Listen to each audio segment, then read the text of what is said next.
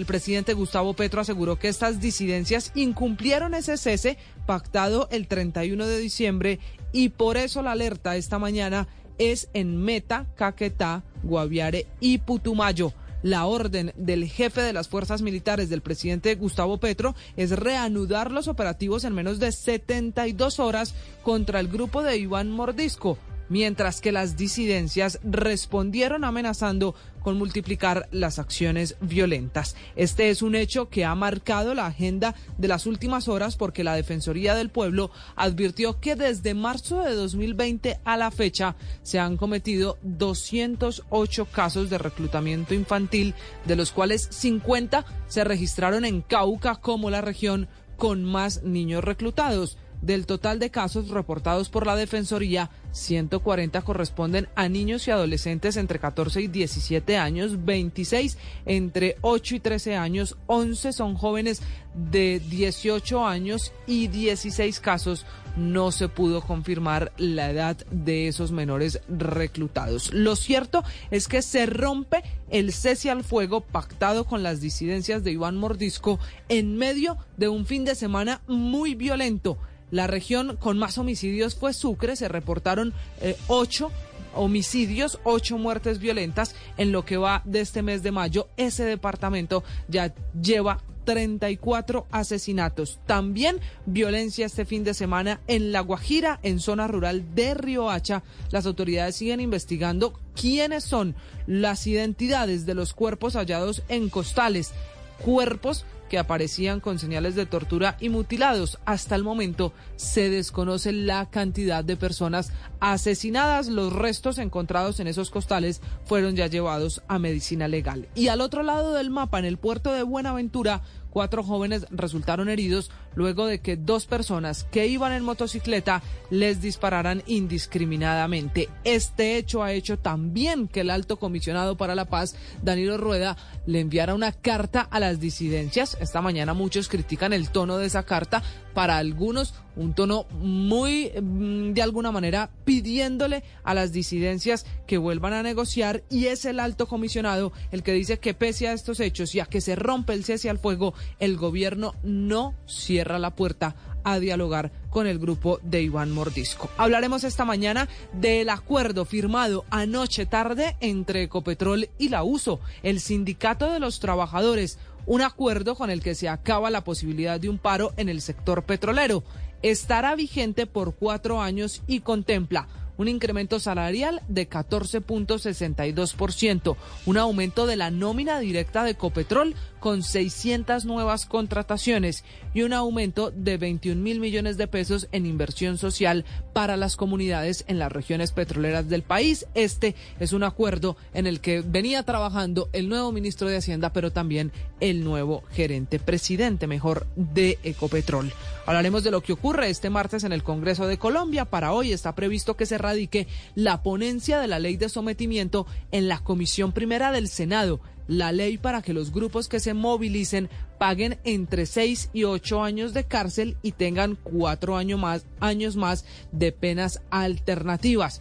Esa ponencia se conocería esta mañana. Hablaremos de los ocho altos oficiales del ejército que amanecen en problemas. Entre ellos hay un general activo que deberán todos responder ante la Procuraduría por la muerte de otros 11 personas en el operativo en Putumayo hace un año. Según la Procuraduría, habrían disparado indiscriminadamente contra civiles y alterado la escena de lo ocurrido en Putumayo que dejó 11 personas muertas. Y hablaremos de la búsqueda de los menores que siguen desaparecidos entre Caquetá y Guaviare. El general Pedro Sánchez, que es el comandante de las Fuerzas Especiales del Ejército, tiene la esperanza de encontrarlo, eh, de encontrarlos en cuestión de horas después de ese accidente del primero de mayo.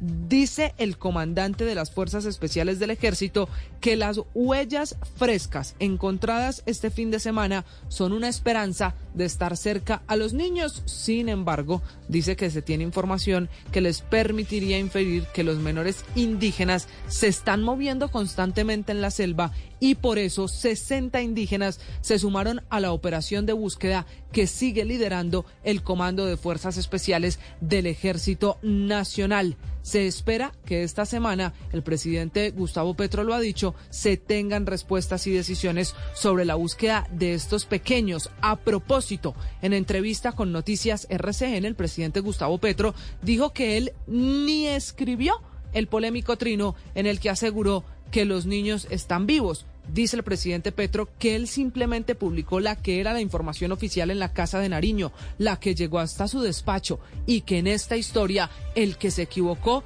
fue el ICBF y no él como jefe de Estado, como presidente de Colombia. Leonardo Sierra, buenos días, feliz inicio de semana. Muy buenos días, eh, Camila, feliz inicio de semana para usted y para todos los oyentes de Blue Radio. También les vamos a hablar de esos gases que se están emitiendo cerca del volcán Cerro Bravo en el Tolima y que tienen en problemas el suministro de gas en Cali y el eje cafetero. Dice el Servicio Geológico Colombiano que no son de origen volcánico, sino gas metano. En ese sector pasa una tubería que lleva gas al suroccidente del país, suministro que fue suspendido de manera preventiva, mientras que la empresa Gases de Occidente dice que no hay fecha de restablecimiento de este servicio y en nueve días estará construida una tubería mm, que transporte gas para atender el suroccidente del país. Una de las medidas que se tomó es la de tender una línea de tubería flexible, la cual se espera esté construida en aproximadamente nueve días o en un menor tiempo. También les contamos que la empresa Acueducto Alcantarillado de Bogotá realizará desde el 23 al 26 de mayo de 2023 obras de reparación y mantenimiento en la red de distribución del servicio de agua en algunos sectores de la ciudad. Eso va a originar algunos cortes. De acuerdo con el cronograma de suspensiones, para hoy se tiene previsto una suspensión de 24 horas en las localidades de Kennedy, en el municipio de Gachancipa, en Cundinamarca, mientras que en la localidad de Santa Fe el servicio dejará de funcionar por cuatro horas a partir de las 10 de la mañana desde la calle primera a la calle 33 entre las carreras eh, tercera y la carrera séptima este. La Cancillería colombiana le exige a Chile celeridad de la investigación sobre la muerte de Milton Rodríguez, un colombiano con discapacidad asesinado por cuatro integrantes de la Armada. La ministra de Defensa de ese país ya suspendió del cargo a los oficiales mientras investiga la muerte de esta eh, persona de origen caleño. Seis árbitros españoles que estaban en el bar en el partido de Real Madrid y Valencia en Mestalla, donde hincha lanzaron insultos racistas contra el jugador brasileño Vinicius Junior se comprobó que desde el bar solo se mostró el golpe del brasileño a otro jugador del Valencia y no una agresión contra el delantero del cuadro merengue, el cual fue expulsado por esta acción. El Cristo Redentor del Río Janeiro apagó las luces en solidaridad con Vinicius. La iluminación fue desconectada durante una hora como símbolo de la lucha colectiva contra el racismo y en solidaridad al futbolista. Vinicius recibió una vez más comentarios racistas en este último partido contra el Valencia en el estadio de Mestalla. El incendio en una escuela de, Guyana que dejó 19 niños muertos pudo ser provocado, dicen las primeras investigaciones por parte de la policía. En deporte, la selección Colombia Sub-20 de fútbol tendrá su segundo encuentro en el Mundial de Fútbol que se juega en Argentina este miércoles frente a Japón a las 4 de la tarde con transmisión de Blue Radio. En los cuadrangulares de fútbol colombiano, Millonarios empató de, como visitante frente al Medellín. Lo propio hizo el América contra el Boyacá Chico. En el otro grupo, Alianza Petrolera venció cinco goles a tres Águilas Doradas y Nacional empató a un gol con el Pasto. Y hoy Millonarios y Santa Fe tienen presencia en la Copa Suramericana. El cuadro cardenal visita a las 5 de la tarde al Gimnasia Esgrima de la Plata en Argentina y Millonarios en el Estadio del Campín recibe a Peñarol de Uruguay a las 9 de la noche. Así que presencia torneos internacionales de dos equipos bogotanos en la Copa Suramericana.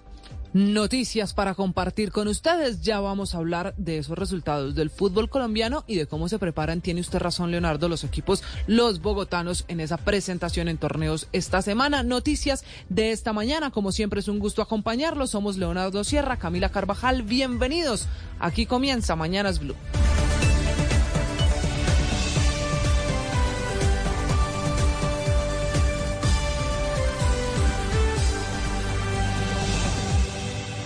Las noticias en Blue Radio no se detienen. El ojo de la noche nos cuenta lo que sucedió entre la noche y el amanecer. 4 de la mañana, 11 minutos. En operativos del Gaula, la policía fueron capturados dos hombres que se dedicaban a la extorsión de personas en Bogotá y en el departamento de Cundinamarca. En uno de estos casos, un delincuente se hacía pasar por integrante de la banda del tren de Aragua para extorsionar a ganaderos y comerciantes en el municipio de Mosquera, muy cercano aquí a Bogotá, en Cundinamarca. El ojo de la noche, Eduard Porras. Leonardo, muy buenos días para usted, buenos días para todos los oyentes de Blue Radio. Aquí está la información con los hechos más importantes ocurridos en Bogotá y Cundinamarca mientras que ustedes dormían. Comenzamos con el trabajo del Gaula de la Policía, quien estuvo haciendo operativos en todo el territorio nacional. Dos casos para resaltar uno en Bogotá, otro en Cundinamarca, donde un delincuente se dedicaba a extorsionar a los ganaderos y a los comerciantes en Mosquera, Cundinamarca, manifestando que era un miembro del tren de Aragua y les enviaba fotografías de delincuentes muertos, de armas de fuego y con eso les quitaba el dinero. El otro caso fue en la localidad de Rafael Uribe Uribe en Bogotá, donde un criminal simplemente buscaba la información de sus víctimas por internet, los llamaba y les decía que iban a recibir una encomienda desde los Estados Unidos. Horas después los volvió a llamar pero esta vez manifestaba que era uno de los empleados del aeropuerto El Dorado y que el familiar o el amigo estaba metido en problema. Con esto les pedía que le consignaran dinero, pero dejemos que el mismo coronel Elber Vicente Alfonso, quien es el director del Gaula de la Policía, nos cuente los pormenores. Fue capturado un extorsionista quien mediante la modalidad de falsa encomienda contactaba a sus víctimas a través de las redes sociales, haciéndose pasar como un familiar o amigo. Les pedía información personal para enviar una supuesta encomienda desde el exterior. Luego, los afectados lo recibían una llamada donde se identificaban como funcionarios de las empresas de carga del aeropuerto. Mientras tanto, en Flandes, la policía de Cundinamarca capturó a un delincuente señalado de cometer varios crímenes, no solo en Cundinamarca, sino también en el Tolima. Dicen que llevó a uno de sus cómplices luego de un tiroteo. El hombre falleció en el centro médico, pero de ahí alias Kevin escapó del lugar. La policía le comenzó a seguir el rastro y por fortuna ya fue capturado por las autoridades. El mismo comandante de la policía de Cundinamarca nos contó cómo fue el seguimiento y cómo fue esta captura. Alias Kevin se les indica ser uno de los actores criminales del homicidio ocurrido el día 26 de marzo contra John Anderson Mosquera Gómez. Este sujeto se movilizaba con otro ciudadano extranjero conocido como alias García, quien fue impactado cuando pretendía cometer un hecho sicarial. Con esta captura damos un golpe contundente a las estructuras sicariales y de tráfico local de estupefacientes que delinquen en el municipio de Flandes.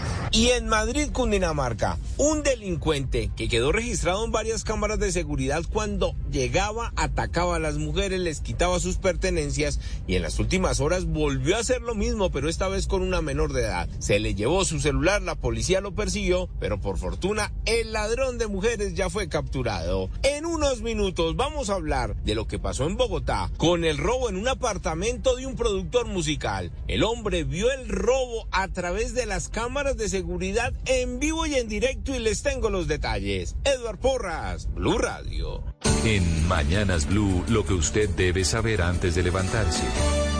4 de la mañana, 14 minutos antes de levantarse, usted debe saber que amanecen en alerta los departamentos de Meta, Caquetá, Guaviare y Putumayo, la región donde se concentran las disidencias de las FARC al mando de Iván Mordisco, el grupo de narcotraficantes con el que se acabó el cese al fuego pactado entre esa disidencia y el gobierno desde el pasado mes de diciembre. Se acabó el cese al fuego, Leonardo, después del crimen de los menores de edad que fueron reclutados, que intentaron huir de las filas y que desafortunadamente los asesinan. Se acaba el cese al fuego y lo confirma a través de Twitter el propio presidente Gustavo Petro. Fue a través de un trino, efectivamente, y Camila, lo que escribió el presidente Gustavo Petro fue lo siguiente, el asesinato de cuatro niños indígenas en Putumayo es un crimen atroz, una bofetada a la paz que violenta las bases del derecho internacional humanitario. He convocado a una reunión de seguridad extraordinaria para anunciar medidas frente a estos hechos. Lo grave es que mientras el gobierno, el presidente de la República, anuncia de nuevo ofensiva militar contra esta disidencia, dice el presidente, hay 72 horas para que la fuerza pública vuelva a actuar en pleno contra el autodenominado Estado Mayor Central de las FARC. El grupo, la disidencia de Iván Mordisco, la integran unos 3.480 hombres armados, por lo que ese grupo dice que vendrán ataques terroristas y contra la fuerza pública. Yuri Quintero es vocera de la Red de Derechos Humanos en Putumayo. Ella está pidiendo protección a esos campesinos y a los indígenas que están en la zona donde podría aumentar la confrontación entre la disidencia y la fuerza pública. Estamos pidiendo garantías de vida, estamos pidiendo estabilidad y justicia social en los territorios, estamos exigiendo al gobierno nacional que instale mecanismos de mínimos humanitarios que nos garanticen la vida en el territorio, a las comunidades campesinas, indígenas y afrodescendientes, a la ruralidad, pero también estamos insistiendo para que comunidad internacional rodee a las comunidades campesinas vulnerables en este momento. Lo que se sabe, Leonardo, es que se rompe este cese al fuego por la muerte de esos menores en un asesinato que todavía es motivo de investigación. Estos jóvenes, Camila, pertenecientes a la comunidad Guaquira del pueblo indígena Murui, fueron asesinados por el Frente Carolina Ramírez en Solano, Caquetá los menores, los niños, de acuerdo con la Organización Nacional de los Pueblos Indígenas de la Amazonía Colombiana, OPIAC, habían sido reclutados forzosamente por esa estructura y tras intentar huir, ellos iban con el armamento, fueron encontrados por integrantes de estas disidencias de las FARC entre un caserío indígena donde los mataron a sangre fría. Carlos Garay Martínez, líder indígena de derechos humanos, relata cómo pasaron estos hechos se fugaron con armamento y todo, con dotación que le entregan a ellos, regresaron a la comunidad y solicitaron ellos, le solicitaron al cabildo que por favor le entregaran esas armas a los comandos que pasan o que se movilizan por ese sector, mientras la comunidad eh, recolectaba gasolina para poder eh, movilizar a estos jóvenes, pues llegaron los, los, grupos eh, de la Carolina Ramírez y los masacraron. Pero no solo es esta violación al cese al fuego. La Defensoría del Pueblo dice que las disidencias de Iván Mordisco cometieron en los últimos meses 50 violaciones al derecho internacional humanitario. Un reporte hecho por el propio defensor del pueblo, Carlos Camargo. Estos hechos se suman a las más de 50 violaciones al derecho internacional humanitario que habrían sido cometidas por el Estado Mayor Central de las disidencias de la FARC a lo largo de este año el centenar de acciones violentas que han adelantado los grupos armados ilegales durante este año dejan claro que no hay una verdadera voluntad de paz. Lo que sí queda claro es que se han venido burlando del gobierno nacional y se siguen burlando del anhelo de paz que tenemos todos los colombianos. Preocupa a la Defensoría del Pueblo que sumado a las mencionadas violaciones a los derechos humanos e infracciones al derecho internacional humanitario, así como la falta de transparencia en el establecimiento. Pues en un comunicado las disidencias le respondieron a la decisión del gobierno de suspender ese cese al fuego bilateral. Ellos acusan a las fuerzas militares también de romper ese cese al fuego en primera instancia. Además alegan que el gobierno de Gustavo Petro es el menos serio para entablar conversaciones y la chaca no haber instalado mecanismos de monitoreo y verificación. La carta fue fechada este lunes 22 de mayo. Uno de los departamentos que se habrían afectado por el rompimiento de este cese al fuego es el departamento del Meta. El gobernador Juan Guillermo Zuluaga advierte que le salieron a deber a estos sinvergüenzas. Y ahora responden las disidencias de las FARC. Le salimos a deber a estos sinvergüenzas. Dicen que el gobierno Petro es el menos serio para negociar, cuando ha sido generoso tendiendo la mano, y le hacen una amenaza al país. Dicen que se multiplicarán los muertos. Aquí tenemos que rodear a nuestra fuerza pública. Ejército y policía no solamente estar a la defensiva, sino a la ofensiva activar las operaciones militares. Cuatro de la mañana, 20 minutos. Cambiamos de tema. Nos vamos ahora para Chile, donde hay una grave situación que involucra a un colombiano. En ese país asesinaron a Milton Rodríguez Moreno, colombiano de 61 años, que murió por una golpiza a manos de cuatro integrantes de la Armada de ese país. Esta mañana la Cancillería colombiana le exige a Chile celeridad en las investigaciones y el mayor castigo posible a los responsables de la golpiza de este hombre que además tenía problemas de movilidad, que es considerado uno de los tantos migrantes que llega a Chile y que fue atacado por cuatro integrantes de la Armada. Ese ataque ocurrió en la madrugada del pasado viernes cuando los marinos lo golpearon varias veces, incluso con las muletas que Milton Rodríguez usaba para desplazarse. La víctima, este hombre, este colombiano, había nacido en Cali en 1963, había estudiado instalación y mantenimiento de paneles solares antes de irse a Chile, donde sufrió problemas de salud. Al final terminan amputándole la pierna derecha y por eso usaba muletas. El testimonio de Milton en el hogar de paso donde estaba en Chile antes de ser asesinado. En los baños me contagié con un hongo en el, en el pie y entonces en una rasquiñita, una rasquiñita y yo no le puse mayor atención a eso. Pero a los tres días ya se me comió el dedo y se me volvió negro. Ahí sí me, entraron de una por... Y era él contando la historia de cómo llegó a Chile, por qué dejó Colombia, qué le pasó para terminar amputado en una pierna y después la historia de este fin de semana es que fue asesinado a manos de los cuatro miembros de la Marina. Reacciona de inmediato la Cancillería, el Ministerio de Defensa y hasta la Fiscalía de ese país. Ya fueron separados del cargo los cuatro marinos involucrados. Nancy Domínguez es la hermana de Milton, quien habló con Cooperativa Radio en ese país. Ella, así como la Cancillería colombiana, está pidiendo esta mañana celeridad en la investigación.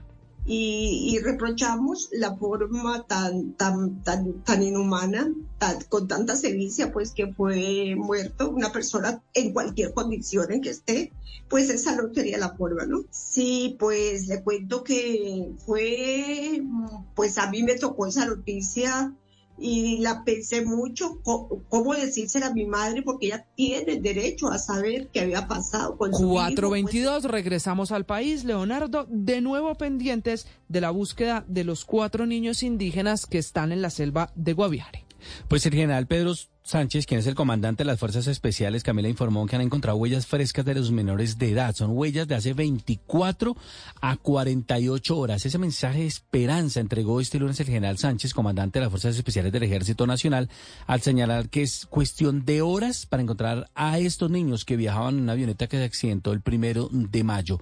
Una serie de huellas frescas encontradas en las últimas horas son una muestra que muy pronto serían hallados Lady de 13 años o Lady de 9 Noriel, de cuatro años, y Cristin Nerimar, de 11 meses de edad. general Pedro Sánchez, comandante de las Fuerzas Especiales del Ejército Nacional. Uno de los indicios más fuertes fue unas huellas que, de acuerdo a los rastreadores tanto de nuestra tropa como de don Manuel, un indígena, el padre de los dos niños, el padrastro de las dos niñas, que está con siete indígenas más, nos decían que eran muy frescas de unas 24 a 48 horas. En toda esa área han volado helicópteros, se ha hecho ruido, se han activado motosierras, pitos, etcétera, y decíamos, está a pocas horas. Activamos 85 indígenas buscadores están también en el área con los comandos especiales del ejército y funcionarios del Instituto Colombiano de Bienestar Familiar rastreando las huellas de estos cuatro niños. Su búsqueda ha estado envuelta por un manto de misterio que se mezcla con la alta tecnología porque se están utilizando imágenes satelitales. También todo el tema de misticismo, espiritualidad que rodea a las comunidades indígenas. La tía de los niños perdidos en Caquetá, Damaris Mutucuy, habla sobre lo que dice su sobrina, la mayor, que está dirigiendo precisamente a sus hermanitos. Pues yo recuerdo a mi sobrina, la Leslie Jacobombay, es la mayor de la que está de los niños que están desaparecidos. Yo con ella, mejor dicho, convivimos mucho, casi nectamente nos criamos desde pequeña.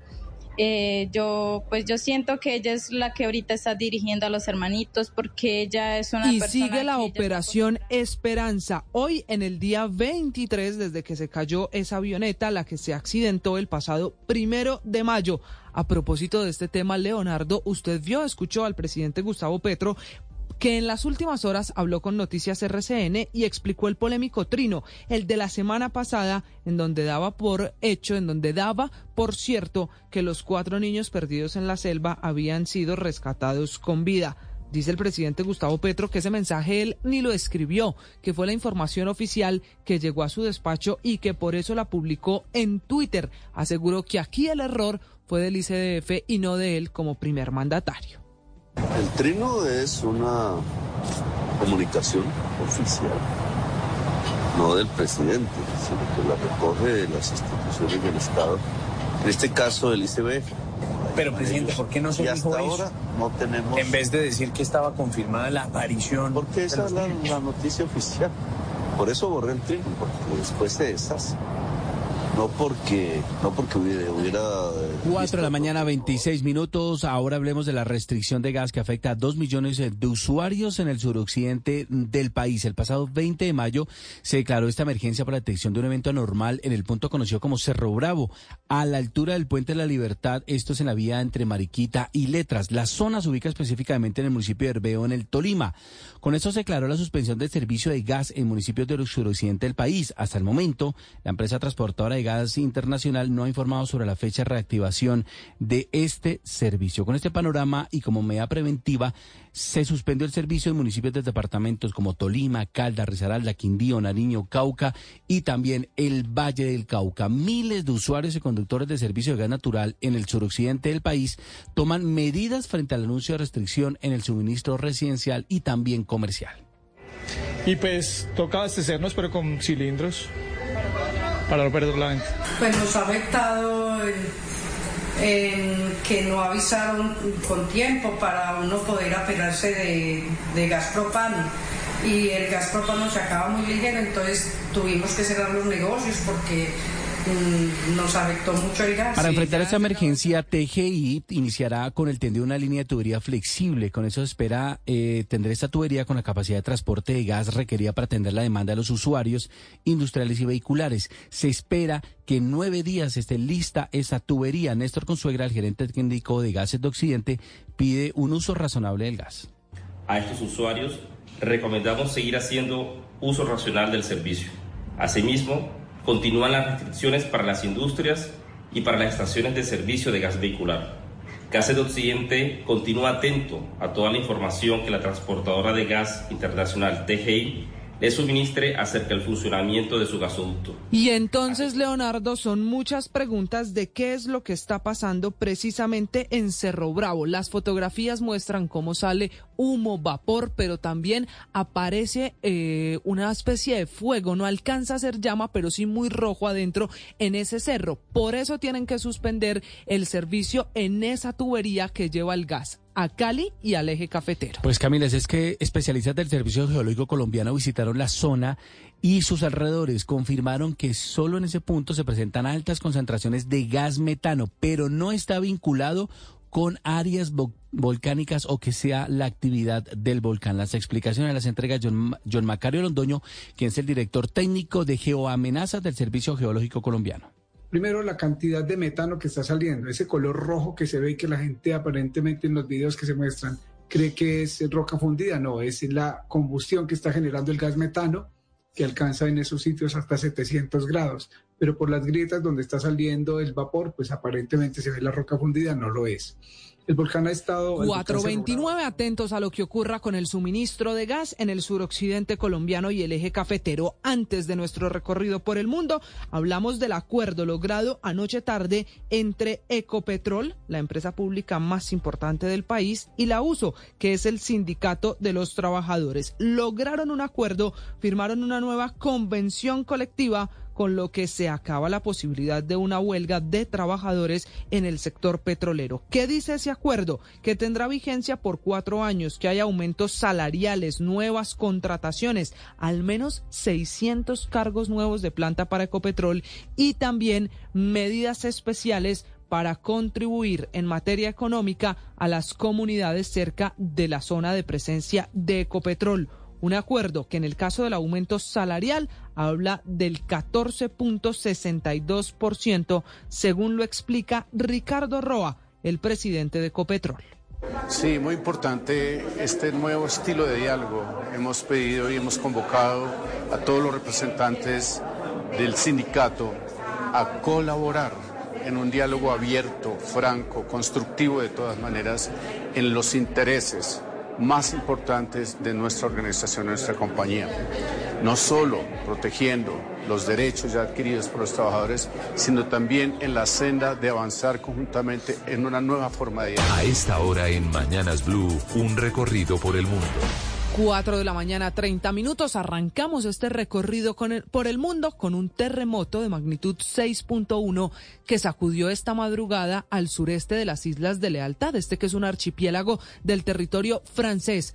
Un terremoto que se confirma tiene consecuencias allí en la isla, pero se descartan, por ejemplo, alertas de tsunami. Enrique Rodríguez.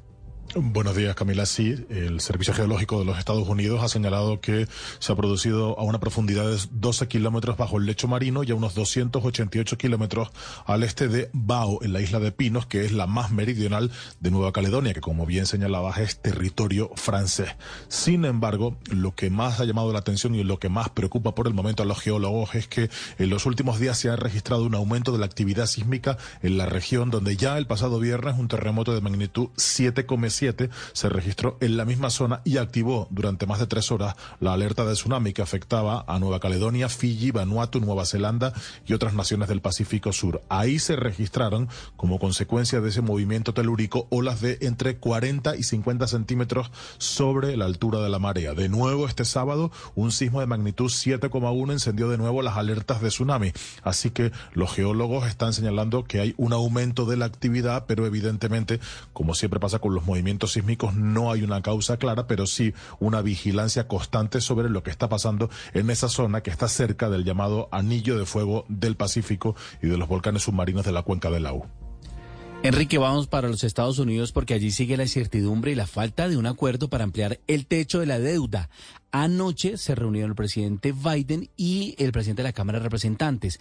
El primero de junio Estados Unidos se queda sin dinero para pagar obligaciones. En Washington está Juan Camilo Merlano. Leonardo, buenos días. Una contracción económica del 1% en el corto plazo, la destrucción de 1.5 millones de puestos de trabajo, una caída de los mercados del 45% son algunas de las consecuencias que ya se empiezan a visorar en Estados Unidos. Quedan tan solo nueve días y aún no hay acuerdo para ampliar el techo de la deuda en el país. El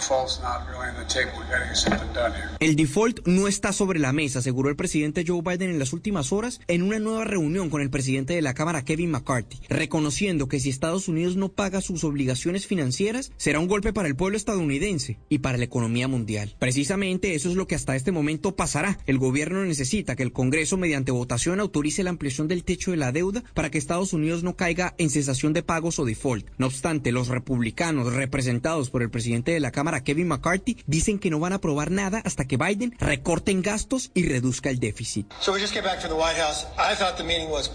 Creo que la reunión fue productiva, pero aún tenemos diferencias, aseguró McCarthy luego de reunirse con Biden. Los republicanos quieren que Biden recorte gasto discrecional del gobierno dejándolo en 1.5 billones de dólares cuando ronda alrededor de los 1.7 billones. El techo de la deuda es el límite que tiene el Tesoro estadounidense para endeudarse. Es impuesto por el Congreso y actualmente es de 31.4 billones de dólares. En Washington, Juan Camilo Merlano, Blue Radio. Juan Camilo, y en Venezuela se despiertan con el índice de miseria de 2022 que ponía a ese país en el segundo renglón de los países más infelices del mundo.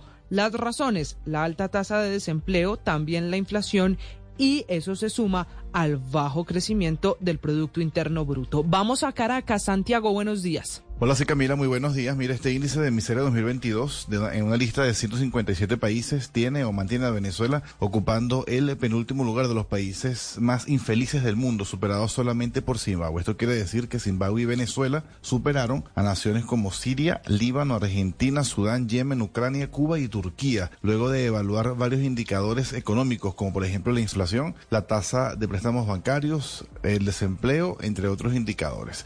En el caso venezolano, se señala o se explica que la inflación es el indicador principal que hace a la gente más infeliz y se refiere a los episodios de hiperinflación que han ocurrido en los últimos eh, tres o cuatro años junto a la caída en la producción petrolera que acentuaron toda esta crisis económica dentro de Venezuela. Además, se dice que Venezuela tiene la segunda mayor índice de miseria de cualquier país del planeta. De hecho, Venezuela y Zimbabue que logren este peor puntaje, peor incluso que Siria, que tiene una guerra, pues habla mucho sobre su economía mal administrada. Al final explican que también se basan en elementos como el desempleo, la tasa bancaria y un crecimiento real del PIB. Resaltar eso, sí, que Suiza, Kuwait e Irlanda ocuparon, por el contrario, los estratos de los países más felices del mundo. Desde Caracas, Santiago Martínez, Blue Radio.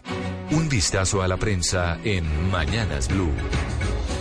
Estamos en Mañanas Blue, es un gusto acompañarlos. Arrancamos esta semana corta, es martes 23 de mayo, Bogotá despierta con 10 grados de temperatura y usted literalmente en su salsa con esto de el gran combo porque por fin se conoce el listado de artistas para uno de los eventos más esperados en Bogotá. Hablamos, Leonardo, de Salsa al Parque 2023. Que se realizará el 3 y el 4 de junio, Camila, en el Parque Simón Bolívar, aquí en la Nebrita Salsera, en Bogotá. Ya confirmados, como estamos escuchando, al gran combo de Puerto Rico, nuevamente observarlos, verlos en este concierto con los dos nuevos cantantes, porque recordemos que Charlie Aponte, uno de los cantantes tradicionales del Gran Combo, se separó ya hace algunos años y está de solista, lo mismo el retiro de Ralph Cartagena, así que llegan con dos nuevos cantantes, pero sin embargo sigue Jerry Rivas, que es el que está cantando esa canción de fondo, Gotas de Lluvia, con la dirección de Rafael Itier. ¿Sabe cuántos años tiene el director del Gran Combo, Camilo? Que estuvo hace poco en el Carnaval de Barranquilla, un hombre todavía que está al frente de verdad de la orquesta 90 y siete años de edad. 97. 97 y sigue dirigiendo este gran combo de Puerto Rico. Junto al gran combo confirmaron Jimmy Bosch, es un trombonista puertorriqueño. Además Jimmy Bosch es muy importante en la música porque fue durante muchos años fue el director musical de Marc Anthony. También estará la Dimensión Latina de Venezuela, Proyecto A y acaban de confirmar Fruco y sus tesos también va a estar en el Salsa al Parque y Andy Caicedo que pasó por Guayacán y que ahora es solista. Son en total 15 artistas y la gran eh, ventaja de ese Salsa al Parque es que mm, también se van a presentar eh, eh, orquestas bogotanas. Recordemos que de un Salsa al Parque fue donde salió la gran orquesta La 33. Sí, señor, 3 y 4 de junio, este otro evento de ciudad del que se confirman ya los artistas que van a participar con el gran combo. Revisamos cómo titula Blue Radio en blueradio.com. El rastro más reciente de los niños fueron unas huellas cerca a una quebrada dice el comandante especial de las fuerzas militares, el hombre que está al frente de la búsqueda hoy, en el día 23 desde que se cayó esa avioneta con siete personas, cuatro niños que todavía siguen reportados como desaparecidos. Suspensión de cese al fuego con las disidencias. Líderes sociales del Putumayo exigen garantías al gobierno. También titula Blue Radio, Ecopetrol y Uso acuerdan nueva convención colectiva con importantes aumentos salariales para empleados de Ecopetrol y en deportes Blue Radio titula goleó Alianza Petrolera 5 a 3 eh, ganó Alianza a Águilas y es el líder del cuadrangular A del fútbol colombiano. Vamos a Barranquilla, Camila. Esta ciudad amanece con una temperatura de 27 grados. Allí está Lina Redondo y nos trae las principales noticias del diario El Heraldo. Buenos días, Leonardo. En nuestro tema del día, Petro suspende cese con el EMC por masacre de menores indígenas. En locales, más de 174 mil hectáreas son aptas en Atlántico para compra directa. El Heraldo revela un estudio del Ministerio de Agricultura que confirma la existencia de 3.073 predios rurales que podrían ser adquiridos en el proceso que lidera el gobierno nacional como parte de su reforma agraria. También en locales, navegabilidad del río. Senado propone acciones. En política, faltan 22 artículos por aprobar en la reforma a la salud. Desde la sala de redacción de El Heraldo, informó Lina Redondo. Lina, y vamos a la ciudad de Cali. La temperatura allí es de 20 grados y está María Teresa Arboleda con los titulares del diario El País. Leonardo y oyentes de Blue Radio, tengan ustedes muy buenos días. Revuelo por cese al fuego bilateral con Exfar. Cali afronta la emergencia por suspensión de gas. En las estaciones de servicio las reservas se agotaron y en los almacenes ya no se encuentran estufas eléctricas ni hornillas. América con bajas ante el Deportivo Independiente Medellín. Terquedad teatral. El grupo de teatro Esquina Latina cumple 50 años y lo celebra todo el 2020 Cierran oficinas de pasaportes del sur de Cali. Caleños se preparan para el calor. No estoy inhabilitado para ser alcalde, asegura el empresario Tulio Gómez. No de papaya a los estafadores de la red. Aquí llevamos 10 tácticas para enfrentar a los ciberdelincuentes. En Medellín la temperatura 17 grados. Vamos a conocer las principales noticias del día del colombiano con Claudia Arango. Leonardo, muy buenos días. 1.750 afectados en Puerto Triunfo por el invierno. Registramos además los cinco apagones que lleva este año la segunda turbina de Hidroituango. Esto suma cerca de 462 horas discontinuas por fuera de disponibilidad. Otro tema de interés nacional tiene que ver con la suspensión del cese bilateral que anunció el presidente Gustavo Petro y lo que eso significa para la paz total. Y por último, una entrevista con Maricel Albertini, madre del fiscal Pechi, asesinado en Colombia, quien luego de un año pues reclama que las penas contra los responsables son muy bajas. Esa es toda la información desde la sala de redacción del periódico Colombiano. Muy buenos días para todos. A las 4 de la mañana, 42 minutos, a la, saludamos a Ángela Castro, que está en Bucaramanga. Esa ciudad amanece con una temperatura de 21 grados y nos trae los, las noticias del diario Vanguardia. Buenos días, un saludo Leonardo. Gobierno Nacional rompió cese al fuego. El presidente Gustavo Petro suspendió el cese al fuego que tenían las fuerzas militares con el grupo ilegal del Estado Mayor Central o disidencias de las FARC. En noticias del área metropolitana, 10 estudiantes de Bucaramanga pondrán singular cohete en órbita. Y por último, parapentistas de Florida Blanca se encargarán de reportar incendios como una estrategia de apoyo al cuerpo de bomberos de este municipio del área metropolitana de Bucaramanga. Desde la sala de redacción de Vanguardia les habló Ángela Castro. Que tengan un feliz día. En Mañanas Blue, lo que usted debe saber antes de levantarse. 443 operan con normalidad todos los aeropuertos del país, informa esta madrugada la Aeronáutica Civil. Oficialmente la Fiscalía en Chile acusó a los cuatro marinos señalados del homicidio de un colombiano en condición de discapacidad. Los cuatro marinos fueron ya acusados por el asesinato de Milton Rodríguez Moreno, un colombiano que fue golpeado incluso con sus muletas hasta causarle la muerte. El Ministerio de Defensa de Chile ha separado a los cuatro integrantes de la Armada de sus cargos mientras avanza la investigación. Ya la Fiscalía le pidió a un juez que los envíe a la cárcel. Mientras tanto, la Cancillería colombiana ha pedido celeridad a ese país en la investigación de este caso, un migrante colombiano asesinado a golpes en Chile. Roxana Marín. Buenos días, Camila. Se trata de Milton Domínguez Moreno, un ciudadano colombiano de 60 años en condición de discapacidad que vivía en las calles de Iquique, al norte de Chile, y que habría sido asesinado por cuatro miembros de la Marina chilena, según una acusación formal de la Fiscalía de ese país. Según informó el ente de control, estos uniformados golpearon a la víctima en reiteradas ocasiones, incluso con las propias muletas que usaba para su desplazamiento hasta causarle la muerte. El Servicio Jesuita Migrante de Chile confirmó también que este connacional había recibido apoyo de la organización en su solicitud de condición de refugiado tras huir de Colombia, aduciendo a una persecución política. A través de un comunicado, la Cancillería colombiana repudió este hecho violento y pidió celeridad en las investigaciones que permitan imponer un castigo que vaya más allá de la suspensión de los funcionarios anunciada por la Armada chilena a través de un video publicado en redes sociales. Ante la gravedad de los hechos, la institución resolvió dar de baja al personal involucrado, rechazando categóricamente el accionar de los exmarinos, dado que se alejan de los valores y principios que rigen la institución. Sobre el hecho también se pronunció la ministra de Defensa chilena, Maya Fernández, quien calificó de inaceptable y doloroso lo ocurrido. Rosana Marín, Blue Radio. Dice Roxana esta mañana la fiscalía que los marinos estaban de permiso, al parecer habían tomado alcohol, estaban bajo efectos del alcohol y por eso en redes sociales son tan virales los, las imágenes, el video del momento en el que atacan al colombiano fueron ya imputados, presentados ante un juez por el delito de homicidio calificado y se solicitó que los envíen a la cárcel. Y de regreso a las noticias del país, Camila, en las próximas horas se van a reactivar las operaciones militares ofensivas contra disidencias al mando de Iván Mordisco, luego que se levantara el cese al fuego bilateral. Este se rompió después de que este grupo armado ilegal asesinara a cuatro niños entre los 13 y 17 años que habían reclutado e intentaron escapar en un caserío del departamento del Caquetá. Sin embargo, el proceso del inicio de diálogo de paz con este grupo armado ilegal se mantiene. Mateo Piñeros. Leonardo, buenos días. Pues el pasado mes de marzo las disidencias de Iván Mordisco reclutaron a cuatro menores indígenas. En las últimas horas ellos intentaron escapar de las filas de este grupo ilegal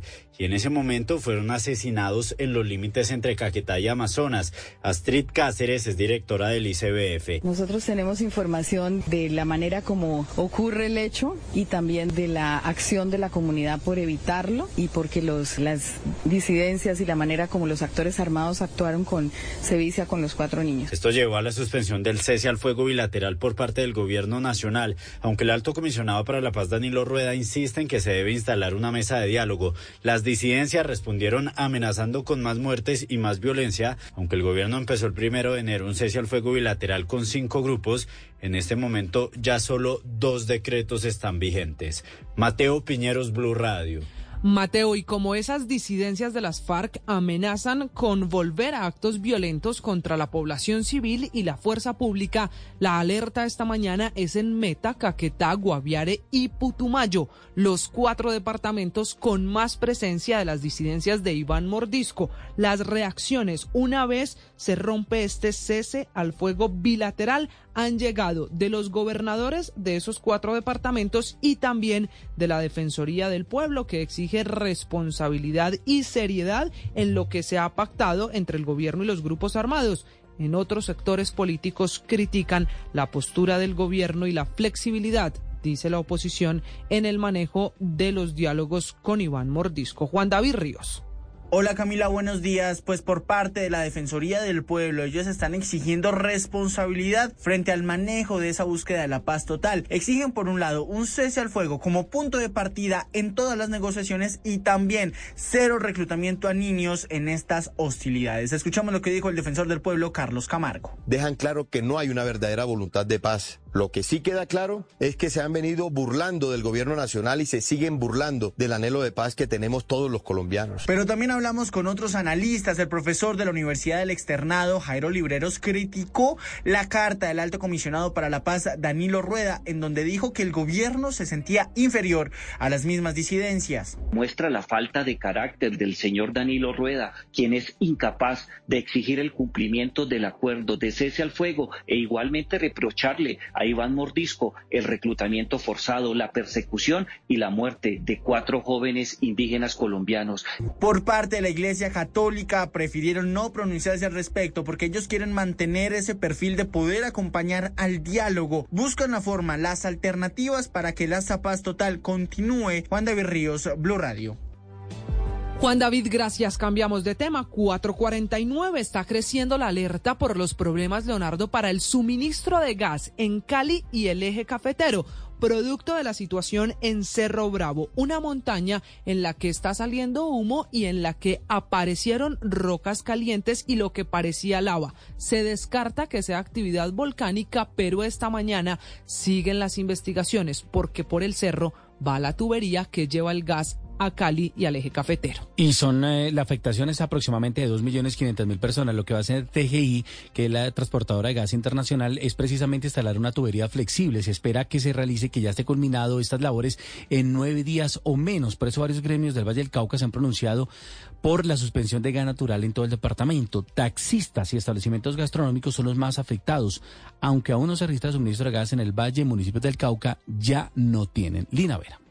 Hola Leonardo, buenos días. A la medianoche del viernes 19 de mayo, la transportadora de gas internacional notificó el cierre en un tramo de gasoducto entre Mariquita y Cali. Esta interrupción del servicio se debe al registro de una temperatura alta asociada a una condición anormal que podría llegar a afectar la integridad de la tubería. Sin embargo, desde el sábado 20 de mayo, en horas de la tarde, se anunció que se aplicarían restricciones a todos los usuarios y hasta ahora son indefinidas. En el Valle del Cauca aún hay suministro de gas. Néstor Consuegra, gerente técnico de Gases de Occidente. Para nuestros clientes del mercado residencial y comercial, a estos usuarios recomendamos seguir haciendo uso racional del servicio. Asimismo, continúan las restricciones para las industrias y para las estaciones de servicio de gas vehicular. Entre las soluciones previstas está la implementación del tendido de una línea en tubería flexible, la cual se espera que esté construida en aproximadamente nueve días. Y este panorama también ha generado incertidumbre en la capital vallecaucana tanto para el gremio de taxistas como el gremio gastronómico, pues más de 15 mil establecimientos están siendo afectados. Sin embargo, la administración distrital explicó que estos establecimientos podrán utilizar gas propano a través de pipas siempre y cuando cumplan con las normas. Brani Prado es de Acodres. Dado esta restricción, no tener un flujo constante del servicio del gas natural. 451, esa es la situación en Cali, Lina, pero la otra región con problemas es el eje cafetero. ¿Cómo están llevando la situación en el Quindío?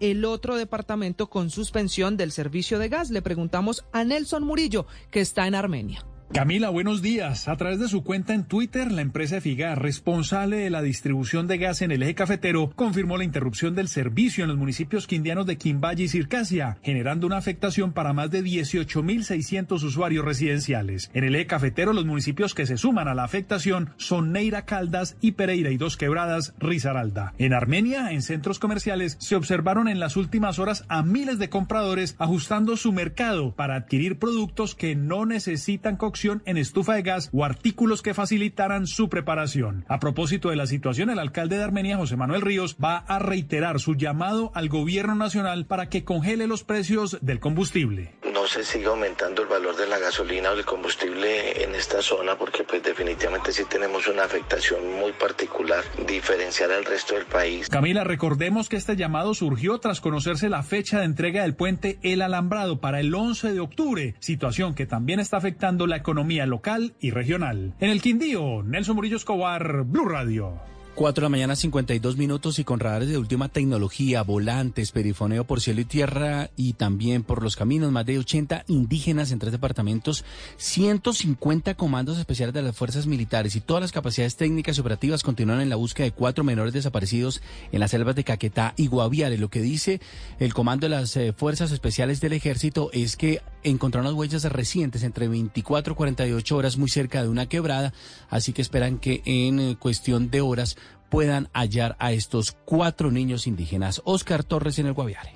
Leonardo, buenos días. Y es que son más de 80 indígenas que ya se han unido a los comandos especiales de las fuerzas militares en esta operación Esperanza, que ya cumple 17 días desde que comenzó la búsqueda en tierra de los cuatro menores de 13, 9 y 4 años, así como del menor de 11 meses de edad. Los pueblos indígenas entraron a esta zona de búsqueda con una sola premisa, los niños están vivos, además de que la madre naturaleza los tiene salvaguardados y está esperando por los grupos indígenas para entregarles a los menores, y se aventuraron a dar una fecha en la que encontraron a estos niños en los próximos tres días. Creo que nos podemos encontrar en las entrañas, en la selva, confiando en Dios y lo hemos visto, digamos, desde nuestra ancestralidad, confiando en Dios no va a pasar más de tres días y vamos a tener ese resultado. Y es que ellos ingresan a la selva del Caquetá y el Guaviare sin conocer ese terreno, por lo que aseguraron que tienen la máxima precaución. Primera vez que entramos a esta zona, entonces por eso tenemos que entrar con precaución y, y abrir los espacios con los mayores. Ellos todavía están con vida, entonces la idea es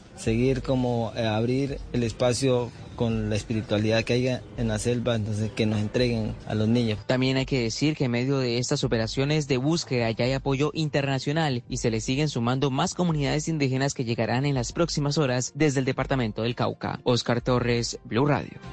Oscar, gracias. Y hoy será radicada la ponencia de la ley de sometimiento, la ley para el sometimiento de bandas criminales, con lo que empieza la semana en el Congreso, donde tendrán que ajustarse los tiempos también para la discusión de las reformas del gobierno. Ya se habla de sesiones extras hasta el 5 de julio. Kenneth Torres.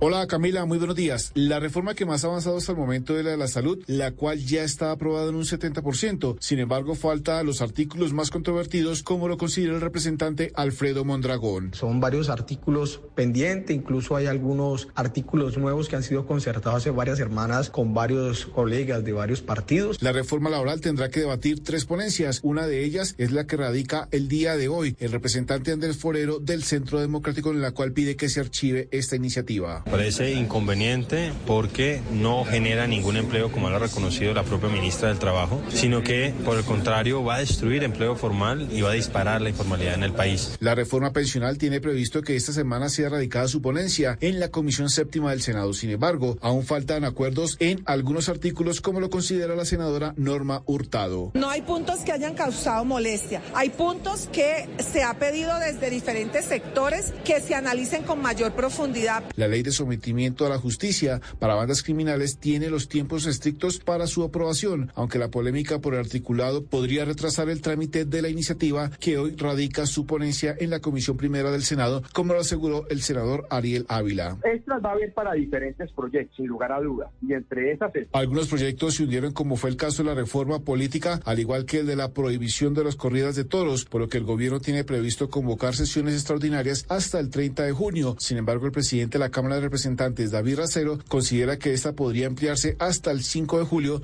para poder cumplir con los debates de las reformas. Kenneth Torres, Blue Radio. En Mañanas Blue, hora de abrir nuestro blog deportivo.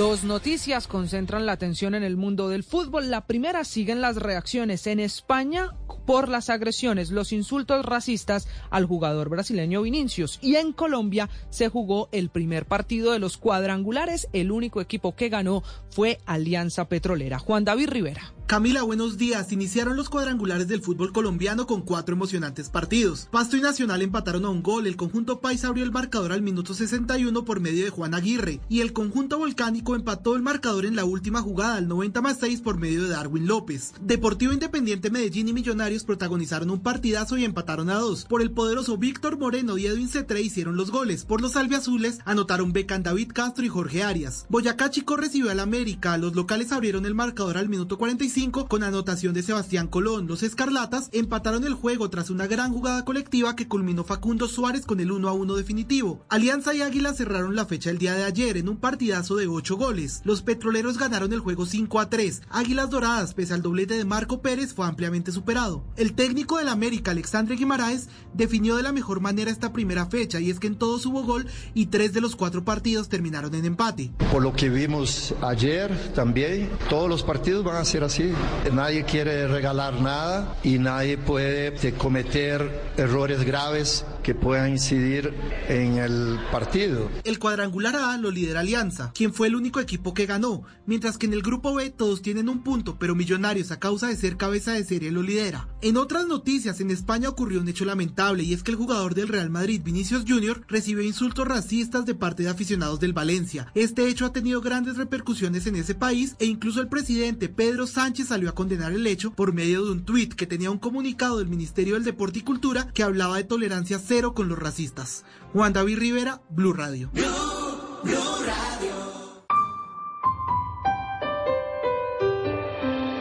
Una sociedad con más verdad tiene más poder. Los periodistas se deben a los ciudadanos. La información es de todos. Amanece en Colombia.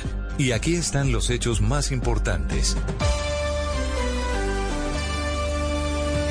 Arranca Mañanas Blue. Bienvenidos.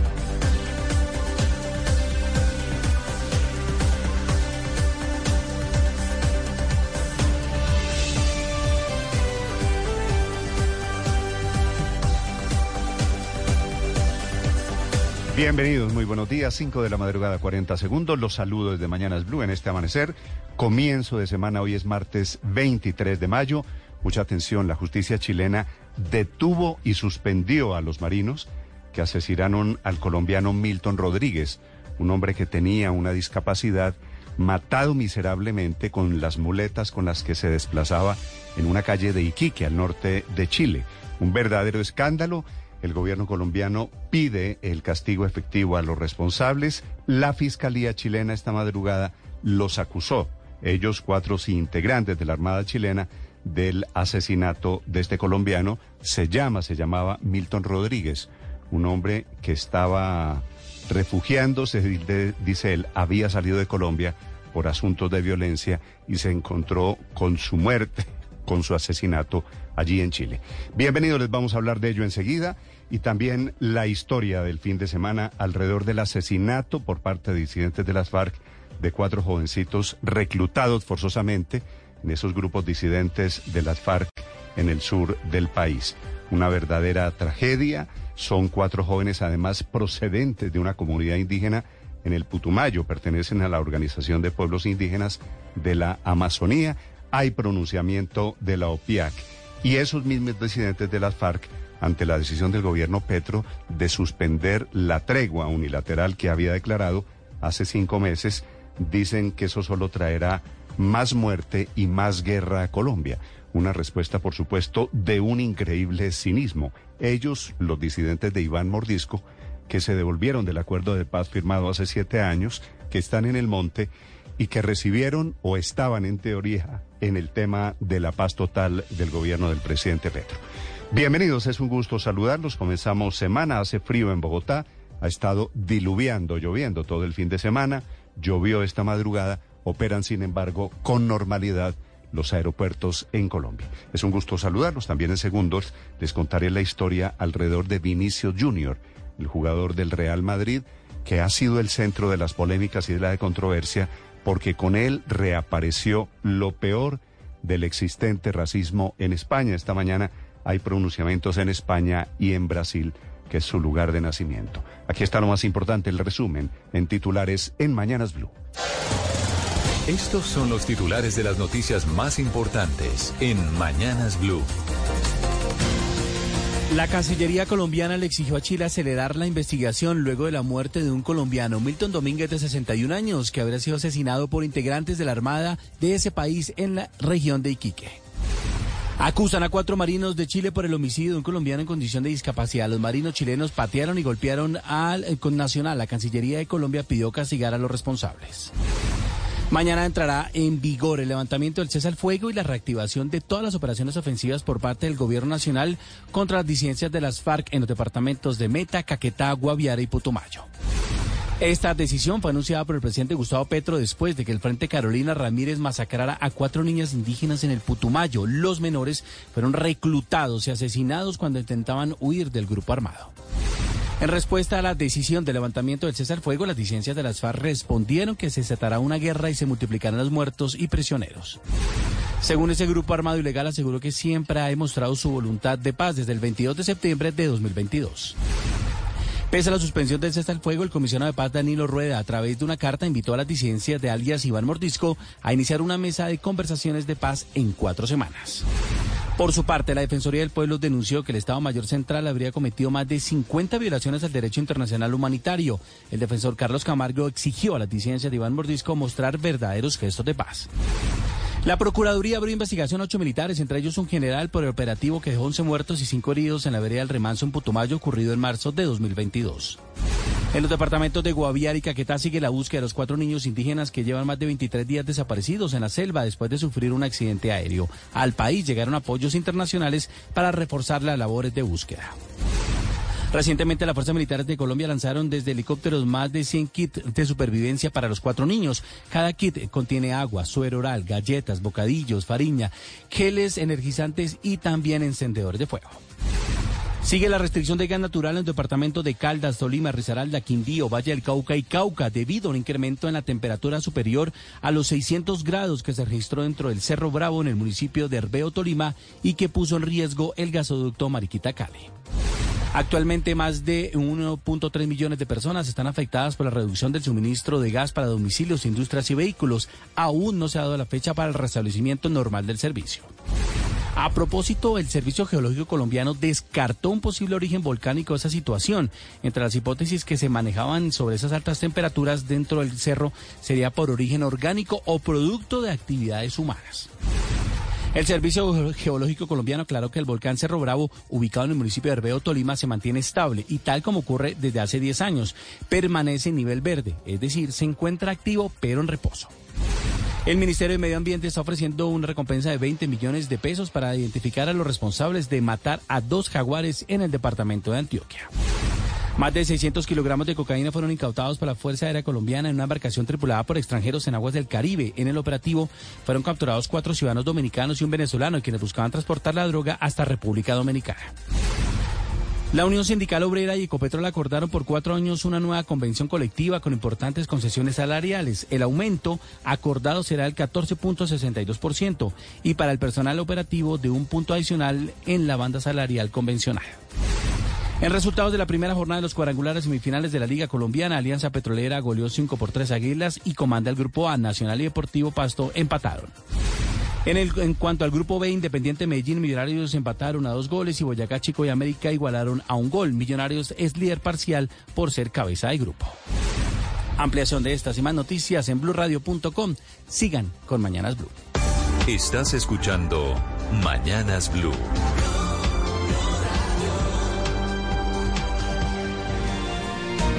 Y ahora en las calles de Bogotá, desde el centro de la ciudad esta madrugada, el ojo de la noche, Eduard Porras. Néstor, muy buenos días para usted, buenos días para todos los oyentes de Blue Radio. Aquí está la información con los hechos más importantes ocurridos en Bogotá y Cundinamarca mientras que ustedes dormían. Comenzamos aquí en el barrio Santa Isabel. Estamos en la localidad de Los Mártires, donde un productor musical se fue a descansar este fin de semana hasta Villa de Leiva y resulta que cuando se encontraba allá en Boyacá recibió la alerta que los ladrones estaban en su apartamento. Desesperado Tan solo tuvo la opción de llamar a algunos vecinos porque la policía llegó tarde, pero lo cierto es que dice que las cámaras tenían micrófonos, habló con los delincuentes, los amenazó, salieron corriendo de este lugar, pero infortunadamente se le llevaron varias maletas con joyas, algún dinero en efectivo y además varios computadores. Esto fue lo que nos dijo el músico esta madrugada desde el centro de la ciudad. Se metieron los ladrones a mi casa, eh, los vi por el celular, por las cámaras que tenemos ahí y los vi en vivo llevándose las cosas. ¿Cómo fue eso? ¿Le envió la alarma, la alerta a usted en el celular? Las cámaras me enviaron la alarma y gracias a eso pude, pudimos reaccionar, eh, llamar a la policía, llamar a los vecinos que nos ayudaron un montón, hablarles a los ladrones por las cámaras y ellos no alcanzamos a cogerlos lamentablemente, mm. pero se hizo todo el esfuerzo para, para poder hacerlo en el menor tiempo posible. ¿Qué les dijo usted a esos ladrones a través de esas cámaras? Les dije que la policía ya estaba abajo y fue en el momento en que emprendieron la huida. Afirma que pueden ser los mismos delincuentes que hemos denunciado aquí en Blue Radio, conocidos como el gordo y la flaca, que vienen haciendo de las suyas desde hace varios meses en la capital del país. Dice que no entiende cómo los vecinos llamaron a la policía, los mismos amigos y residentes de conjuntos cercanos le manifestaron que los agentes ya estaban abajo y cuando él los amenazó a través de las cámaras de seguridad, ellos bajaron, se marcharon y no entiende por qué no los capturaron. En el apartamento quedó una maleta llena de herramientas, tal vez con muchas huellas, pero lo cierto fue que los policías que llegaron a atender este caso tarde, ni siquiera llamaron un grupo de investigación para tratar de determinar a través de las huellas quiénes son los criminales. Hoy a primera hora la víctima va a ir hasta la fiscalía con la maleta de los ladrones para ver si alguien se apersona de esta situación y capturan a estos ladrones. Edward Porras. Blue Radio. Esta es Blue Radio, la alternativa. Milton Rodríguez Moreno es el nombre del colombiano, 61 años de edad, asesinado por cuatro marinos chilenos en una paliza brutal grabada por una cámara de seguridad, una paliza en la que se lo ve a él en el piso arrastrado, víctima de los golpes que le dieron con las muletas con la que lograba algún grado de movilidad un asesinado cometido por hombres de la Armada chilena, capturados ellos este fin de semana y puestos a disposición de un juez. La Armada chilena ha pedido ya oficialmente que sean detenidos separados de su cargo. Este hombre había llegado a Iquique, una ciudad llena de migrantes colombianos y venezolanos, deambulaba por las calles eh, y allí se encontró con los marinos que sin mediar palabra lo golpearon en un hecho evidente de xenofobia. Este hombre había nacido en Cali en 1963, había estudiado instalación y mantenimiento de paneles solares, se intentaba hacer una vida, este es su último testimonio grabado en el momento en que llegó a Chile.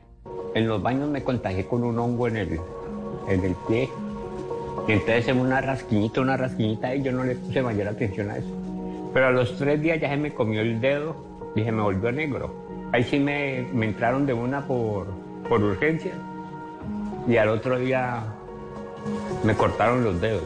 Y después a los cuatro días... Contando la historia de su problema físico que tuvo que ver seguramente en el desenlace. Estos marinos pertenecían a una fragata Cochrane de Valparaíso, estudiaban en la región de Tarapacá por la conmemoración de las glorias navales, que es la habitual celebración para los integrantes de la Armada en Chile. Durante los últimos días habían estado haciendo labores de patrullaje, pero no estaban de servicio, no tenían el uniforme cuando golpearon a este colombiano. Ya fueron presentados a la audiencia, formalizaron los cargos, finalmente fueron acusados por el delito de homicidio. Este colombiano, su hermana Nancy Domínguez. Y, reprochamos la forma tan, tan, tan, tan inhumana, con tanta sevicia, pues que fue muerto una persona en cualquier condición en que esté, pues esa no sería la forma, ¿no? Sí, pues le cuento que fue, pues a mí me tocó esa noticia y la pensé mucho, cómo decírsela a mi madre, porque ella tiene derecho a saber qué había pasado con su hijo, pues ella, eh, ese fue su hijo más, mm, pues ella, eh, eh, ese hijo siempre ella estuvo y Efectivamente, le tuvieron que dar la noticia a la mamá. La familia está en el Valle del Cauca. Esta madrugada la fiscalía acusó, presentó acusación formal contra estos cuatro marineros chilenos por el asesinato del señor Rodríguez, de don Milton Rodríguez. Cinco de la mañana, trece minutos, desde Santiago de Chile.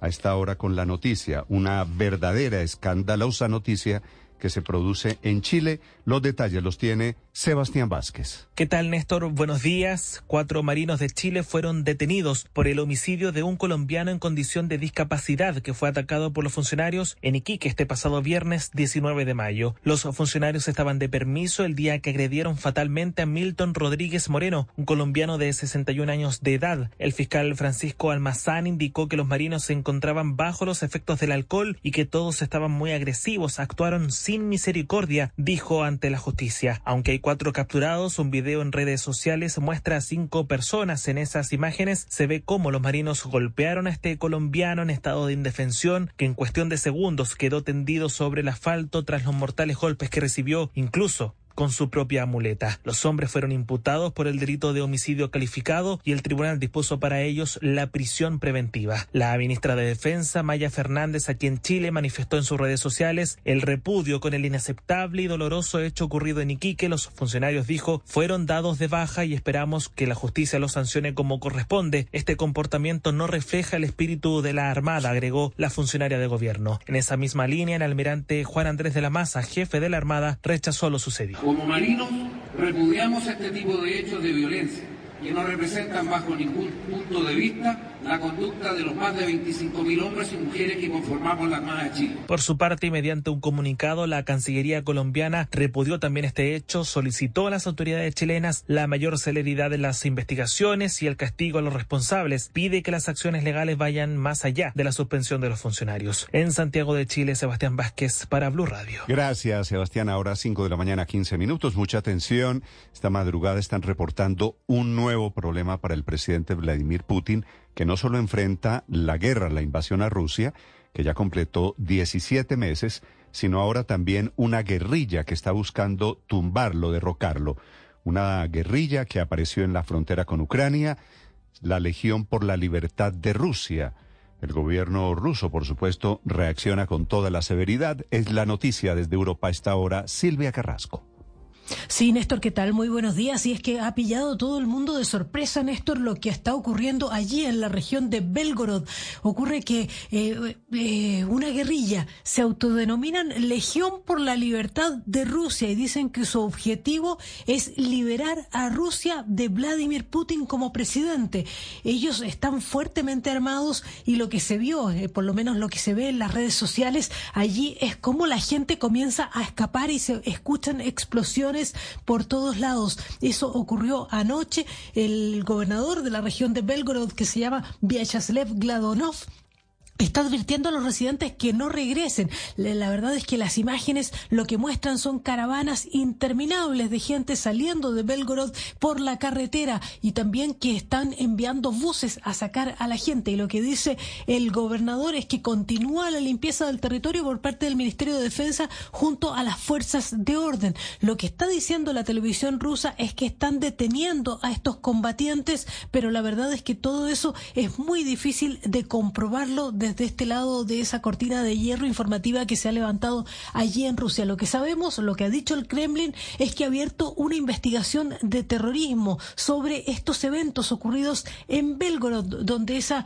milicia dice que ha invadido un asentamiento fronterizo ruso. Escuchemos al gobernador de Belgorod como dice a la gente que, que no regrese a casa. Информация о том, что в всех населенных пунктах, которые вчера Ese Vyacheslav Gladkov, el gobernador de la región que la verdad se ha visto enfrentado a esta a esta nuevo a este nuevo ataque sin saber si corresponde a Ucrania o a quién corresponde. El gobierno ucraniano está negando completamente cualquier participación en estos hechos. Y la verdad es que hasta ahora lo que se sabía era que las eh, fuerzas la, la fuerza que había en paralelo al ejército ruso era la milicia Wagner que además este fin de semana también declaró que había ya tomado control de Bakhmut, pero la verdad es que eso también lo niega Ucrania y lo que está diciendo la milicia Wagner, Néstor, es que ellos la tomaron independiente del ejército ruso y como ellos han estado peleando permanentemente con el Ministerio de Defensa ruso porque no le envía municiones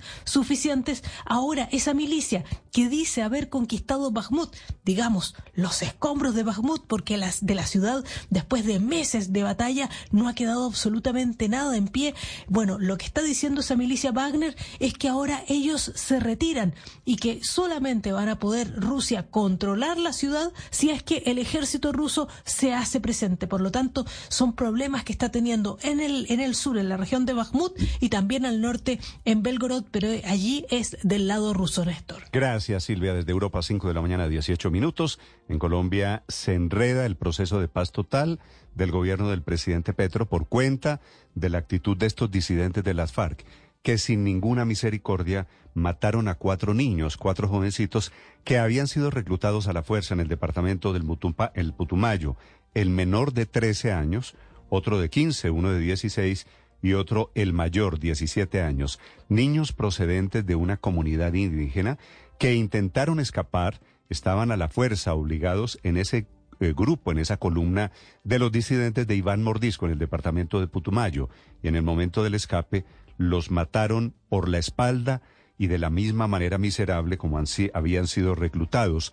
Eso lleva al gobierno del presidente Petro a suspender el cese al fuego que había declarado hace ya cinco meses por el asesinato de estos menores y responden los disidentes de las FARC diciendo que la actitud unilateral del gobierno va a desatar más guerra y más muertes y más violencia. Una crisis totalmente impensada. Estos disidentes de las FARC que siguen intentando seguir en el negocio de la violencia sin importar que están eh, cobijados por la actitud generosa de un gobierno que les ha tendido la mano, tal vez con ingenuidad.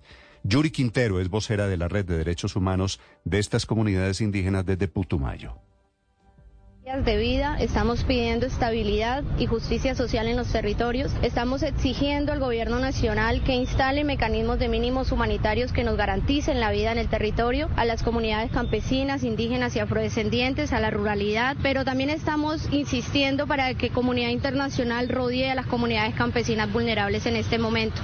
No es la primera vez que actúan estos disidentes de las FARC, producto de ello se suspende la tregua que había declarado el presidente Petro a comienzos de este año en Meta, Caquetá, Guaviare y Putumayo. Ojo que es allí en donde podría recrudecerse la guerra en las próximas horas. Carlos Garay Martínez es un líder indígena relatando cómo sucedieron los hechos este fin de semana. Se fugaron con armamento y todo, con dotación que le entregan a ellos, regresaron a la comunidad y solicitaron, ellos le solicitaron al cabildo que por favor le entregaran esas armas a los comandos que pasan o que se movilizan por ese sector, mientras la comunidad eh, recolectaba gasolina para poder eh, movilizar a estos jóvenes. Estos pues grupos de estas disidencias ya tienen más de 3.000 hombres y están enfrentados en diferentes zonas del territorio nacional con los otros disidentes, los de la segunda Marquetalia de Iván Márquez. Se disputan todos el negocio del narcotráfico, por eso están creciendo sus ejércitos. Detrás de la línea de mando de la orden de asesinato, John Mechas Matavaca, Alonso 45 y Óscar Eduardo Sandoval, alias El Mocho, que son los jefes de estas cuadrillas. Una situación de verdadera alerta humanitaria por lo que se va a agravar la guerra, lo advierte el defensor del pueblo, Carlos Camargo. Estos hechos se suman a las más de 50 violaciones al derecho internacional humanitario que habrían sido cometidas por el Estado Mayor Central de las disidencias de la FARA a lo largo de este año. El centenar de acciones violentas que han adelantado los grupos armados ilegales durante este año dejan claro que no hay una verdadera voluntad de paz. Lo que sí queda claro es que se han venido burlando del gobierno nacional. Y, y efectivamente con todo el cinismo y el descaro, después de que el gobierno Petro este fin de semana toma la decisión de suspender el cese al fuego, emiten un comunicado estos disidentes de las FARC que diciendo que consideran al gobierno serio, al gobierno Petro, el menos serio con el que han tenido alguna relación. Dice que si ni, siquiera se han instalado mecanismos locales de veduría o monitoreo y verificación del cese al fuego y advierten que lo que está sucediendo, que es responsabilidad de ellos, originará más guerra y más violencia. Desde el Meta, su gobernador, que es uno de los cuatro departamentos más afectados por estos disidentes, Juan Guillermo Zuluaga. Y ahora responden las disidencias de la FARC. Les salimos a deber a estos sinvergüenzas. Dicen que el gobierno Petro es el menos serio para negociar, cuando ha sido generoso tendiendo la mano. Y le hacen una amenaza al país. Dicen que se multiplicarán los muertos. Aquí tenemos que rodear a nuestra fuerza pública ejército y policía. Así efectivamente dice el comunicado de estos disidentes de las FARC, que se van a multiplicar los muertos, los heridos, los prisioneros, lo contrario a una política de paz total. Un verdadero desenlace desconcertante teniendo en cuenta quiénes son los actores, por un lado un gobierno de izquierda y por el otro lado, en teoría, está también una guerrilla de izquierda. El senador del Pacto Histórico, Iván Cepeda. No basta el hacer declaraciones y hacer acuerdos que no se cumplen.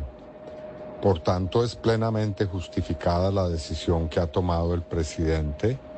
Eh, los grupos disidentes vienen realizando acciones en las que están eh, atacando gravemente a la población. Ocurrió en Putumayo, en la frontera con Ecuador. Los disidentes estos pertenecen a una columna que se hace llamar la columna Carolina Ramírez que significa que van a aumentar la guerra allí en el sur del país después de la decisión del presidente Petro de levantar, de suspender el cese al fuego decretado el 31 de diciembre del año pasado. En Putumayo, a esta hora desde Mocoa, su capital, Jairo Figueroa. Néstor, buenos días. La masacre ocurrió el pasado 17 de mayo en la vereda del Estrecho, entre Caquetá y Amazonas, al frente de la comunidad que intentaba trasladar a un sitio seguro a los cuatro menores que huyeron con las armas de dotación dos meses después de ser reclutados por el grupo ilegal. La policía, el ejército y la fiscalía van por los asesinos, según el coronel Nelson Sepúlveda, comandante en Putumayo. Para establecer eh, eh, los actores que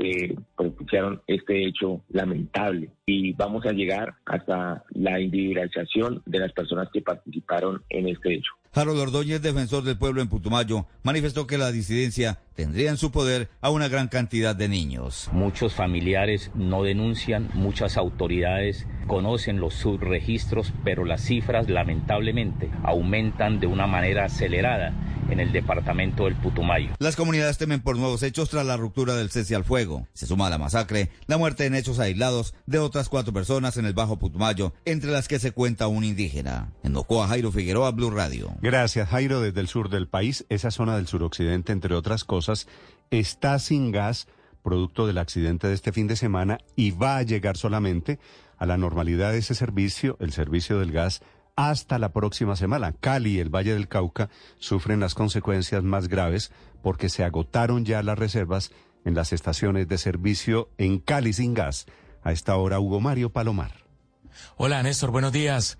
Son dos millones de usuarios aproximadamente de gas natural afectados en el occidente del país por la suspensión temporal de este servicio como consecuencia de una anomalía térmica que se presenta desde el fin de semana en el Cerro Bravo, en el departamento del Tolima, que ha puesto en peligro el gasoducto Mariquita Cali. Hace algunos instantes la comercializadora Gases de Occidente informó a través de un comunicado que la transportadora de gas internacional ya comenzó las obras para la construcción de una tubería flexible que tardaría nueve días dependiendo de las condiciones climáticas. El gerente técnico de la empresa GDO, Néstor Consuegra.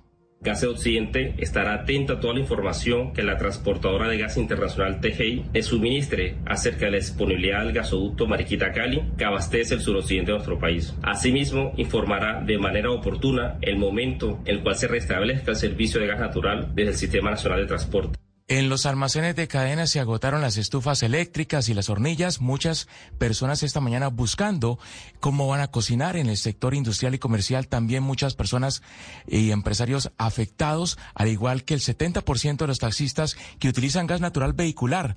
Como ya se ha dicho, este se agotó en las estaciones de servicio de ciudades como Cali. Johnny Rangel es el vocero del gremio de taxistas. Por eso muchos vehículos tipo taxi en este momento, desde que hubo el corte anunciado, pues sencillamente muchos vehículos tipo taxi han quedado guardados y han quedado parados en diferentes puntos.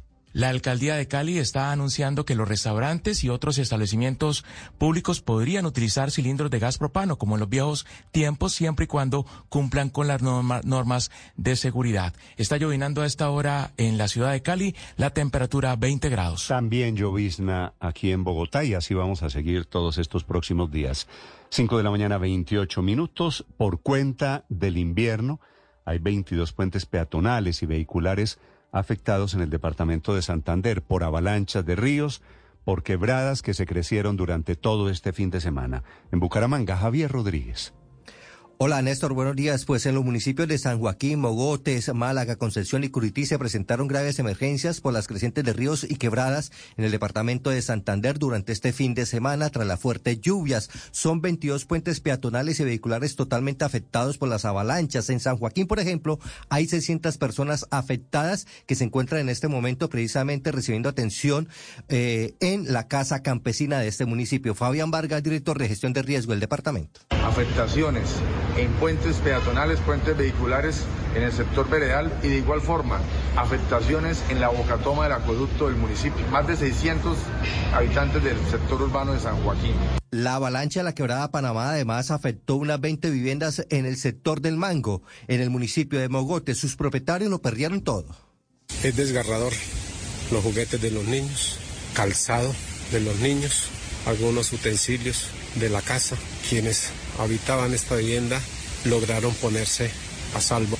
En este momento, Néstor, la vía que comunica a Boyacá con Málaga y Pamplona, en norte de Santander, se encuentra nuevamente cerrada por el desborramiento de la quebrada del término que destruyó un paso nivel que se había construido hace cerca de dos semanas. Amanecemos con tiempo seco por el momento en Bucaramanga, 20 grados de temperatura, Néstor. Estás escuchando Blue Radio.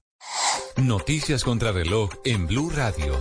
5 de la mañana, 30 minutos. Actualizamos las noticias en Blue Radio. Hoy se radicará la ponencia de la ley de sometimiento en la Secretaría de Comisión Primera del Senado de la República, la cual se busca que grupos que se desmovilicen paguen cárcel entre 6 a 8 años más 4 más de pena supervisada. Esta ley aplicaría para 23 organizaciones que ya han sido plenamente identificadas, en las que se encuentran el Clan del Golfo, los Caparros, las Autodefensas Conquistadoras de la Sierra, los Pelusos, los Puntilleros, los Rastrojos Costeños, entre otros. Los únicos que tendrían estatus político son el ELN y las disidencias de Iván Mordisco, que a propósito se levantó el cesar fuego luego que asesinaran a cuatro niñas indígenas que fueron reclutados y luego intentaron fugarse. Un macabro hallazgo se presentó las últimas horas en zona rural de Riohacha, donde fueron hallados cuatro costales con restos humanos en su interior. El general Pedro Sánchez, comandante de las Fuerzas Especiales del Ejército Nacional, señaló que es cuestión de horas para encontrar a los menores que viajaban en la avioneta que se accidentó el pasado primero de mayo. El oficial explicó que las huellas frescas encontradas en las últimas horas brindan esperanza de estar muy cerca de los niños. Sin embargo, aseguró que tienen información que les permite inferir que los menores indígenas se están moviendo constantemente en el territorio. En la avenida Suba, desde la carrera 63 hasta la calle 100, sentido norte-sur, se cerrará el paso para los vehículos mixtos durante seis meses aproximadamente a partir de hoy. Solo podrán transitar por allí las rutas de servicio de transporte público, Transmilenio y el ICTP. En este punto del norte de Bogotá se va a construir un deprimido en la intersección entre la avenida Sube y la calle 100, que será de uso exclusivo para las rutas de Transmilenio en sentido norte-sur por la carrera 68. Policías dispararon y mataron a un hombre que aparentemente estaba abusando de una mujer en zona boscosa del corregimiento de San Cristóbal en el Atlántico. El presunto abusador habría atacado a los uniformados con un machete cuando fue descubierto. Debido al modo en el que fue desmembrados los cuerpos, se desconoce cuántas personas hacen parte de las víctimas. Sin embargo, no se descarta que se trate de un homicidio múltiple. Las lluvias del Caribe durante este fin de semana afectaron 22 familias en Malambo Atlántico, donde resultaron destechadas sus viviendas, mientras que en el Cesar hubo desbordamiento de varios ríos que afectaron las poblaciones de zonas rurales de los municipios de Curumaní y Chiriguaná. Las autoridades de gestión de riesgo piden a las comunidades estar en alerta, pues hay pronósticos de tormentas eléctricas para las próximas horas. Dos personas muertas y tres heridas en dos accidentes de tránsito por carreteras de Antioquia durante este puente festivo. En el caso más grave, la madre y la abuela de un niño de 11 años fallecieron después de que el carro en el que se movilizaban cayera en un abismo. La policía en España ha detenido a cuatro personas por poner una pancarta contra el Real Madrid y un muñeco colgando de un puente cercano a la ciudad deportiva del Club Blanco con la camiseta del futbolista brasileño Vinicio Junior en enero antes del derby de la Copa del Rey contra el Atlético de Madrid. El Papa Francisco envió a Bolivia a uno de los miembros más importantes de la Congregación para la Doctrina de la Fe en momentos en que un escándalo de pederastia sacó de la Iglesia Católica en el país suramericano, donde el presidente boliviano Luis Arce ha solicitado al pontífice la revisión de convenios con la Santa Sede. Hoy Millonarios de Santa Fe en la Copa Suramericana. El cuadro cardenal visitará a las 5 de la tarde a Gimnasia y Esgrima La Plata en Argentina y Millonarios recibe en el Campín esta noche a Peñarol de Uruguay. Actualización de estas y más noticias en blurradio.com. Sigan con Mañanas Blue. Estás escuchando Mañanas Blue.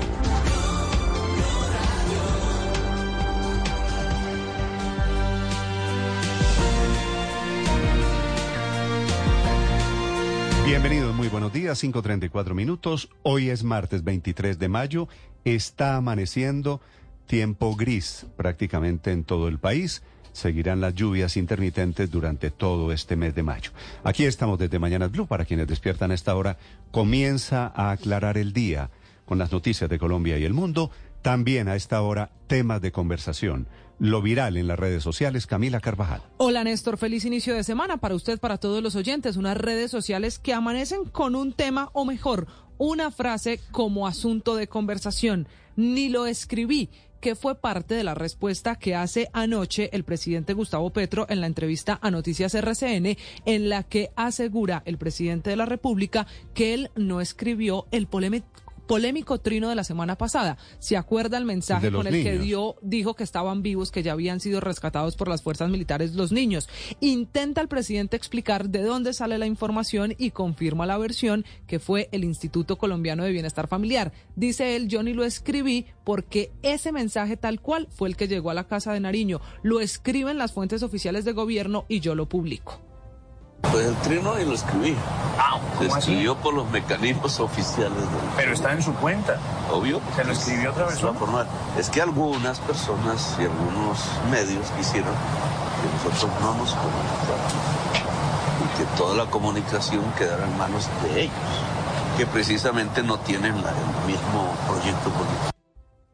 Y dice el presidente Gustavo Petro que el problema o todo el revuelo generado por ese trino es de alguna manera culpa textualmente de los medios de comunicación que quisieran que no nos comunicáramos y que la información quedara en manos de ellos que no tienen el mismo idioma o tema político que yo.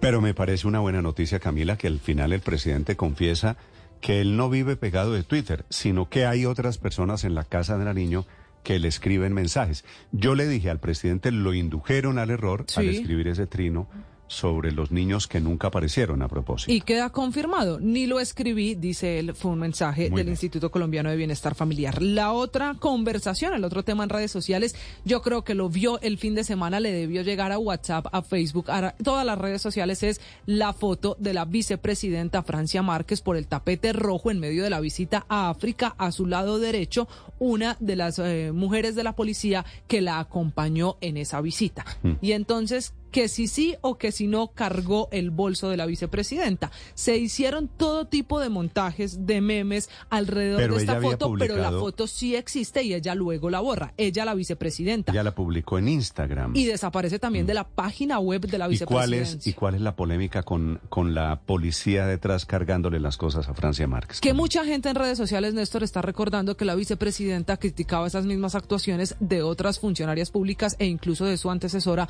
eh, Marta Lucía Ramírez. la- que la policía, que es una mujer negra, que no debería estar al lado de ella solo para cargarle el bolso, que eso no muestra una actitud, que qué significa que le cargue el bolso, que ella que llevaba las manos vacías. De fondo, Néstor, ve- ha pasado y pasará siempre. La verdad es que estas personas, y ella es la vicepresidenta de Colombia, tienen un edecán o una edecana, Como en este caso. que es en- lo que sucedió en este caso, que les ayuda llevando lo que tengan que cargar. Pues van con las manos libres, entre otras cosas, porque tienen que saludar, tienen que hacer otras cosas diferentes. Me parece un poquito exagerada toda la controversia alrededor de la vicepresidenta Francia Márquez, pero bueno. Y por último, deje mencionarle un tema que no es solo en Colombia, pero que es quizá la gran conversación en el mundo. Vinicius Junior es la tendencia mundial por el tema del racismo. Siguen las reacciones en el planeta del fútbol, y le digo en el planeta porque esto ya llegó desde la FIFA hasta los hinchas en todo el mundo por lo ocurrido en ese partido de Valencia-Real Madrid, un partido que terminó 1-0, pero que no ha importado el marcador ni de las jugadas, sino los gritos de simio y las eh, expresiones de los hinchas contra ese jugador. Se equivocaron, entre otras cosas, Daniel, buenos días, también los del bar porque solo mostraron el pedazo de la agresión de Vinicius, ¿no? De acuerdo, no cuando Néstor. lo agreden adelante. Buenos días para usted, para Camila. La verdad es lamentable. Desde 2005 la FIFA ha intentado endurecer el protocolo con respecto a este tipo de situaciones y muchos se preguntan, pero ¿por qué Real Madrid no se retiró del partido? ¿Por qué Ancelotti no sustituyó, por ejemplo, a Vinicius? Bueno, primero no tenía por qué sustituirlo y tampoco podía Real Madrid plantarse y no jugar porque el protocolo de la FIFA indica que lo primero, el árbitro debe detener el partido, posteriormente hacer el anuncio de que es lo que está sucediendo. Los jugadores se retiran del campo de juego y denuncia al árbitro la situación y anuncia además que si vuelve a suceder está en condición de suspender el partido y el equipo de los que los aficionados estén cometiendo estos actos perderá los tres puntos. Daniel, Esto no ¿sabe- sucedió con el arbitraje de Ricardo Sabe de que en redes sociales la gran pregunta es esa, ¿por qué no se suspendió el partido? Y mucha gente quiere saber si puede aplicarse esa misma regla en el fútbol colombiano, porque es que el hecho del racismo o de gritos o de insultos desde la tribuna contra el visitante, pues no solamente es en este Fue- partido, pasa mucho. Fue con Valencia, ¿verdad? Con Valencia, sí señor, en Valencia, en el, estadio Mestalla. En el mítico estadio de Mestalla, mucha atención. Este, este tema le ha dado la vuelta al mundo porque desnuda, porque descubre una España profundamente racista. Han sido detenidos esta madrugada, hora de Colombia, siete personas en España por los insultos contra el jugador. Ese escándalo del fútbol español, las agresiones a un brasileño, a un jugador de raza negra, se han tomado los medios de comunicación y hay un gran debate allí desde Madrid que nos cuenta Enrique Rodríguez. Enorme debate. Buenos días, Néstor. Sí, un debate que se ha tomado no solo la cotidianidad de los medios de comunicación y de las conversaciones en la calle, sino también la campaña electoral para las elecciones. Recordemos que son este domingo elecciones autonómicas y municipales. Pero empezando por lo más urgente, la Policía Nacional ha protagonizado esta madrugada dos operativos, como bien decía. El primero es la identificación y detención de tres personas a las que relaciona directamente con los insultos que recibió Vinicius durante el encuentro del Valencia Real Madrid. Esas personas están siendo acusadas de delitos de odio, están detenidas y serán puestas a disposición judicial en las próximas horas. Paralelamente, esta madrugada, y esta operación sí que ha llamado la atención, también la Policía Nacional ha detenido aquí en la capital de España a cuatro personas. Las considera las presuntas autoras de la colocación de una pancarta contra el Real Madrid y un muñeco colgado de un puente cercano a la ciudad deportiva que tenía la camiseta de Vinicius Junior. Eso fue en enero, antes del derby de la Copa del Rey, como señalaba. Los arrestados son cuatro hombres entre 19 y 24 años. Digo que llama la atención porque este incidente se produjo hace cinco meses y casualmente esta mañana se producen esas detenciones. En cualquier caso, como ustedes dec- decían, no es exagerado decir que esta polémica ha dado la vuelta al mundo. Polémica, por llamarlo de alguna manera, porque es un escándalo ciertamente vergonzoso. Tal es así que se ha pronunciado el presidente brasileño, Vinicius Junior es brasileño, y así se pronunciaba Lula da Silva en los micrófonos en la cumbre del G7, y decía esto. Não é justo que um menino pobre que venceu na vida, que está se transformando possivelmente num dos melhores jogadores do mundo, porque nós não podemos permitir que o fascismo tome conta e o racismo dentro do estádio de futebol. Dice que no es justo para un chico pobre que está tratando de convertirse en uno de los mejores jugadores del fútbol y también señalaba que no se puede dejar pasar al fascismo a los campos de fútbol. Quien también acaba de hablar hace apenas unos minutos, de hecho continúa esa rueda de prensa, es el entrenador del Real Madrid, Carlo Ancelotti, que ya desde el mismo domingo en la comparecencia de prensa ante los medios de comunicación tras el partido se mostró enormemente contundente con este tipo de actitudes racistas y esta mañana ha apuntado esto. Tengo que decir que España no es racista, pero hay racismo en España, sí, como en otro sitio, como en otro sitio. Esto tiene que acabar y cada uno haga lo suyo. Ha dicho también Carlo Ancelotti que hay que cambiar ese protocolo antirracismo en los campos de fútbol españoles, porque ese partido del pasado domingo no debió seguir jugándose. Ese partido tenía que haber sido suspendido como consecuencia de esos gritos racistas.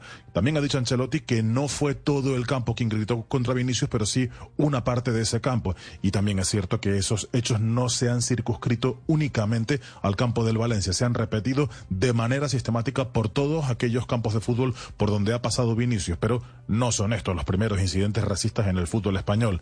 Desde que tenemos memoria de esa competición deportiva se han producido incidentes de mayor o menor intensidad. Seguramente estos sean los más mediáticos y seguramente, ojalá que sí, sean los que puedan causar cambios más profundos en el muy racista fútbol español, Néstor. Mm, Bueno, la verdad es que todo el mundo es muy racista. Cada vez que hay un problema con un jugador de raza negra, lo primero que le gritan en las tribunas, también pasa en Colombia, es el insulto racista, ¿no? El negro tal por sí, cual. Sí, total, Néstor. Y aquí digamos que el tema ha cobrado muchísima trascendencia porque desafortunadamente Vinicius, que es ser humano, reacciona. Él, él ha reaccionado ante la gran cantidad de oportunidades en las que ha sido víctima de este tema de racismo, porque en el Real Madrid hay más jugadores de raza negra, pero solamente se la han tomado con Vinicius porque él, como ser humano y sensible, él reacciona ante la situación y la trascendencia evidentemente es mayúscula por tratarse del Real Madrid. Muy bien, Daniel, 5 de la mañana, 44 minutos. Sobre el caso de los niños que siguen perdidos, los cuatro hermanos que siguen perdidos en las selvas del Guaviare, anuncia el director de la operación de búsqueda que es cuestión de horas para que los encontremos. Una voz de esperanza en medio de la incertidumbre. Cada hora que pasa es tal vez una posibilidad menos de encontrarlo. Los niños Mucutuy siguen perdidos, no ha aparecido ningún rastro. Sin embargo, el comandante de las Fuerzas Especiales, que están allí, estos hombres internados en la selva buscándolos de diferente manera, es optimista. Esta es la declaración del general Pedro Sánchez, comandante jefe de esas fuerzas especiales. Uno de los indicios más fuertes fue unas huellas que, de acuerdo a los rastreadores tanto de nuestra tropa como de don Manuel, un indígena, el padre de los dos niños, el padrastro de las dos niñas, que está con siete indígenas más, nos decían que eran muy frescas de unas 24 a 48 horas. En toda esa área han volado Y helicópteros. efectivamente aparecieron esas huellas diferentes a las del viernes de la semana pasada. Huellas que hacen suponer los niños están vivos y caminando. Por lo menos esa es la esperanza. No solo buscados los niños por hombres del ejército y de la aviación colombiana, sino también por 85 indígenas que conocen la zona y que se sumaron este fin de semana al rastreo de las huellas y a la posibilidad de encontrarlos. Damaris Mucutuy es tía de los niños desaparecidos. Pues yo recuerdo a mi sobrina, la Leslie Jacobombay, es la mayor de la que está de los niños que están desaparecidos. Yo con ella, mejor dicho, convivimos mucho, casi nectamente nos criamos desde pequeña. Eh, yo pues yo siento que ella es la que ahorita está dirigiendo a los hermanitos porque ella es una persona que ella está El avión se accidentó el primero de mayo, hoy es 23, quiere decir los niños ya llevan más de tres semanas deambulando por esas espesas selvas. La misión es la orden del gobierno nacional, no se acaba hasta que los niños no sean encontrados. Oscar Torres está en la zona, es enviado especial de Blue Radio.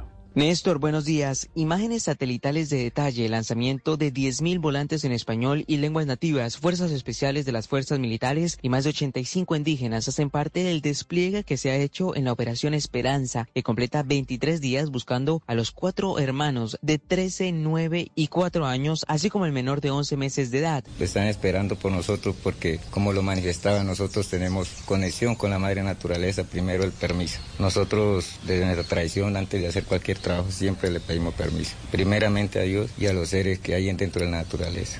En las últimas horas llegaron hasta San José del Guaviare comunidades indígenas de Araraquara, Buenos Aires, Mitú, Puerto Leguízamo, Florencia y Cauca. Todo esto para unirse a las operaciones. Por ahora, más pueblos indígenas se sumarán a esta búsqueda y el día de hoy seguirán llegando desde diferentes zonas del país para terminar con más de 20 días de intensa búsqueda en la selva colombiana. Oscar Torres, Blue Radio. Oscar, gracias. 5 de la mañana, 47 minutos. La economía norteamericana se encuentra hoy al borde de la parálisis. Hay un desacuerdo político notable en Washington. No se han podido poner de acuerdo demócratas y republicanos en ampliar el techo de la deuda. Y ese detalle técnico tiene a punto de parálisis la economía. Desde Washington, Juan Camilo Merlano. Néstor, buenos días. Una contracción económica del 1% en el corto plazo, la destrucción de 1.5 millones de puestos de trabajo, una caída de los mercados del 45%, reducción en la calificación de riesgo, pérdida en el valor de los bonos del tesoro y pánico que acabaría con la confianza en el dólar como divisa global son algunas de las consecuencias que ya se empiezan a visorar en Estados Unidos. El default no está sobre la mesa, aseguró el presidente Joe Biden en las últimas horas en una nueva reunión con el presidente de la Cámara, Kevin McCarthy, reconociendo que si Estados Unidos no paga sus obligaciones financieras, será un golpe para todo el planeta. El gobierno necesita que el Congreso, mediante votación, autorice la ampliación del techo de la deuda para que Estados Unidos no caiga en cesación de pagos o default por primera vez en su historia. No obstante, los republicanos representados por el presidente de la Cámara, Kevin McCarthy, dice que no van a aprobar nada hasta que Biden recorte en gastos y reduzca el déficit. So we just get back to the White House. I thought the meeting was productive.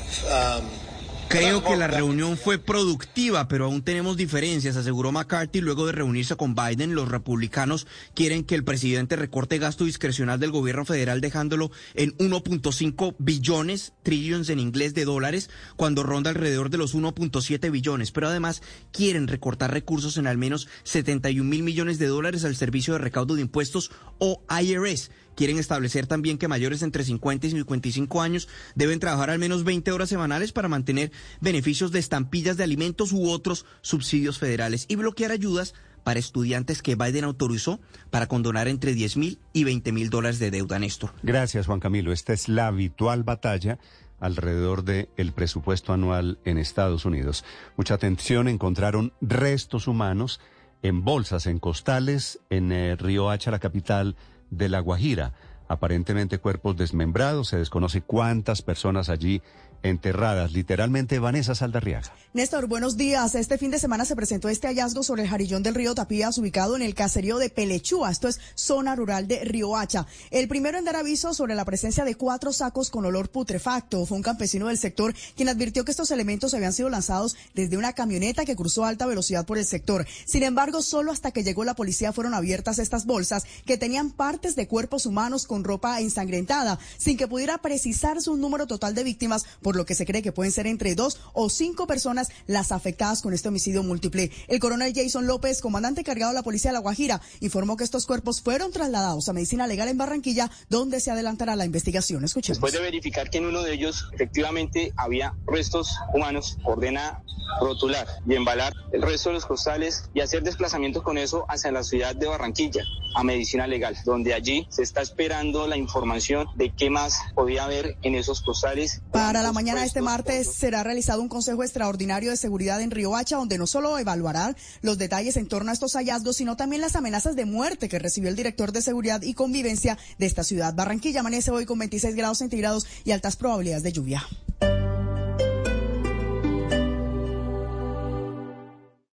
Esta es Blue Radio. Sintonice Blue Radio en 89.9 FM y grábelo desde ya en su memoria y en la memoria de su radio.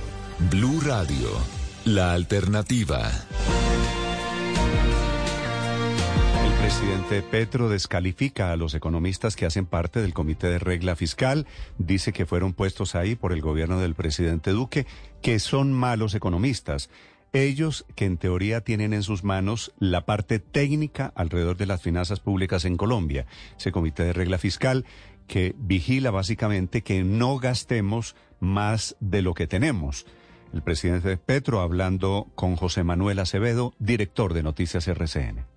Pero la laboral es la que permitiría que millones y millones de personas pudieran tener condiciones dignas de trabajo e incentivaría al empresariado aumentar las ganancias por la vía de la productividad, es decir, de la innovación y de mejorar las máquinas. Claro, pero si queda mal hecha también puede destruir empleos. Algunos investigadores del Banco de la República o FENALCO han dicho que pueden destruirse 700 mil empleos si pasa la reforma como está. Pero mira, yo, yo estudié economía. Ese tipo de teorías era de malos economistas. Gente como Keynes, que es un defensor del capitalismo y uno de los grandes economistas del mundo, Decía lo mismo que Marx, entre otras cosas, que era un crítico del capitalismo. No existe mercado de trabajo. Lo que determina el incremento del empleo son unas cosas diferentes. Es el presidente Petro diciendo que de todas las reformas, incluyendo la salud y la pensional, la más importante, la que a él le parece más importante, es la reforma laboral, sobre cual hay estas alertas de que podría destruir puestos de trabajo. Una reforma que en realidad no está dirigida a proteger o a generar empleos, sino a proteger los que existen hoy en día. Haciendo campaña, reapareciendo en la política, el exministro Germán Vargas Lleras sobre el tema de empleo y de reforma laboral. Empresarios me han manifestado. Nosotros sí tenemos un plan B. Antes de que esa reforma sea sancionada, vamos a sacar a miles y miles de personas, pero no se quedará trabajando amparados por esas normas. Hablando de que los empresarios alistan, dice Vargalleras, despidos por cuenta de la reforma laboral de Petro y efectivamente muchos empresarios están diciendo aumenta los costos, quiere decir vamos a tener que sacrificar empleos. Son las 5 de la mañana a 54 minutos. A propósito de empleo y de temas laborales, la noticia económica de esta mañana de martes, Víctor. Néstor, buenos días. Después de más de 40 días de negociación y con el fantasma de una posible huelga de trabajadores, Ecopetrol y el sindicato de la USO lograron un acuerdo y firmaron una nueva convención colectiva de trabajo que tendrá una vigencia de cuatro años. Las partes aseguran que se lograron mejoras en las condiciones laborales de los empleados, el compromiso por seguir promoviendo la equidad, diversidad e inclusión con enfoque de género dentro de la compañía, entre otros aspectos. El acuerdo salarial pactado consiste en un incremento para este 2023 del IPC más 1,5 puntos porcentuales, es decir, del 14,62%. Y para los siguientes años de la convención será del IPC más 1,6 puntos porcentuales. La USO también destacó la aprobación de un aumento en la nómina directa operativa de 600 nuevas contrataciones y un incremento de 21 mil millones de pesos en inversión social para las comunidades petroleras. La ministra de Trabajo, Gloria Inés Ramírez, destacó que gracias al diálogo se puede construir en medio de las diferencias. Tras el acuerdo, se entierra la posibilidad de una huelga. Ecopetrol también logró acuerdos con otros sindicatos. Grosso, datayfx.com. Las 5 de la mañana, 55 minutos. En Bogotá hoy nuevos problemas en la avenida Suba con calle Ciel, a la que se suman cierres por la construcción de un corredor de Transmilenio y ahora, a partir de esta mañana, cambios viales que arrancan y que tendrán una vigencia de seis meses. Valentina Herrera. Hola Néstor, buenos días. Pues la avenida Suba desde la carrera 63 hasta la calle 100 en el sentido norte-sur se va a cerrar nuevamente el paso para todo tipo de vehículos y solamente van a poder transitar pues los de transporte público Transmilenio. Este cierre va a ser implementado durante toda esta semana, pero va a durar hasta noviembre. Lo que busca la alcaldía con esto es iniciar la construcción de uno de los muros que va a tener el deprimido por el que va a cruzar precisamente Transmilenio que se está construyendo por la avenida 68 y el que espera llegar hasta la calle 100 como tal y la autopista norte. Para esto, los conductores que se mueven por toda esta troncal que prácticamente descarga todo el flujo vehicular de la localidad de Suba, pues se van a encontrar al menos cuatro nuevas intersecciones semafóricas, una de ellas en la calle 100 con la carrera 65 y también va a cambiar el sentido de las vías, en especial las que van a hacer el desvío a propósito de este cierre. Sobre esto habló Diego Sánchez, quien es el director del Instituto de Desarrollo Urbano. Todos los vehículos que vienen por la avenida Suba del Norte se van a desviar por dos vías alternas, la carrera 65 y la carrera 63, que los van a llevar a través Mucha paciencia por, los conductores, para los conductores, Néstor, porque allí al menos ya hay 60 frentes de obra que hacen parte de toda la construcción de Transmilenio. Y si se tranca esa zona de Bogotá, se tranca toda la ciudad. Valentina, 5 de la mañana, 56 minutos. Durante este puente festivo que terminó, nuevas críticas del exministro Alejandro Gaviria enfrentado vía redes sociales con su colega de gabinete en el momento, la ministra Carolina Corcho. Hoy los dos por cuenta de las peleas dentro del gobierno de Gustavo Petro, Juan David Ríos. Hola Néstor, buenos días. Pues la reforma a la salud vuelve a enfrentar a dos exministros del gobierno Petro que nunca han coincidido en el manejo del sistema de salud. Estamos hablando de Alejandro Gaviria y de Carolina Corcho. El primero ha estado en la mira de congresistas del pacto histórico que le han recordado que su propuesta de reforma del 2013 es similar a la que actualmente Gaviria se opone, en especial un trino de la senadora Piedad Córdoba, a lo que Alejandro Gaviria nos respondió. En su momento, hay que decirlo todo, Carolina Corcho, como miembro de la sociedad civil, se opuso opuso de manera vehemente a esa reforma. Y precisamente la exministra Carolina Corcho, quien se enfrentó contra varios de sus compañeros de gabinete, incluido Gaviria, por su propuesta de reforma, en Twitter respondió que el sistema de salud que recibió tenía deudas históricas. Ella trinó. Aquellos que dejaron un sistema de salud con deudas que superan los 23 billones de pesos se presentan ahora como el faro moral, intelectual y técnico de la salud. Le preguntamos a Alejandro Gaviria y esto nos dijo. La mentira como principio. Eso es lo que se está practicando aquí nuevamente. Pero el verdadero pulso de la reforma se vivirá este martes en la Comisión Séptima de Cámara, donde se espera se debatan los últimos artículos del proyecto para que pase a plenaria. Juan David Ríos, Blue Radio. El periodismo no tiene apellidos. Es siempre honesto, independiente y comprometido con la verdad. El periodismo no es amigo del poder, lo vigila. Hoy, Mañanas Blue les ofrece periodismo con contexto. Las dos caras de la moneda, sin exageración, sin especulación. A partir de este momento, Mañanas Blue es periodismo en radio. Bienvenidos.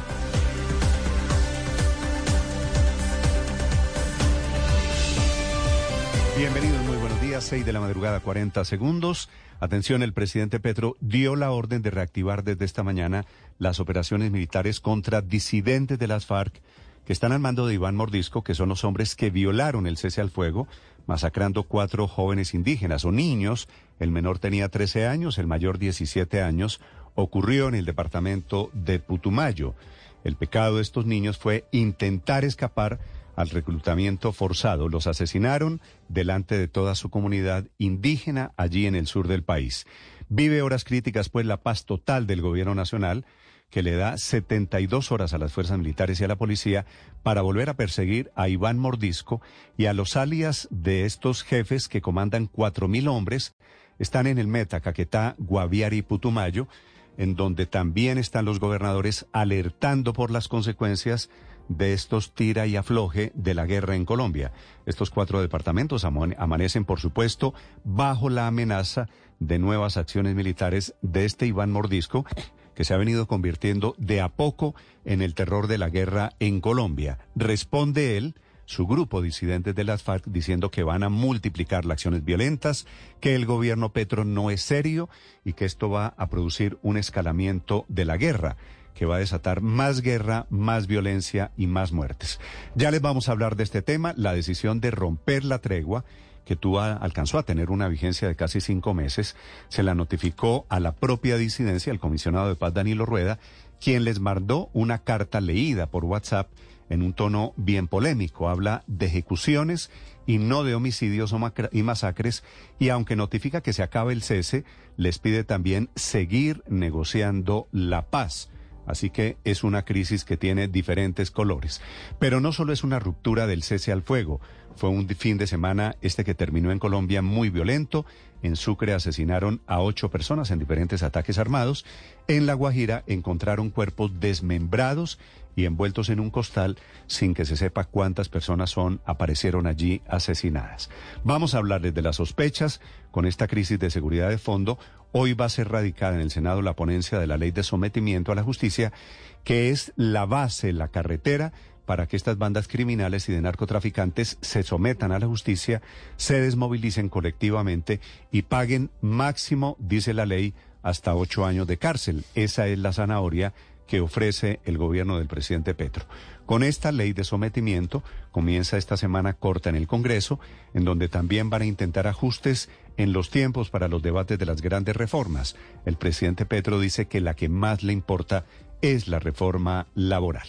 Ya les vamos a hablar de este tema, de orden público y de reformas en el Congreso de Colombia.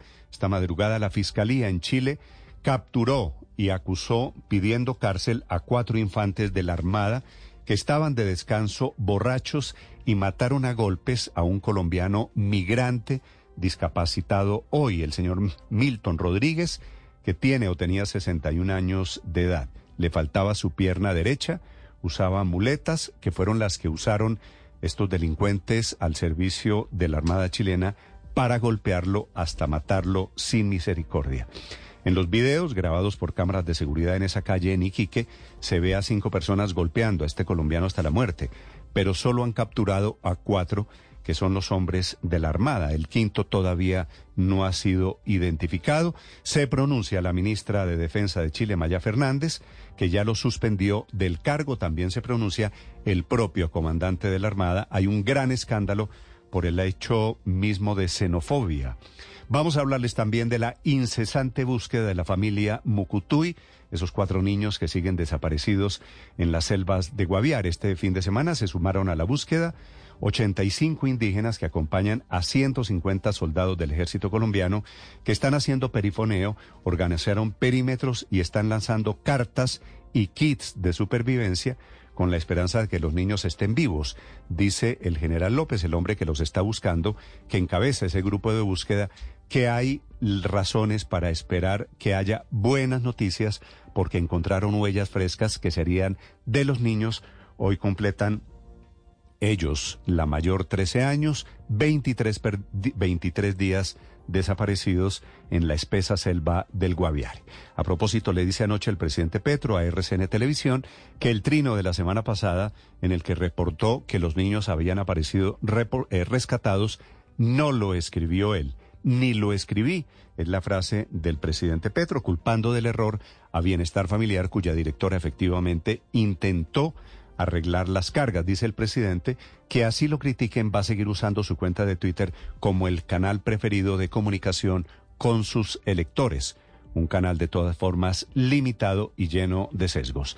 Ecopetrol y la USO, el sindicato de trabajadores, firmaron finalmente un acuerdo. Se acaba la posibilidad de un paro en el sector petrolero. Estará vigente este acuerdo laboral por cuatro años y contempla un incremento salarial de 14.6 para el primer año aumento de la nómina directa en 600 nuevas contrataciones y un aumento de 21 mil millones de pesos, dicen ellos, para inversión social, a pesar de eh, que, de que Ecopetrol es una empresa destinada al achicamiento si el gobierno insiste en acabar contratos de exploración y, y, explotación.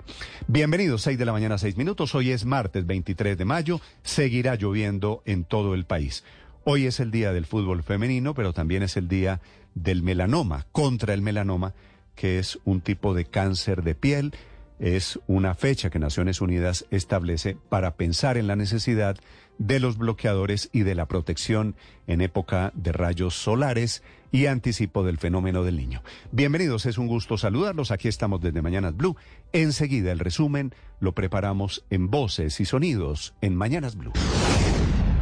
Cuatro marinos de Chile fueron detenidos por el homicidio de un colombiano en condición de discapacidad que fue atacado por los funcionarios en Iquique este pasado viernes 19 de mayo. El fiscal Francisco Almazán indicó que los marinos se encontraban bajo los efectos del alcohol. Los hombres fueron imputados por el delito de homicidio calificado y el tribunal dispuso para ellos la prisión preventiva. Nancy Fabiola Domínguez es hermana de la víctima. Y reprochamos la forma tan inhumana, con tanta sevicia, pues que fue muerto una persona en cualquier condición en que esté, pues esa no sería la forma, ¿no? El presidente Gustavo Petro le puso freno al Estado Mayor Central de las disidencias de las FARC tras el reclutamiento forzado y el posterior asesinato de cuatro niños indígenas por la estructura Carolina Ramírez el pasado 17 de mayo en Caquetá. Entre tanto, las disidencias de las FARC emitieron un comunicado advirtiendo que tras el rompimiento del cese al fuego se desatará más guerra y se multiplicarán los muertos. El defensor del pueblo, Carlos Camargo. Lo que sí queda claro es que se han venido burlando del gobierno nacional y se siguen burlando del anhelo de paz que tenemos todos los colombianos. Yuri Es defensora de derechos humanos en Putumayo. Estamos pidiendo estabilidad y justicia social en los territorios. Estamos exigiendo al gobierno nacional que instale mecanismos de mínimos humanitarios que nos garanticen la vida en el territorio, a las comunidades campesinas. Jorge Mantilla, investigador del conflicto, analiza lo que va a pasar con la suspensión del cese al fuego con las disidencias de Iván Mordisco. Es muy probable que se incrementen las acciones contra la fuerza pública a través de ataques con explosivos. A Medicina Legal de Santa Marta fueron trasladados los cuerpos encontrados en zona rural de Río Hacha, La Guajira. Según información entregada por la policía, los restos fueron encontrados en varios costales. Un grupo especial de la Sijín de Barranquilla se trasladó hasta el sector conocido como Pelechúa en Río Hacha para hacer los actos urgentes. Aún se desconoce cuántos cuerpos fueron encontrados. En Buenaventura, cuatro jóvenes resultaron heridos tras un ataque armado que se registró en el barrio Kennedy. Según las autoridades, a bordo de un taxi y una motocicleta, desconocidos dispararon de manera indiscriminada contra un grupo de personas que departían en una vía pública de la Comuna 7. Los heridos fueron trasladados a centros asistenciales de Buenaventura, donde reciben atención médica. La policía busca a los responsables de este ataque. Hoy se cumplen 23 días desde que ocurrió el accidente de la avioneta tipo Cessna en la selva de Caquetá y Guaviare, en la que murieron tres personas y cuatro niños siguen desaparecidos. Los comandos especiales de las fuerzas militares y los indígenas unieron esfuerzos con el fin de reforzar la búsqueda de los menores de edad. Mientras tanto, a San José del Guaviare siguen llegando los pueblos indígenas de diferentes departamentos del país para sumarse a la búsqueda. Creo que nos podemos encontrar en las entrañas, en la selva, confiando en Dios y lo hemos visto, digamos, desde nuestra ancestralidad, confiando Dios no va a pasar más de tres días y vamos a tener ese resultado. Sigue la restricción de gas natural en el departamento de Caldas, Tolima, Risaralda, Quindío, Valle del Cauca y Cauca debido a un incremento en la temperatura superior a los 600 grados que se registró dentro del Cerro Bravo en el municipio de Herbeo, Tolima y que puso en riesgo el gasoducto Mariquita Cali. Felipe González Penagos es director de hidrocarburos del Ministerio de Minas. Esas alternativas comprenden una conexión flexible que puede ir entre el punto inicial y el punto final de esta anomalía. John Macario Londoño es el director de geomasas de la entidad. El volcán Cerro Bravo ha estado muy tranquilo en los últimos 10 años, no ha mostrado ningún signo de actividad. Para esta semana, el acueducto de Bogotá anunció cortes de agua programados por mantenimiento de redes en algunas zonas de la ciudad. Para el día de hoy, 23 de mayo, se tiene prevista una suspensión de 24 horas en la localidad de Kennedy y en el municipio aledaño de Gachancipá. Por otro lado, la localidad de Santa Fe tendrá un corte de 4 horas. Entre tanto, el acueducto de Bogotá recomendó llenar los tanques de reserva de las viviendas al almacenar agua en recipientes y por último hacer un uso del agua de forma racional. En el norte de Bogotá, en la avenida Suba, desde Río Negro hasta la calle 100, sentido norte-sur, se va a cerrar el paso para los vehículos mixtos a partir de hoy durante seis meses. Solo podrán transitar por allí las rutas de servicio de transporte público, Transmilenio y buses del SITP. El director del IDU, Diego Sánchez. Todos los vehículos que vienen por la avenida Suba del norte se van a desviar por dos vías la carrera 65 y la carrera 63 que los van a llevar a través del paso por la calle 100 hasta la calle 97 y volverán a tomar la avenida Suba. La nueva reunión entre el presidente de Estados Unidos, Joe Biden, y el presidente de la Cámara de Representantes, Kevin McCarthy, sobre elevar el techo de deuda del país terminó sin un acuerdo. Tras el encuentro, McCarthy aseguró que la conversación fue productiva, pero no hubo un consenso. Según el Departamento del Tesoro, quedan 10 días para que el país se quede sin dinero para pagar sus obligaciones.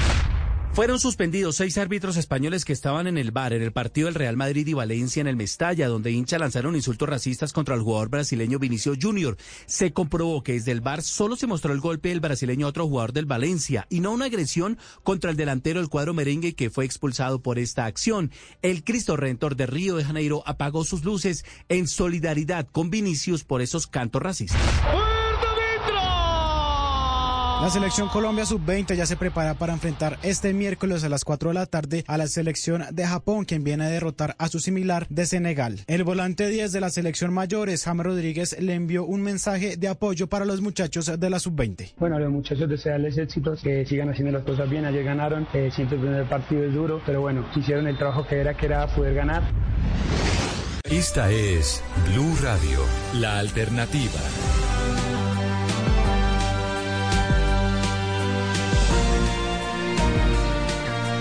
Con toda la brutalidad posible, cuatro hombres de la Armada chilena mataron a un colombiano discapacitado, a muletazos, con las muletas con las que intentaba caminar, con las que intentaba vivir.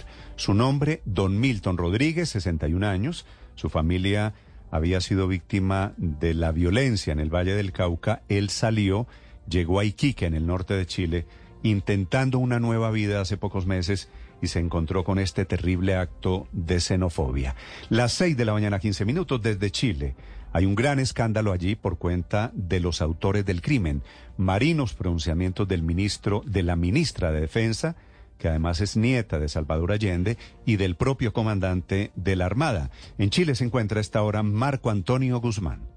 Buenos días, Néstor. Este lunes el juzgado de garantía de Iquique decretó la prisión preventiva a cuatro marinos implicados en el cruel asesinato de un migrante colombiano discapacitado. La decisión la adoptó la jueza Verónica Opaso a pedido de la Fiscalía, luego de conocerse testimonios e imágenes de la golpiza que sufrió Milton Domínguez Moreno, de 61 años, discapacitado de nacionalidad colombiana y usuario regular de la beneficencia social del Hogar de Cristo. La noche del viernes 19 de mayo, los cuatro marinos de la dotación de la fragata Cochrane golpearon brutalmente al hombre sin mediar provocación. Los hechos sucedieron a horas de la conmemoración más importante para la Armada chilena, que es el recuerdo del combate naval de Quique hace 144 años. Por lo mismo, es que tras la detención de los marinos y el anuncio de su baja, el comandante en jefe de la Armada, el almirante Juan Andrés de la Maza, condenó lo sucedido y apuntó a que jamás conductas como estas serán aceptadas en la Marina chilena. Ante la gravedad de los hechos, la institución resolvió dar de baja al personal involucrado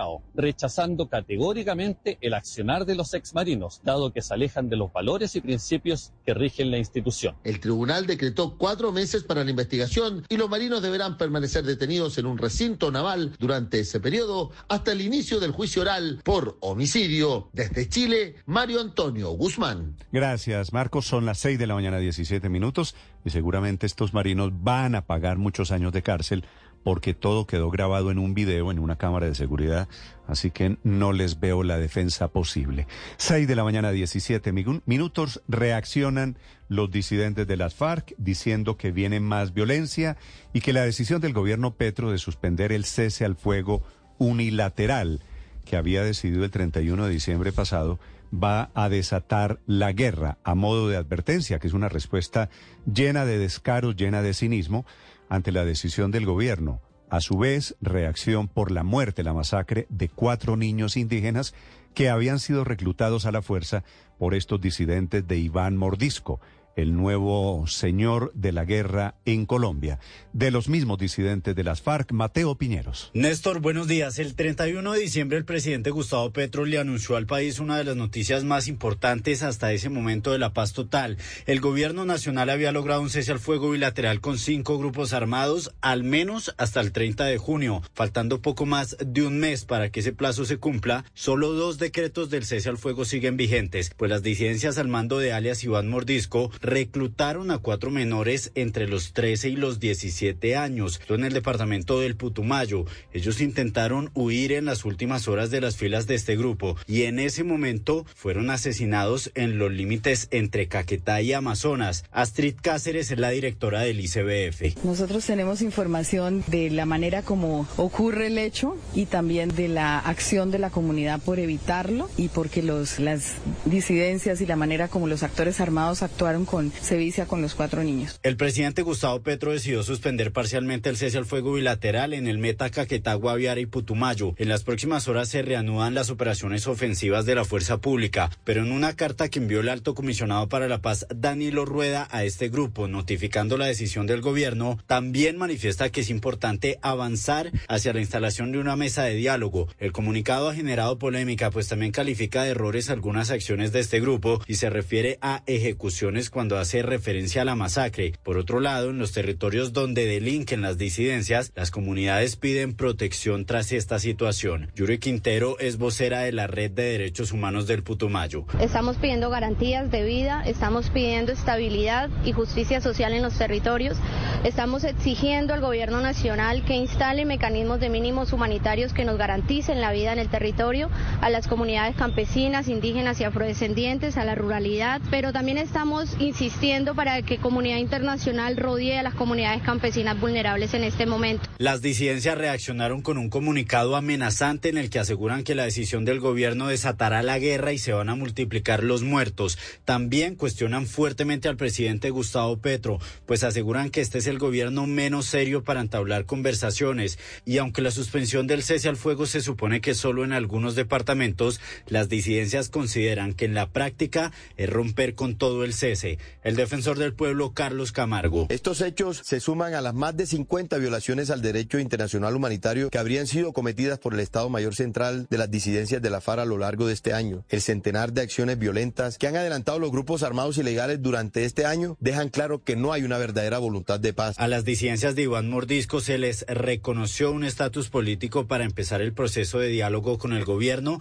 y ya había un mecanismo de monitoreo y verificación al cese al fuego bilateral. Ahora, este cese solo está vigente con las autodefensas de la Sierra Nevada y la Segunda Marquetalia. Mateo Piñeros, Blue Radio. Ricardo Ospina es periodista. Está en Mañanas Blue. Son las 6 de la mañana y 21 minutos, cuatro meses y medio después del inicio, en teoría, de múltiples ceses bilaterales del fuego, el gobierno del presidente Gustavo Petro ha afrontado dificultades que no le han permitido tener avances significativos en la política de paz total que es el eje de este cuatrienio. Luego de la crisis de este fin de semana en las negociaciones con las disidencias de alias Iván Mordisco por el asesinato de cuatro menores indígenas reclutados forzosamente, lo que llevó al levantamiento del cese al fuego en cuatro departamentos, podemos hacer el ejercicio de poner en blanco y negro los diferentes procesos de diálogo. Con el autodenominado Estado Mayor Central, que son las disidencias de Iván Mordisco, por ahora pareciera que no hay posibilidades de iniciar una mesa de conversaciones, teniendo en cuenta la desconfianza entre las partes y la reciente crisis. En el caso de la segunda Marquetalia de Iván Márquez, pareciera que todavía no hay claridad frente a la autopista jurídica que se utilizaría en un eventual proceso de paz teniendo en cuenta la condición de traidores al acuerdo del Teatro Colón de la mayoría de sus integrantes, aún a pesar de que el gobierno del presidente Gustavo Petro sigue defendiendo la teoría de un supuesto entrampamiento, al menos para explicar su rearme.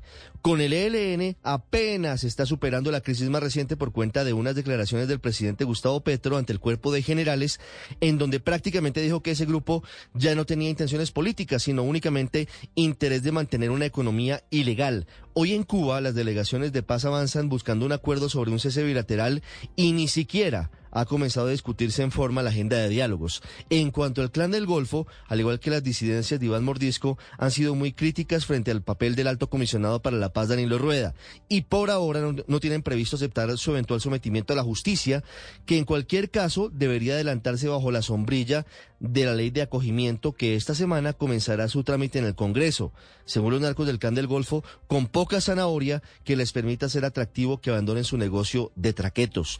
Y para concluir, sigue siendo un gran interrogante cuál sería el mecanismo de negociación que emprenderá el gobierno con los que llamó grupos organizados de Medellín, con los chotas y los espartanos, pandillas criminales de Buenaventura y con las denominadas autodefensas de la Sierra Nevada. María Camila Orozco es periodista. Está en Mañanas Blue. Ya son las 6:23 minutos de la mañana. Con ese ambiente de violencia es que se va a presentar hoy en la Comisión Primera del Senado la ley de sometimiento, que es la hoja de ruta de la política de paz total del gobierno del presidente Gustavo Petro, con el que se busca someter a estructuras, bandas criminales y la oferta es que se desmovilicen, que paguen cárceles entre 6 a 8 años de cárcel más cuatro más de pena supervisada. Pero es un proceso que de momento sigue teniendo por fuera en el que no está interesado el clan del Golfo, no como está planteada la ley de sometimiento, que es la autopista diseñada para traerlos a la vida civil. Y es un rechazo, es una distancia que se provoca en el ofrecimiento de solo cárcel y en ningún incentivo adicional para hablar o para dejar las armas hablando allí del capítulo de la extradición. Es una ley que se aplicaría para 23 organizaciones que ya han sido plenamente identificadas. Allí el gobierno hace cuentas del clan del Golfo, están los caparros, las autodefensas conquistadoras conquistadoras de la sierra los pelusos, los puntilleros y los, los rastrojos costeños, que son casi el 65% de toda la actividad criminal en Colombia y es una muestra para este gobierno de la importancia de hacer o de sacar adelante este proceso de sometimiento. No hay nuevos tribunales, no hay nuevos jueces, no habría nuevos procedimientos. Lo único que habría en la justicia ordinaria sería el principio de sustitución de pena, que es también conocido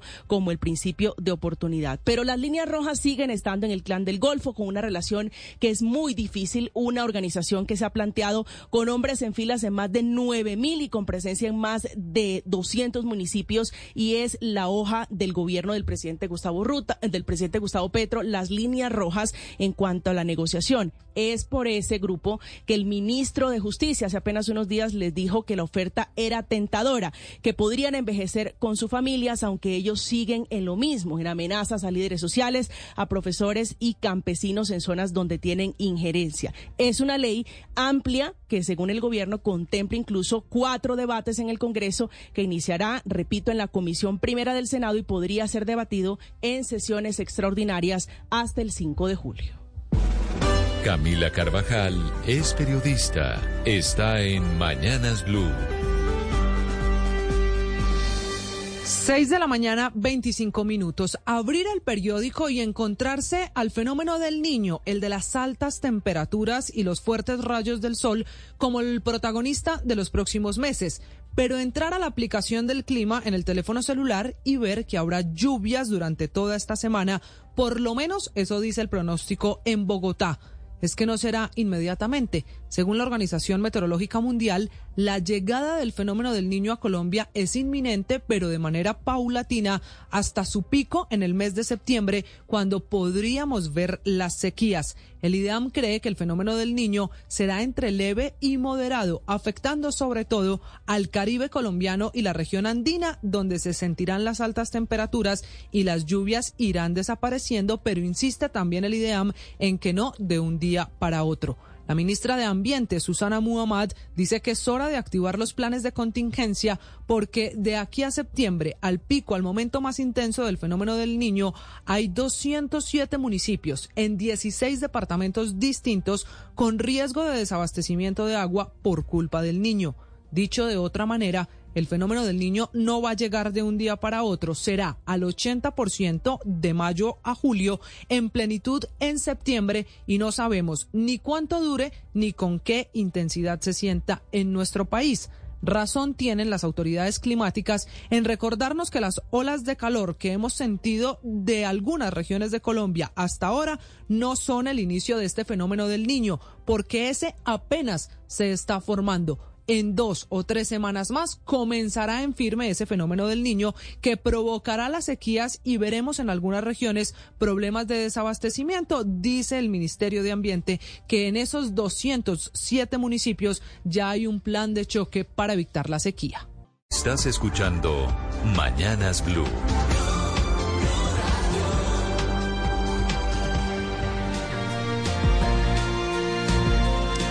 6 de la mañana, 30 minutos. Padre, buenos días. Buen día, Néstor. Iniciamos esta jornada, esta semana que tuvo dos domingos, porque una semana que salió con doble yema. Entonces uno feliz, contento, dichoso y con más ganas y sabiendo que todo va a estar bien. Doble yema son los huevos que salían premiados. ¿Se acuerda? Ya eso no, ya eso no viene, ahora es puro, tú sabes. O sea, esta semana me gusta la definición. Tenemos semana doble yema. 6.30 minutos, está lloviznando en algunas zonas de Bogotá. Vamos a seguir con un clima feo durante toda esta semana. Después vendrá el fenómeno del niño por cuenta del cambio uno, climático. uno no sabe ahí qué, ah, qué pedir. Uno no sabe qué pedir, porque a mí realmente me gustan los días soleados, me gustan. Esa es la, la manera como yo me siento feliz. Sí, pero el fenómeno del- cuando pero- viene, usted me anuncia sequía, fenómeno- me asusto. El fenómeno del niño Felipe no es un par de días soleados. Es una temporada de sequía que va a durar más de seis meses y que va a hacer sufrir mucho a la gente. Sufren más la gente, sin ninguna duda, por cuenta del fenómeno del Mire, niño yo, que la yo le voy a contar que la semana pasada que estuve en Barranquilla, nunca había tenido tanto calor. Yo que soy un calentano, yo que soy un animal de tierra caliente, y yo que me bajo y me pega ese pretinazo, y era que era 40 grados de... Pero el problema, padre, no somos nosotros. Ahora El imagínese- El problema es la tierra, el problema es la ganadería, el problema son todo, los todo, cultivos, el problema es mucho más de fondo. 6.31 minutos, pues, bueno, todavía no comienza el fenómeno del niño, estamos todavía... ¿Y hay en- alguna posibilidad de que el- no sea tan fuerte? No, pues están en eso, 90% de posibilidades hoy. Tema de esta mañana, padre. Los mitos. Mire, es, que estoy leyendo un texto, estoy leyendo un texto sobre el famoso mito de que el hemisferio derecho es el hemisferio de la creatividad, el hemisferio de izquierdo es el hemisferio... ¿tú te acuerdas que, le dan a cada hemisferio del cerebro una posición? Oye, hoy se está diciendo no, hay asimetría, pero cuidado terminan eh, de alguna manera encasillando a los niños y a las niñas. Entonces son mitos. Qué, bueno que aprendamos a leer y como ahora hay estudios de todo, Néstor. ¿Te has dado cuenta que hay un estudio? Y un profesor mío decía, para un estudio, otro estudio.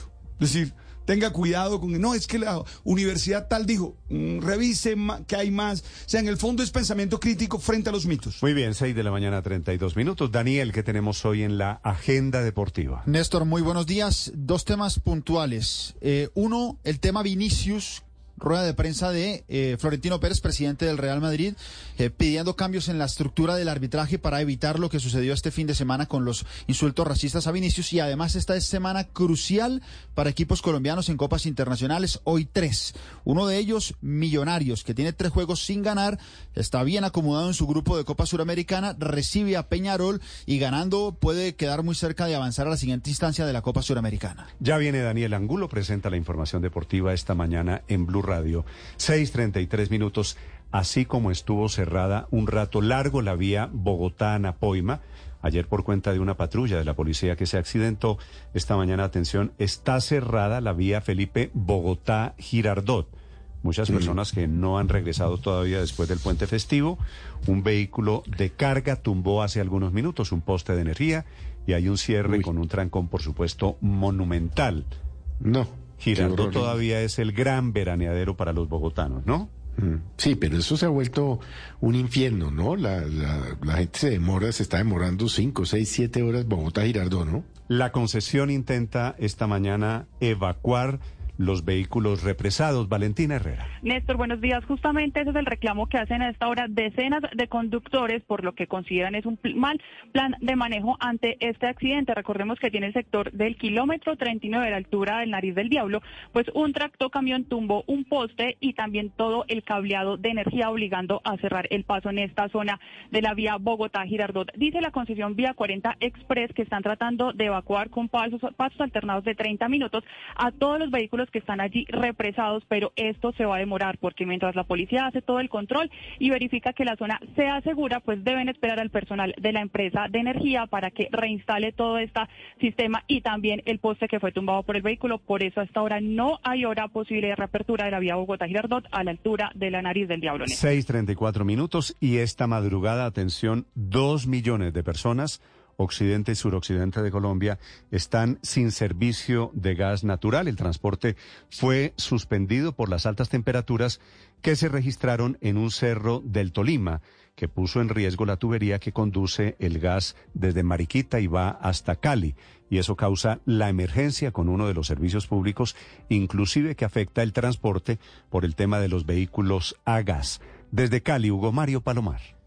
Néstor, se está agotando hoy la reserva de gas natural en el Valle del Cauca, en el norte del Cauca y en los departamentos del eje cafetero por esta suspensión del servicio de gas natural como consecuencia de una anomalía térmica que se presenta en el Cerro Bravo, en el departamento del Tolima. Se trata de un fenómeno de calentamiento en la ladera del cerro que está ubicado en la vía Bogotá-Manizales y aunque el servicio geológico descartó que el origen de dicho fenómeno sea volcánico, este ya ha puesto en peligro la tubería, el gasoducto que transporta el gas entre Mariquita y la ciudad de Cali. Esta mañana la empresa comercializadora en la región, Gases de Occidente, está informando a través de un comunicado que la transportadora de gas internacional ya está construyendo una tubería flexible y que esto tardaría aproximadamente nueve días dependiendo de las condiciones climáticas. El gerente técnico de Gases de Occidente, Néstor Consuegra. Gas de Occidente estará atento a toda la información que la transportadora de gas internacional TGI le suministre acerca de la disponibilidad del gasoducto Mariquita Cali que abastece el suroccidente de nuestro país. Asimismo, informará de manera oportuna el momento en el cual se restablezca el servicio de gas natural desde el Sistema Nacional de Transporte.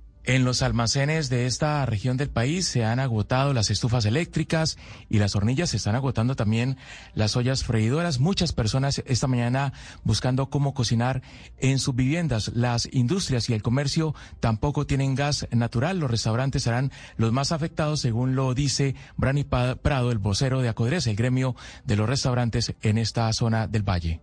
Son más de 15.000 los establecimientos que se podrían ver duramente afectados dado esta restricción. No tener un flujo constante del servicio del gas natural, podríamos tener una afectación de cierres de casi más del 40% de estos establecimientos, afectando como tal la generación de empleo en un año que ha sido duramente complicado para la situación económica de este sector. El 70% de los taxis en esta zona de Colombia utilizan gas natural vehicular.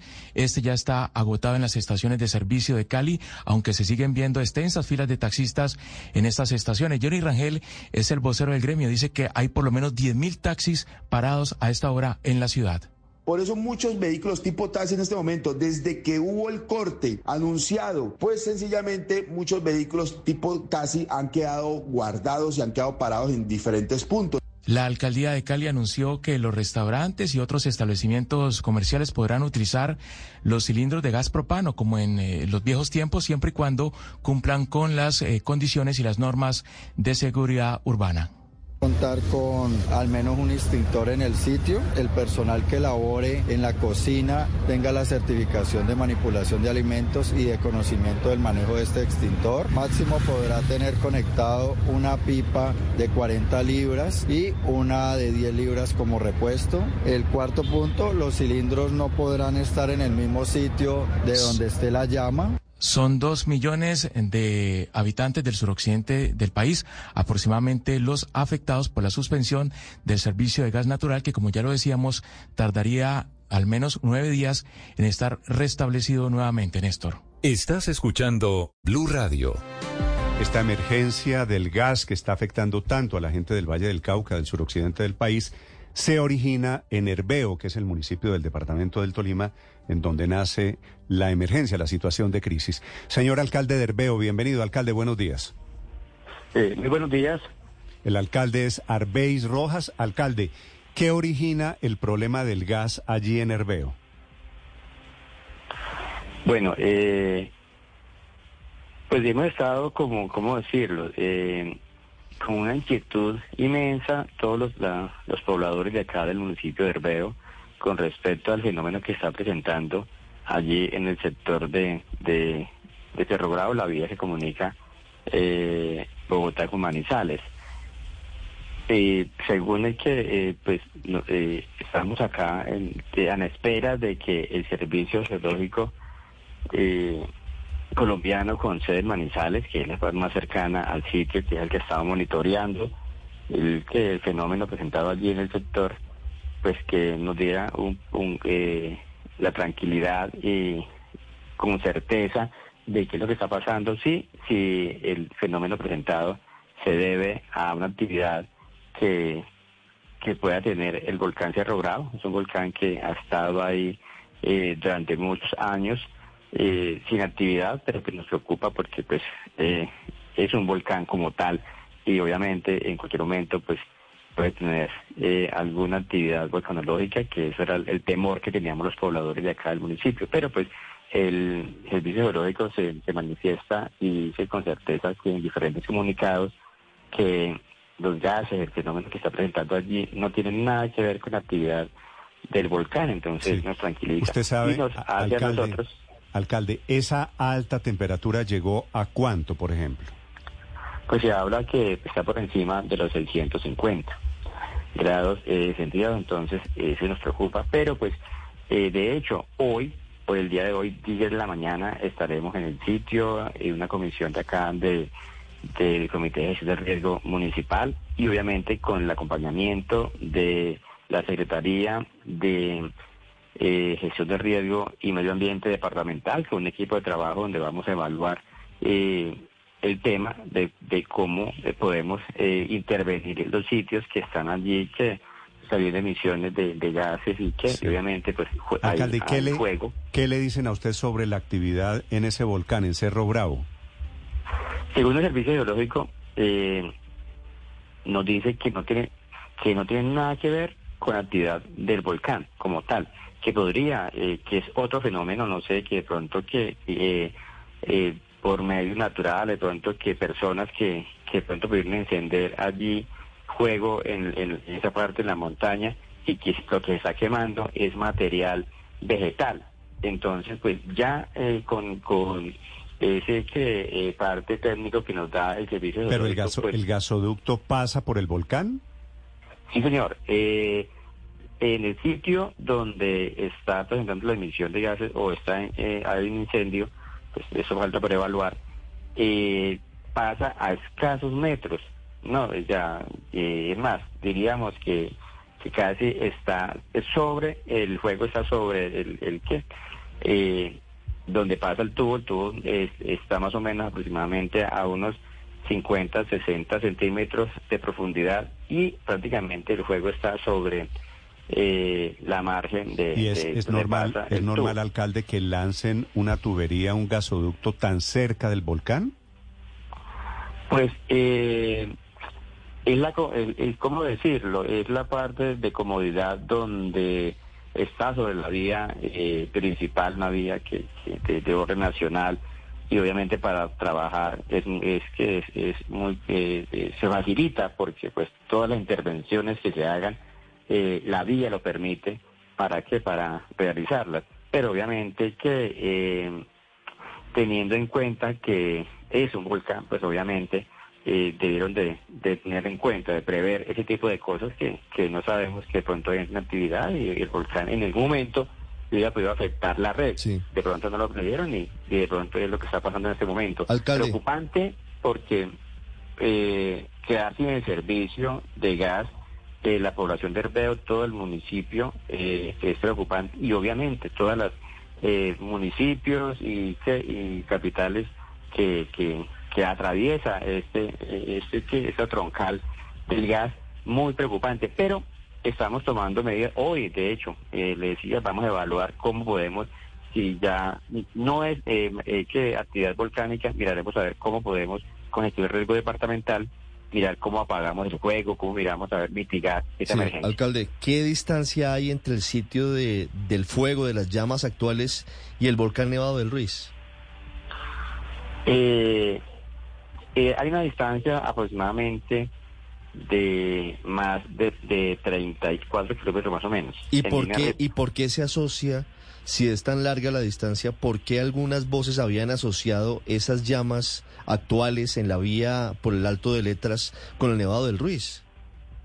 Pues a ver, yo creo que eso no tiene sentido, ¿no?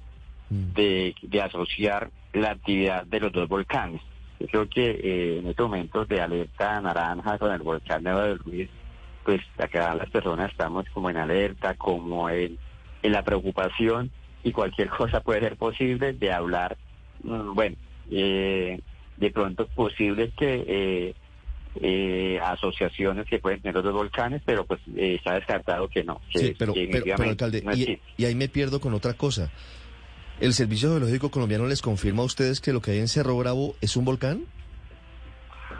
Cerro Bravo es un volcán Sí.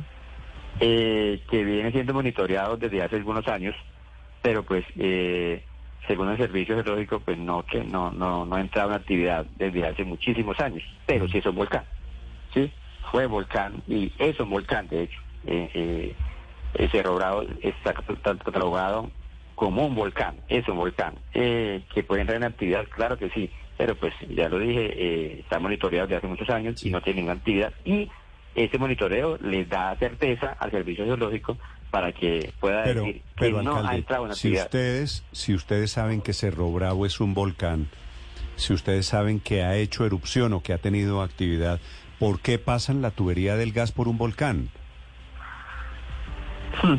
El tema es cuál, el tema es que eh, Cerro Bravo eh, hace más de 400 años, según la historia, eh, hizo erupción. Y ahí pues eh, era nevado y, y de- debido a esas erupciones de esos años atrás, eh, hizo erupción y obviamente no tiene nieve, ¿no? Entonces no es un nevado, es un volcán. Mm, sí, de pronto lo decía, eh, falta de, prever eh, que en algún momento Cerro Bravo como tal haciendo volcán puede entrar en actividad y, no, tuvieron en cuenta la- la- las empresas que, hacen ese tipo de, de, de troncales de, de- la línea de gas, que es una línea principal que, que abastece pues, más de un millón de personas abastece en, en- los departamentos de que de, Caldas, Risaralda y, y va hasta el valle eh, son muchísimas personas las que dependen de, ese troncal. De sí, alcalde, pero usted, usted habla de hace 400 años. Eh, en la historia reciente de ese volcán, ustedes habían reportado esa aparición de gases, esa apariencia como rojiza de, de la piedra. ¿Esa actividad la habían visto ustedes recientemente en ese volcán? No, eh, no. Y obviamente venimos a la historia de las personas que son mayores, que... Eh, que Cerro Bravo no en, la vida de ellos de 70 años y más eh, nunca ha entrado en actividad eh, volcánica, que, emisiones de gases y algo por el estilo. Pero ustedes, alcalde, les sabían, es decir, el servicio geológico o alguien les ha explicado cuál es el fenómeno natural, si es ese, de por qué salen esos gases de la Tierra, por qué la Tierra se ve con una apariencia como rojiza. Eh, lo que pasa es que estamos evaluando porque ya ellos en visita técnica que han tenido, eh, evaluado todo, todo lo que está pasando acá en, el sitio con las emisiones de gases, mm, dicen que no es actividad del volcán. Y además, que si el volcán, que para que haya emisión de gases, lo primero que haber es fracturación de roca. Y para que haya fracturación de roca, tiene, tiene que haber eh, eh, sismos para que eso suceda. Y que el volcán no ha tenido ninguna actividad de, eh, relacionado con sismos, tecnológica, y entonces por eso no puede. Y aparte de eso, pues que no ha tenido actividad eh, de, eh, sismos, el, el, que, el, el gas que sale, que, que emite los sitios donde están pues eh, emitiendo estos gases, no tiene nada que ver con pues con metales o que, bueno, no sé mucho mm. del tema, pero que asocie a que puede ser actividad volcánica, ¿no? Eh, de hecho, ya en un comunicado que podría ser eh, que, mm, eh, que toda la emisión de gases puede ser que esté quemando material vegetal orgánico. Entonces, eso es lo que nosotros ya tenemos que evaluar como gestión de riesgo municipal y departamental. lo, lo increíble... de pronto como apagar el juego o algo. Lo increíble es que hay, alcalde, esta mañana dos millones de usuarios, quiere decir muchos millones más de personas afectadas por cuenta del cierre del gasoducto producto de esta emergencia. Y es que el gasoducto, tiraron la línea del gasoducto justo por un volcán, el volcán Cerro Bravo, que queda allí cerquita de Herbeo, en el departamento del Tolima. Alcalde, gracias por acompañarnos esta mañana. Ojalá logren arreglar el problema. A ustedes, por Radio, por tenerme en cuenta y contar lo que está pasando en la zona, pero es preocupante, ¿no? No, no. El servicio geológico dice. Sí, pero sobre todo porque, alcalde, no, no, se sabe de dónde, de dónde viene el fuego. Si no es por actividad del volcán, entonces, ¿cómo es posible que, si es cierto que fueron campesinos que hicieron una quema, dure encendida tantos días? ¿No? Esa tal vez es la mayor preocupación.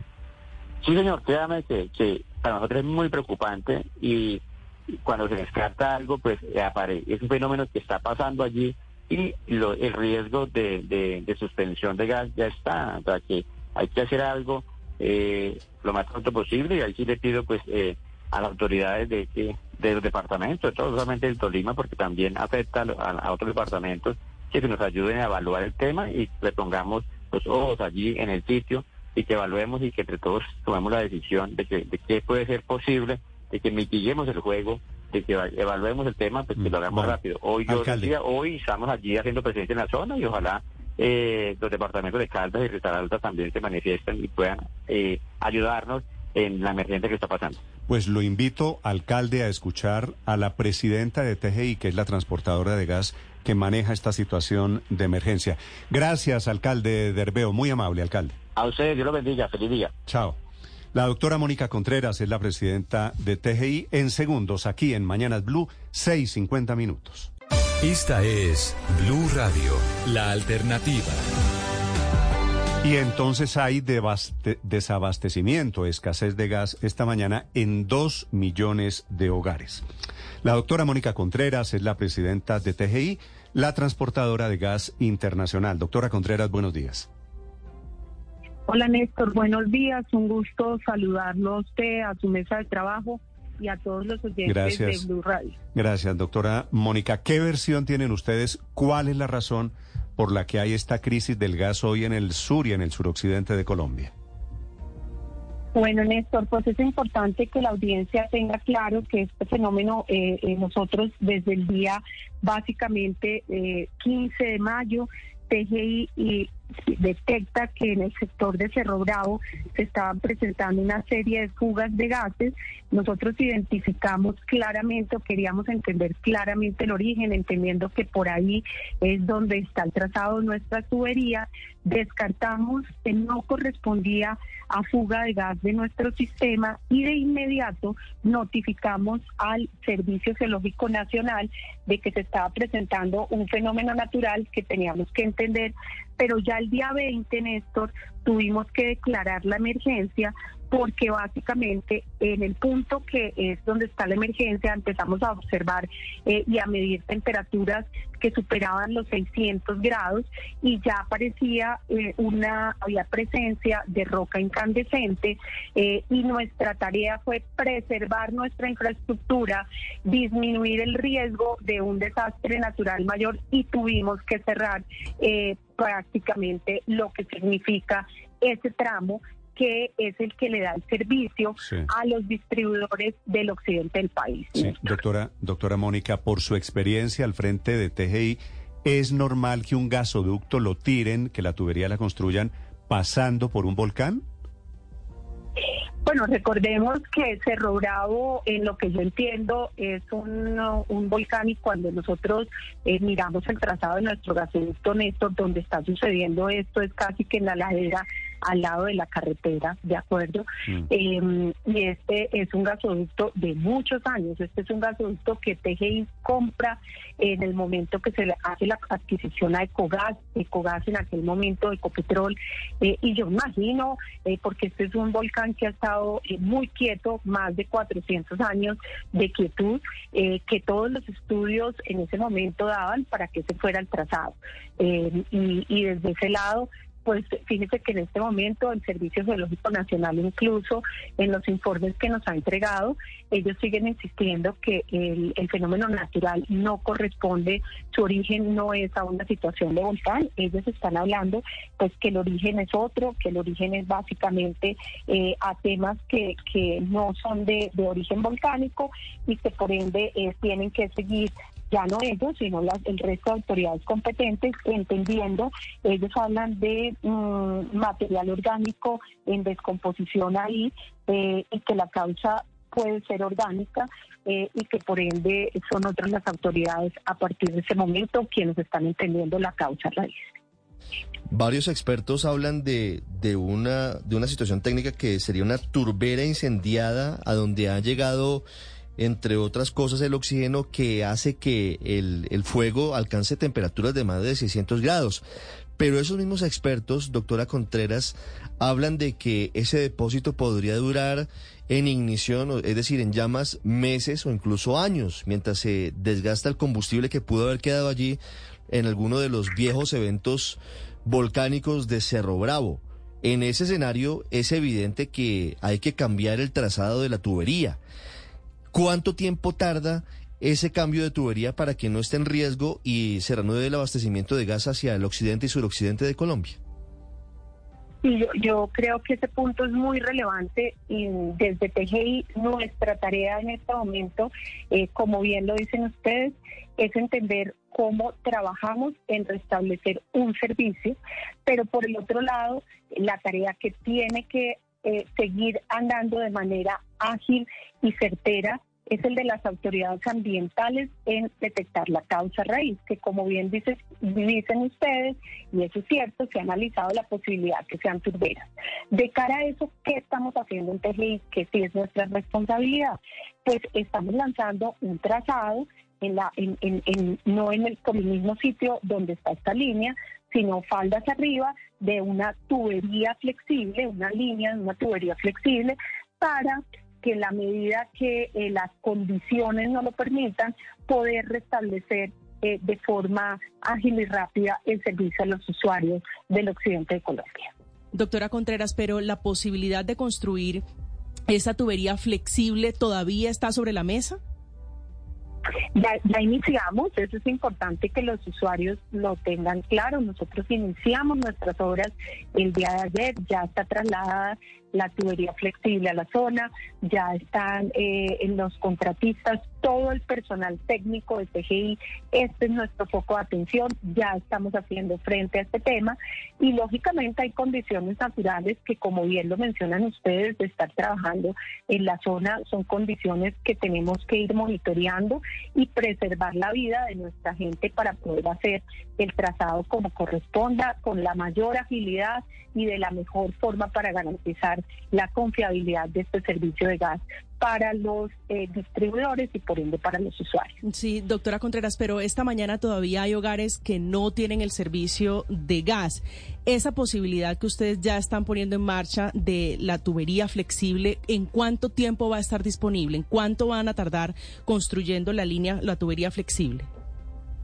Pues una cosa es el mapa eh, de lo que uno pueda colocar en tiempo, de acuerdo eh, desde el punto de vista de lo que puede ser eh, un, un, sistema, y otra es la condición con la que uno va encontrando todos los días en la zona. Entonces, ahí es importante que los usuarios sepan que siempre que se presentan estos fenómenos hay una demanda que es la demanda esencial, que es donde en primera instancia se está dando el servicio eh, por parte de los distribuidores. Y ahí yo los invito a que hablen con los distribuidores porque cada uno de los distribuidores ha venido comunicando de manera ordenada, al igual como lo hemos hecho nosotros, en cuáles son los avances desde el punto de vista de la obra. Cada uno de los distribuidores está comunicando cómo van los niveles de servicio en cada una de las zonas. Y eh, no es una respuesta única, eh, son respuestas distintas dependiendo de los inventarios, dependiendo de las disponibilidades de GLP o de las conexiones de GLP que tienen en las zonas. Entonces son ellos los llamados a poder dar la respuesta más certera a la audiencia, que es distinta zona por zona. Sí, pero mientras se construye esa tubería flexible, doctora Contreras, ¿Podría pensarse en una solución más inmediata, por ejemplo, el transporte de gas natural comprimido en vehículos? El, el, aquí hemos evaluado para llegar a esta tubería flexible, que es la solución más rápida, es importante que sepan que no llegamos a esta solución eh, sin haber estudiado otras. Entonces aquí estudiamos eh, una opción, incluso que era traer gas eh, desde la costa norte del país, vía marítima, pasarlo por Panamá y entrar por Buenaventura, pero es una solución que toma tiempo. el país, incluso desde el punto de vista de lo que significa descargar y movilizar ese gas en términos de transporte, no tiene la infraestructura completa de transporte para atender esa demanda diaria que tendríamos que, que, que colocar. Y es una solución que puede demorar 30 días, lo cual para nosotros es muy larga y poco probable.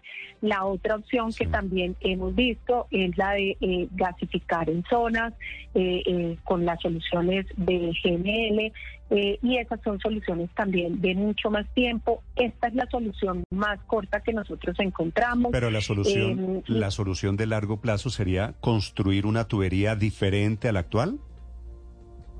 La solución de largo plazo es, para nosotros, no es esa la solución de largo plazo. Para nosotros, la solución de largo plazo es poder, ya que estamos preservando nuestra infraestructura, Néstor, es volver a conectar el gasoducto, porque lo que hemos hecho es preservar esa infraestructura, ahí está el gasoducto, ahí estamos cuidando la condición y lo que requerimos es entender la causa raíz, ver esa causa raíz, las autoridades ambientales, cómo la manejan cómo la administran y en función de presentar, me, eh, prender de Me están escribiendo, debo contarle, oyentes de diferentes partes del país diciendo que están sin gas. No solo en Cali, en el Valle del Cauca, también Nariño, el departamento del Cauca, inclusive en Pereira. Están sin gas, buena parte de Pereira está sin gas, así que es una crisis realmente grande. Para esa gente que está diciendo, bueno, ¿y esto se arregla cuándo? ¿Ustedes tienen un cronograma? ¿Tienen pensado cuándo se puede restablecer el servicio? Miren, nosotros sí hemos lanzado un cronograma, ese fue un cronograma que fue anunciado en nuestro comunicado de hace dos días, que es nuestra mejor opción de tiempos. O sea, esto es si no encontramos ningún fenómeno natural que nos impida trabajar en la zona eh, y es un cronograma que contempla nueve días ¿de acuerdo? Eh, que ese es un, estimado, pero yo quiero dejarle claridad a la audiencia que nosotros estamos trabajando con ese estimado de tiempo, pero la condición natural con la cual tenemos que lidiar para preservar incluso la vida de la gente que está haciendo esta conexión es sustantiva y venimos avanzando desde el día de ayer, como les mencioné ya nueve eh, días, eh, hace un rato. Nueve días a partir, nueve días. ¿A partir de cuándo? A partir del día de anoche, a partir del día de ayer. O sea, o sea, anoche fue el lunes, o sea, martes o miércoles de la semana entrante, más o menos. Así puede ser, Néstor. Insisto, ese es nuestro mejor estimado si la condición no lo permite. Vale. Eh, la última pregunta, doctora Mónica, se la, se la quieren hacer en, en Barranquilla. Sí, que, sí. que también tiene que ver aquí con el baile. A ver, adelante, Vanessa. Sí, Néstor. Doctora Mónica, usted acaba de mencionar que uno de los planes alternativos que también están previendo es recibir apoyo de las empresas del norte del país, no sé si Promigas o Gases del Caribe en detalle, para poder apoyarse con suministros para la zona. Hablaba usted de una movilización por vía marítima, pero también tenemos conexión a través del gasoducto por la Paz Cesar entre Gases del Caribe y la empresa TGI. Exactamente cuál es el detalle de ese plan en donde entra la costa caribe a tener un plan importante, un papel importante. Sí, ese es un tema que nosotros evaluamos, pero yo vuelvo e insisto que dentro de esas evaluaciones, aquí lo que se trata es de tener una ruta al tiempo que sea la más corta posible y esa solución de transporte vía marítima es una solución que nos tomaba 30 días, por lo cual para nosotros es una solución de muy largo tiempo para restablecerlo. Es importante que todo el mundo sepa que ante este hecho todos los distribuidores y todo el foco del país, tanto desde el lado de la distribución como desde el lado de transporte, como desde el lado de quienes producen la molécula, está focalizada en restablecer rápidamente el servicio a los usuarios del suroccidente del país. Y a eso estamos abocados, entendiendo que el bypass es la solución más rápida y que hay una demanda esencial a través de GLP y demás que se va a cubrir eh, y que es el orden de demanda esencial de la que estamos hablando que se tendrá que cubrir en cada una de las regiones. Mónica Contreras es la gerente, la presidenta de TGI, la transportadora de gas. A su cargo está la solución, la atención de esta emergencia. Millones de colombianos esta mañana afectados sin el servicio de gas, gas que se utiliza inclusive para el transporte público. Doctora Mónica, gracias por acompañarnos esta mañana. Le deseo suerte atendiendo esta emergencia. Que así sea, Néstor. Un saludo a ustedes y gracias por esta comunicación. Y a la gente que está en esa media Colombia, paciencia, porque están trabajando intensamente. Son las 7 de la mañana, 6 minutos en Mañanas Blue.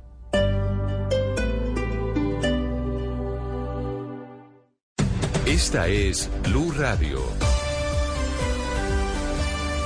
Sintonice Blue Radio en 89.9 FM y grábelo desde ya en su memoria y en la memoria de su radio. Blue Radio, la alternativa. 7 de la mañana, 10 minutos. Bienvenidos a la información deportiva. Arrancamos con la noticia que da la vuelta al mundo los insultos racistas a Vinicius de este fin de semana en el estadio Mestalla en Valencia. Real Madrid vuelve a jugar este miércoles y esta mañana Vinicius volvió a recibir todo el apoyo de Carlo Ancelotti, su entrenador, y también de Florentino Pérez, el presidente del Real Madrid. Ambos en atención a medios de comunicación desde España. Enrique Rodríguez con todos los detalles. Adelante, Enrique.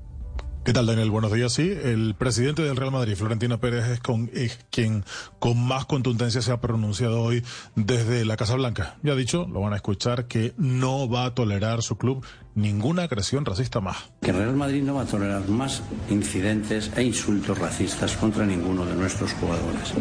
Para ello es esencial cambiar radicalmente la estructura arbitral del fútbol en nuestro país, para que nunca se pueda hacer responsable del delito a la víctima que lo sufre, como está ocurriendo ahora. Y termino. La Final Four de baloncesto ha sido todo un ejemplo de esto que estoy diciendo, de valores, de convivencia y de respeto. Ya hablaba de baloncesto el presidente del Real Madrid porque su equipo, el equipo blanco, se coronó este fin de semana como campeón de Europa de baloncesto, pero no ha sido el único en hablar. Este es un tema que tiene ya connotaciones, lo tiene desde el pasado fin de semana, importantes connotaciones políticas. Hoy hay reunión del Consejo de Ministros y la ministra portavoz del Gobierno, Isabel Rodríguez, también se ha pronunciado sobre este asunto. Que estos hechos suceden, creo que es una evidencia, eh, lo hemos podido ver, que suceden no solo en el ámbito del deporte también, por eso, como digo, tenemos todos los mecanismos para trabajar en este, la persecución de este tipo de, delitos, eh, que hay también quienes mm, defienden este tipo de o justifican este tipo de comportamientos, también lo hemos podido eh, ver en distintas, en distintas ocasiones y, por tanto, creemos que es un asunto sobre el que no cabe ser neutral y, por tanto, hay que ser tajantes. Previamente habíamos escuchado cómo el presidente brasileño también había pronunciado sobre este tema. También, por último, esta mañana han sido detenidas siete personas a propósito de asuntos que tienen que ver con Vinicius. Cuatro en Madrid por colgar un muñeco con su camiseta y otros tres por haber participado en esos insultos racistas el pasado domingo en el campo del Valencia. Gracias, Enrique. También en rueda de prensa, Ancelotti deslizó que Vinicius Junior no tendría intenciones de, de dejar el Real Madrid por su amor al club. En el fútbol colombiano, en el comienzo de los cuadrangulares semifinales, cayó Águila Doradas, el líder del todos contra todos. Su verdugo, Alianza Petrolera, que le propinó cinco goles al cuadro antioqueño. Alianza remontó un 2 a 0, se puso 3 a 2, después empató nuevamente Águila Doradas, pero convirtió dos goles más el conjunto del Puerto Petrolero, que por ahora es líder de su cuadrangular. Recordemos que en la primera fecha los otros tres juegos terminaron empatados. Millonarios ante el Medellín, Atlético Nacional igualó en Pasto con el Pasto y América de Cali empató en Tunja. Así las cosas en el grupo A, el líder Alianza Petrolera y el B por ahora liderado por Millonarios por el punto invisible. En acción del fútbol internacional, hoy hay nutrida jornada de equipos colombianos en el plano internacional. Independiente Santa Fe a las 5 de la tarde juega ante Gimnasia Esgrima de la Plata por Copa Sudamericana. Acción del grupo G, Santa Fe es tercero con cuatro puntos, está obligado a ganar ante este Gimnasia que no ha sumado ni un solo punto. A las 7 de la noche y por Copa Comebol Libertadores, el Deportivo Independiente Medellín, que es tercero en su grupo con cuatro puntos, recibe la visita del líder de ese grupo B, que es el conjunto de Nacional de Montevideo, que tiene siete puntos. Y Millonarios, todavía sin Cataño, sin Larry Vázquez, sin Juan Carlos Pereira, va a jugar también en condición de local a las nueve de la noche ante Peñarol. Millonarios es líder de su grupo con siete puntos. Peñarol no ha sumado ni una sola unidad. La jornada se extiende hasta el miércoles en lo que concierne a los equipos colombianos en el plano internacional, tanto en Copa Comebol Libertadores como en Copa Suramericana. En otras noticias también continúa hoy el Campeonato Mundial Sub-20 Argentina, que es el país anfitrión, jugará su segundo partido. Recordemos que abrió con victoria la fase de grupos. Para Colombia continuará la jornada del día de mañana enfrentando a Japón en su segundo partido. Colombia viene de ganarle a Israel y Japón de hacer lo propio ante la selección de Senegal. En el Giro de Italia arranca la tercera y última semana, la semana fantástica, así la han llamado, llamado por tantos premios de montaña. En la jornada de hoy, la 16, son cinco puertos, ya subieron dos, uno de primera y otro de segunda categoría y la llegada será en premio de primera categoría, así que allí estarán los eh, líderes de la clasificación general, entre ellos Geraint Thomas y otro como Primos Roglic. Hoy debería haber cambio en el líder. Y en la NBA, por primera vez en su historia, los Denver Nuggets jugarán las finales. Lucharán por el anillo de la NBA después de barrer en la serie 4-0 a Los Ángeles Lakers. 7 de la mañana, 14 minutos, todo en deportes por ahora. Ampliamos más adelante. El padre Alberto Linero es periodista y también está en Mañanas Blue. 7 de la mañana, 17 minutos. Nos hemos acostumbrado a repetir algunas afirmaciones que son presentadas y asumidas como verdades. La fuerza de la repetición las impone y nadie se atreve a criticarlas ni a dudar de ellas.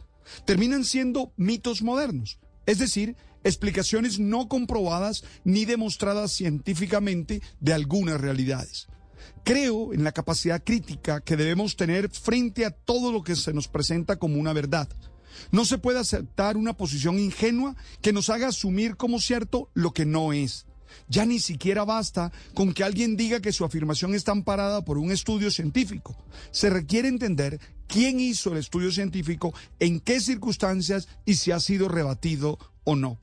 No olvidemos que para un estudio siempre hay otro estudio. Por ejemplo, en estos días he estado atento a un artículo de los profesores José A. Morales, quien es investigador científico en enfermedades neurodegenerativas de la Facultad de Medicina de la Universidad Complutense de Madrid, y de Conchi Liglo, investigadora de patologías visuales de la Facultad de Biología de la Universidad de Salamanca. Ese artículo se titula Ni la creatividad está a la derecha, ni la lógica está a la izquierda. El neuromito de los hemisferios cerebrales. Y está apoyado todo el texto en una revisión de artículos científicos publicados. Ellos concluyen que ninguno de los hemisferios domina más. Ambos funcionan desde la simetría, lo que hace que un hemisferio se implique más que el otro, pero ambos funcionan de manera coordinada. Ellos quieren demostrar o desmontar el mito que se ha formado en torno al tema por personas que convierten esto en un negocio. Y dicen que para desarrollar una habilidad artística, por ejemplo, hay que trabajar en el hemisferio derecho y terminar realmente siendo un fraude. Pero también están interesados en que los niños no sean víctimas de estas teorías que no están amparadas científicamente y que terminan encasillándolos. No tengo ninguna duda de que la formación tiene que ser integral. El desarrollo de los niños y las niñas corresponde no a una sola parte del cerebro. Y esto implica conocer bien cómo logran cómo lograr que ellos puedan desarrollar todas las habilidades que tienen. Aprender a cuestionar estos mitos nos lleva a ser más dueño de nosotros mismos. Esta es Blue Radio, la alternativa. Hoy es 23 de mayo, 23 días desde que se accidentó la avioneta en la selva del Guaviare. Sigue esta mañana la búsqueda de los niños de la familia Mocutuy en esa selva espesa, frontera entre Caquetá y Guaviare. Dirige el operativo de búsqueda el general Pedro Sánchez, que es el jefe del Comando Conjunto de Operaciones Especiales. Allí con muchos hombres sacrificándose, intentando conseguir algún rastro de vida. General Sánchez, buenos días. Buenos días, Néstor. Buenos días quienes lo acompañan, quienes nos escuchan y quienes estamos unidos en este propósito que se llama Operación Esperanza. Sí, general, ¿alguna esperanza de que aparezcan los niños? La mantenemos hasta que no agotemos todo lo que en la lógica se encuentra. En este momento hay 139 hombres, incluidos 26 indígenas de nuestras comunidades que llegaron de la Araraquara, Nucac, también del Putumayo y del Caquetá, y que, y que hoy se van a sumar 72 indígenas más que nuestra Fuerza Aérea Colombiana ha transportado desde el Cauca hasta aquí, hasta San José del Guaviare, para desplegar y enfocar este esfuerzo en esta labor tan titánica en una selva virgen, donde encontramos árboles de más de 40 metros, es totalmente tupido, es muy fácil que uno se pierda allá. Inclusive en el día hay lugares donde no se puede ver porque no alcanza a llegar los rayos del sol. Es más, nuestros comandos eh, el día eh, cuando iniciaron la búsqueda pasaron a un poco más de 300 metros de la avioneta y no la vieron, no la vieron, es muy complejo. Pero esta operación se llama Esperanza, tenemos una misión supremamente clara, tenemos la fe intacta y sabemos que la fe, con la ayuda de Dios, mueve montañas. Sí, general, eh, usted eh, que dirige las operaciones, ¿usted o sus hombres han encontrado alguna huella reciente, alguna pista reciente que haga tener esperanzas de que los niños están con vida? La última huella que encontramos fue hace cinco días, el jueves pasado, alrededor de las dos de la tarde don Manuel, que es el padre de los dos niños y padrastro de las dos niñas, junto con nuestros equipos comando, encontraron una huella que era muy reciente, entre 24 y 48 horas. En ese momento comunicamos a la, a la opinión pública que estábamos a pocas horas de encontrarlo, por las huellas, por la dirección, por la trayectoria asociada con las huellas anteriores, con todos los indicios que teníamos del tetero, del maracuyá silvestre que habían consumido, del refugio, de los moños y de las tijeras, todo nos indicaba eso. Sin embargo, esos indicios pasaron a ser incertidumbre, porque lo complejo de la selva, en los cuales nuestros hombres están 16 horas al día prácticamente mojados, mm. esa lluvia hace que borre las huellas. Es un terreno supremamente complejo también por los mismos animales salvajes, hay jaguares, hay tigrillos, hay plantas venenosas, hay tallos y frutos con espinas y en algunos casos pues analizando los menores deben estar supremamente débiles. Mm. No sabemos primero que todo la condición en la cual quedaron posterior al accidente, eh, no lo sabemos y dependiendo de ello pues uno podría calcular cuánto tiempo podrían eh, sobrevivir. Sin embargo, asumiendo que salieron en las mejores condiciones, pues hay que tener en cuenta que va un bebé de 11 meses de edad y que la selva, si bien es cierto, suministra alguna alimentación, pues también hay que tener refugio frente a todas las amenazas General, que sí. se presentan en, en la selva. General, si los niños están vivos, si han dejado el biberón, las tijeras, si han encontrado ustedes huellas, ¿es posible que los niños se estén escondiendo a estos equipos de búsqueda? Quisiera saber qué les está pasando en la mente de los niños. Porque la lógica indica es O- que qué hipótesis tiene usted, buscado- Las hipótesis que estamos mirando las analizamos con nuestro equipo de planeamiento en Bogotá y en y en eh, San José del Guaviare, más de 80 personas, personas, perdón, analizando todo. Y son hipótesis que manejamos internamente y no me atrevo a mencionarlas porque genera de alguna manera algunas especulaciones. Yo solo quiero referirme a, a lo que encontramos nosotros a, la, a las evidencias. Sí, pero general, usted desde finales de la semana pasada empezó a hablar de, de pedirle a la, a la madre naturaleza que les ayudara a sus hombres y a quienes están en la búsqueda. Y eso se suma a la llegada durante todo este fin de semana de diferentes contingentes de comunidades indígenas. Estamos pasando de la búsqueda natural de los niños a la búsqueda sobrenatural de los niños. Nosotros tenemos claro que oramos como si todo dependiera de Dios y trabajamos como si todo dependiera de nosotros. Sin embargo, también somos muy respetuosos de la cultura indígena, de sus creencias, en los cuales ven en lo que llaman la madre selva algo sagrado, algo espiritual que también encarna muchos misterios para ellos. Eso por una parte. Por otra parte, las comunidades que habitan allá son netamente indígenas, conocen muy bien la selva, la conocen a profundidad. Y seguramente mejor que nuestros comandos, que son los mejores entrenados de Colombia.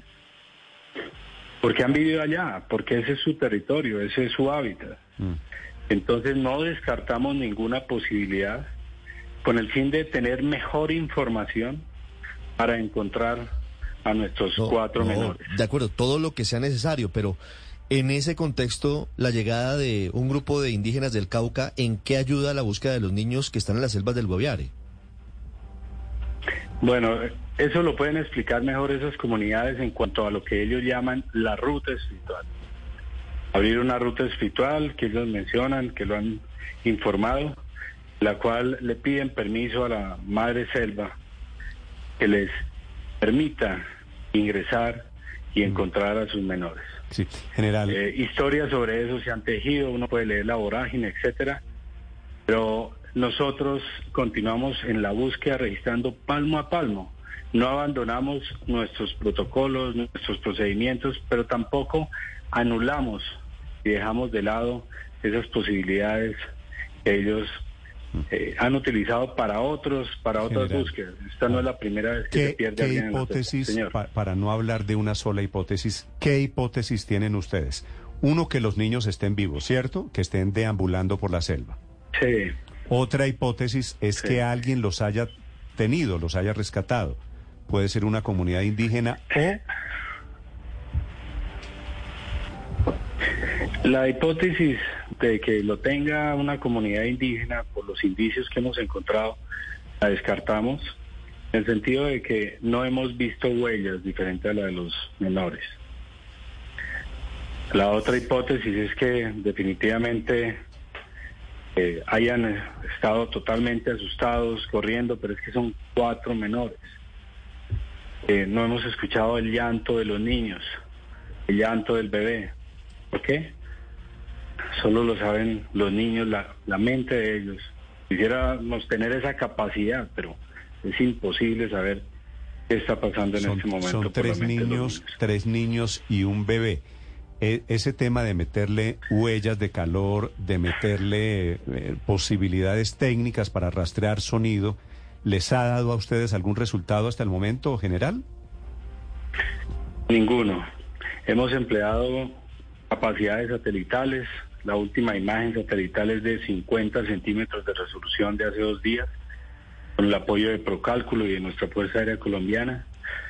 Se han empleado todas las capacidades que utilizamos para una operación especial, inclusive un- unas más sofisticadas que nos que hemos logrado conseguir, los eh, aviones que tienen capacidades para detectar el calor, perifoneo, volantes, se han colocado más de 100 kits en sitios estratégicos para extender la supervivencia de los de nuestros menores, pero ninguno de ellos ha sido tocado, tampoco se ha recogido nada. General. Se ha hecho absolutamente todo desde el aire, pero también desde tierra. Yo sé. General, esos, esos cuatro niños, un bebé de menos de un año, ¿cuánto es lo máximo que pueden haber caminado desde el punto en donde se produjo el accidente? Es decir, ¿cuál es la distancia máxima a la que deberían estar hoy, veintitantos días después, veintitrés días después del accidente? Por el cálculo que nosotros hicimos y por el ritmo que ellos tenían, podía ser alrededor de unos 10 kilómetros. Nosotros hemos dejado tropas a más de 15 kilómetros, haciendo cierres, pero también utilizando otros patrones de búsqueda propios de operaciones especiales para encontrarlos y no, no los hemos ubicado. Yo estoy seguro que ellos o que nuestras aeronaves han sobrevolado sobre ellos. Pero es una selva totalmente tupida, es espeso. En este momento no estamos hablando de encontrar una aguja en un pajar, sino más bien, de, por hacer una analogía, una pulga en un tapete, en un inmenso tapete que está saltando, que está moviéndose y que es imposible, es imperceptible ante las capacidades tecnológicas que tenemos. ¿Y es posible, en general, esconderse en esa selva? ¿Es posible que a uno no lo encuentren si el radio es limitado, 10 o 15 kilómetros? Si hay todos estos aparatos tecnológicos, ¿es posible desaparecerse literalmente? Claro que sí, es posible eso. Nosotros también hemos hecho ruido, los comandos durante la noche, eh, con pitos, han lanzado bengalas, han utilizado visores nocturnos, han gritado el nombre de la niña mayor que es Leslie. Eh, hemos lanzado bengalas desde el aire. Estoy seguro que ellos creería que la lógica de todos estos indicios nos han escuchado, porque nuestros comandos han recorrido 660 kilómetros.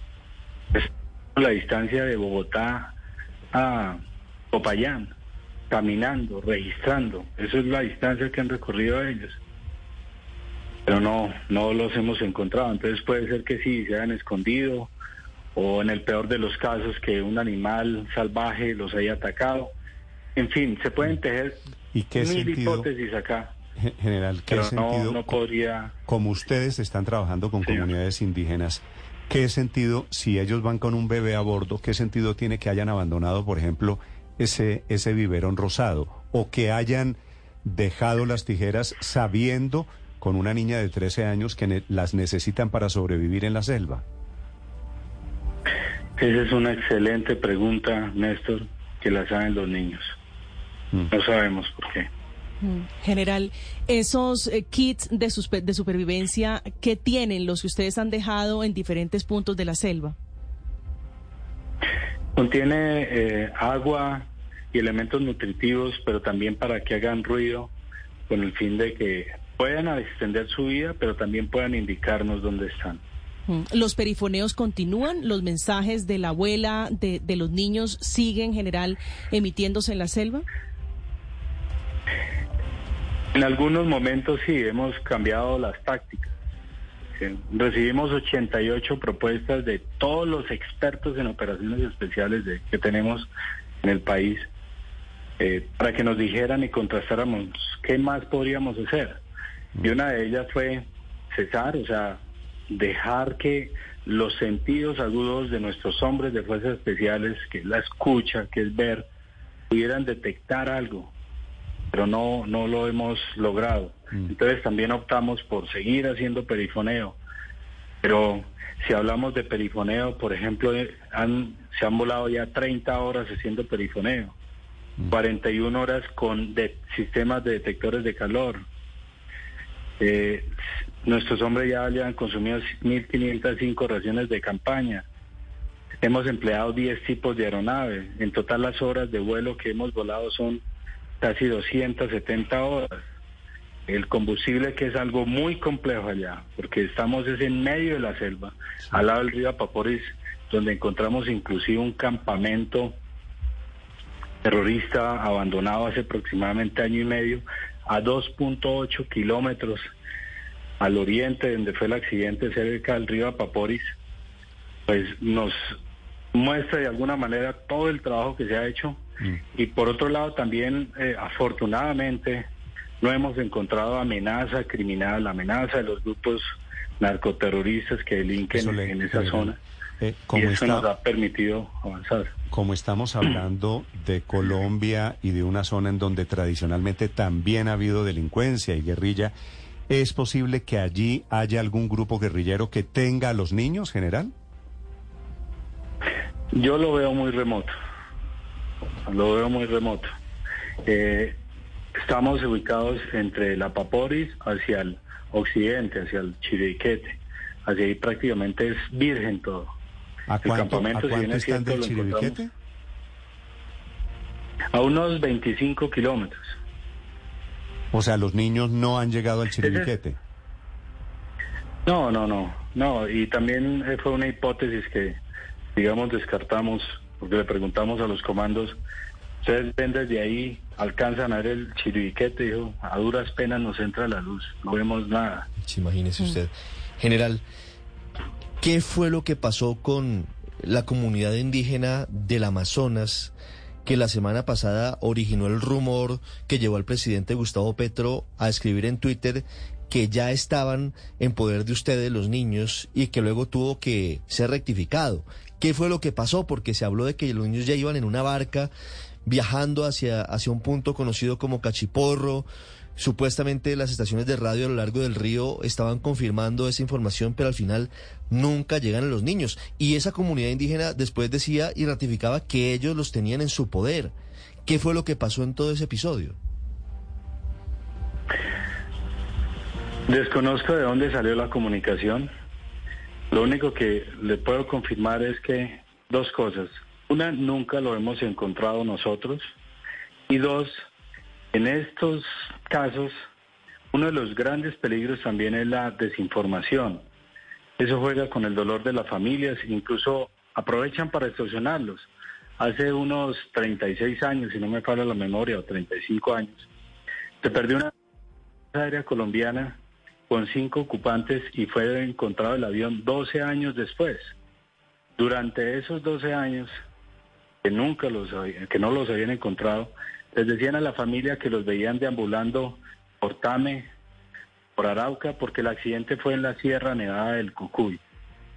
Por otro lado, también desvían la búsqueda de, de lo que estamos haciendo. Obviamente desvirtuamos, etcétera, pero es evidente que la información que nosotros, que yo le puedo dar, que soy responsable de la parte terrestre, apoyando el encargado de esto, que es la aeronáutica civil, es la información que le puedo dar. Permítame, y también desgastan de alguna manera el esfuerzo. Pero claro, pierden, pierden tiempo, los familiares eh, pues están en medio de un manojo de, de emociones sin saber qué pensar, si sí están o no están en poder de las autoridades. Pero le hablo puntualmente del presidente de la OPIAC, que es una organización indígena del Amazonas. Que, también, que también se inventó que los niños habían aparecido. Que dijo varias veces que los niños estaban en poder de ellos, que los abuelos, que los taitas los estaban curando y que los liberarían en su momento. ¿Todo eso quedó descartado? ¿Todo eso fue falso? Nosotros nos hemos reunido con las comunidades indígenas para hacer esta, esta búsqueda, la OPIAC, nos han confirmado que, no los tienen. Desconozco el resto de la información que se ha tejido en eso. Mi esfuerzo, mi energía está en encontrar a estos menores con la información que tengo, que tenemos nosotros. Entiendo. ¿El, ¿El presidente de la OPIAC está ayudando hoy a buscar a los niños? A través de la OPIAC, eh, digamos, se establecieron canales. Nosotros eh, recibimos a la comunidad indígena, les hicimos esto es, ingresar allá se requiere muchísima coordinación, muchísima articulación, no solamente de la logística, cómo van a sobrevivir allá nuestros indígenas, sino también cómo nos vamos a coordinar, porque nuestros hombres son la fuerza legítima del Estado, tienen la responsabilidad del monopolio de las armas y van con armas, porque tienen que proteger a cada colombiano.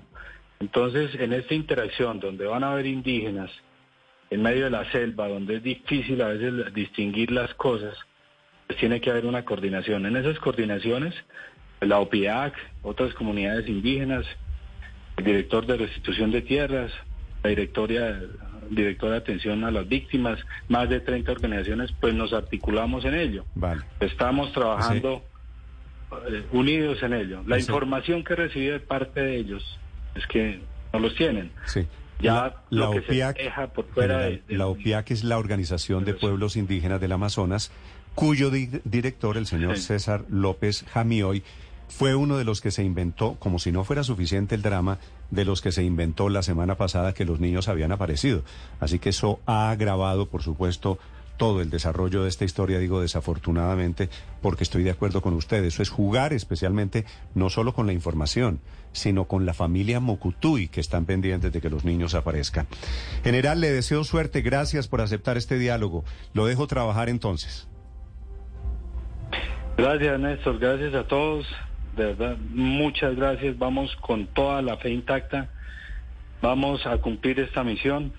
No dejamos nunca un comando atrás y no vamos a dejar a, nuestro, a nuestros menores. Agradecemos todo lo que han hecho ustedes en difundir, que independientemente de este resultado, estos valerosos comandos escribirán una página de honor en la historia de nuestro país porque entregamos absolutamente todo. Y General, claudicamos en espero, esta misión. es- espero que su optimismo eh, corresponda a los hechos y que los niños aparezcan y aparezcan pronto. Gracias, General Sánchez. Un saludo para usted y para sus hombres. Un saludo, un abrazo a todos. Muchas Es el- gracias. El jefe del Comando Especial Conjunto de Operaciones Especiales, Felipe, terminan entonces trabajando ejército y los indígenas, hoy 200 en total, buscando todavía a los niños Mucutuy. Qué, qué, qué misterio, ¿no? ¿Qué, ¿Qué estará pasando con estos niños, Néstor? Fíjese que ya hoy uno en general es casi que implorando ayuda divina, diciendo, mire, hemos hecho todo lo humanamente posible en vuelos, en tecnología. Bueno, en fin, ¿qué pasaría véalo, con estos ve- niños? Felipe, Literalmente, el- ¿qué pasó? ¿Se los ve- tragó la selva? Véalo por el lado positivo. Si los niños estuviesen muertos, Ya los hubieran lo- encontrado los- el cadáver, Los cuerpos, tristemente. los cuerpos habrían aparecido. Mientras no los encuentres hay esperanza. Yo estoy- digámoslo así. Estoy de acuerdo. Yo creo que, yo Mm. creo que así hay que leerlo. Eh, y que no vuelvan, Felipe, a echar el cuento los indígenas o los funcionarios de Hay que ser muy familiar, cuidadosos. El cuento de que los niños aparecieron hasta que no los vean. En eso hay que no ser muy responsable porque está de, pro- de promedio Pero es es la esperanza el de la respeto familia. de la familia, claro, el respeto a la familia es, es lo más importante. Pero, digamos, aquí me llama a mí mucho la atención que la gente no pierde la esperanza y al contrario, pare, todos indican que hay señales que conducen a pensar que evidentemente los niños pueden estar con vida y eso pues después de 23 días es realmente una cosa muy asombrosa, sí. pero claro, la pregunta es la que hace Felipe, ¿dónde están? Ahora, que no traten de responderle a las carreras porque entonces nos vemos en problemas esto como ya, los que esto ya, ya hemos tenido, mal. ¿no? La semana Sí. pasada, digo, de aquí Eso- en adelante hay que tener doble sensibilidad, doble confirmación para cuando Sí, aparezcan sí, los sí. niños. ¿no? O sea, que, cuando le digan al presidente Petro que no me llamó en el mucho la atención, perdón, la entrevista anoche de con José Manuel Acevedo en RCN, en el que el presidente cuando le preguntó a José Manuel por este tema dice, no, es que ni lo escribí. Refiriéndose al trino, dijo, no, eso es una comunicación del gobierno oficial y tal. Y entonces, si no lo escribió, entonces, ¿quién lo escribió, Néstor? Felipe sabe que yo cuando, cuando escuché esa frase del presidente me pareció una buena noticia. Quiere decir, no todos los trinos que pone el presidente Petro los escribe él. Sí, Pues no, yo pero a mí sé, sí me Néstor, pareció buena me pareció, porque a me pareció sumamente curioso porque después, fíjese que después, eh, ahora, partiendo de la base que, como lo dijo usted la semana pasada, el presidente fue indebidamente informado. Es Fue decir, yo inducido creo que de buena Felipe. fe. Pero entonces, eh, eh, después entonces, si él, él no lo escribió, dice entonces borré el trino, tal cosa. Pero, pero sí, de, de lo que se sabe por las entrevistas que ha dado en los últimos días la, la jefe de gabinete, la doctora Laura Sarabia, el presidente no suelta el teléfono y no delega el Twitter. Yo tenía la misma información, Felipe, digo, por eso me sorprendió gratamente que el presidente dijese que él no escribe todos los trinos, sino que se los escriben hecho- funcionarios de la presidencia de la República. Hecho, Ojalá, ojalá, ojalá y no es- tengamos un presidente que está más Es dedicado más a bien atípico Es más bien atípico que el presidente sea quien administre directamente el Twitter. Y no hablo de Gustavo Petro, hablo de cualquier presidente. En la presidencia de Juan Manuel Santos eh, había un equipo que eh, de la jefatura de prensa de Palacio que manejaba la cuenta de Twitter del presidente. Él, por supuesto, podía poner un trino cuando quisiera, pero en, generalmente había un equipo detrás de eso. Lo mismo pasaba con eh, el expresidente Iván Duque y es lo común, digamos, en este tipo de figuras.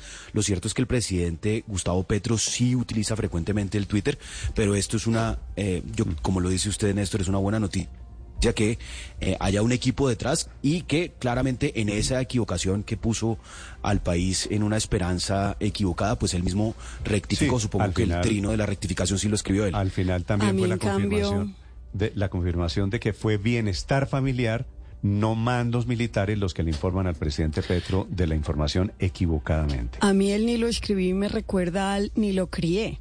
A mí lo que me parece es que el presidente, a pesar de que el jueves 18 retiró el trino, porque considero que era erróneo, más allá de quién lo haya escrito, estaba en su cuenta oficial, o sea que, no, ni, eh, lo, eh, ni lo escribí ni lo creí. En su incapacidad, Néstor, de reconocer errores, de, de, hacer reflexión sobre cosas equivocadas que él hace. Entonces tiene siempre que echarle la culpa a otro. Entonces, como efectivamente lo retiró, demostrando que había un error en la información, mm. entonces después tiene, o sea, se queda con la, como con la impotencia de haber reconocido el error y sale con esta declaración para recordar que ni siquiera lo escribió. O sea, eh, borra con el codo lo que escribió con la mano, porque cuando uno comete un error, uno pide excusas y dice, sí, lo retiro y punto. Yo lo habría dejado en ese momento, pero después dice, no lo escribí yo. O sea, no, yo no, yo no crié a Nicolás tampoco.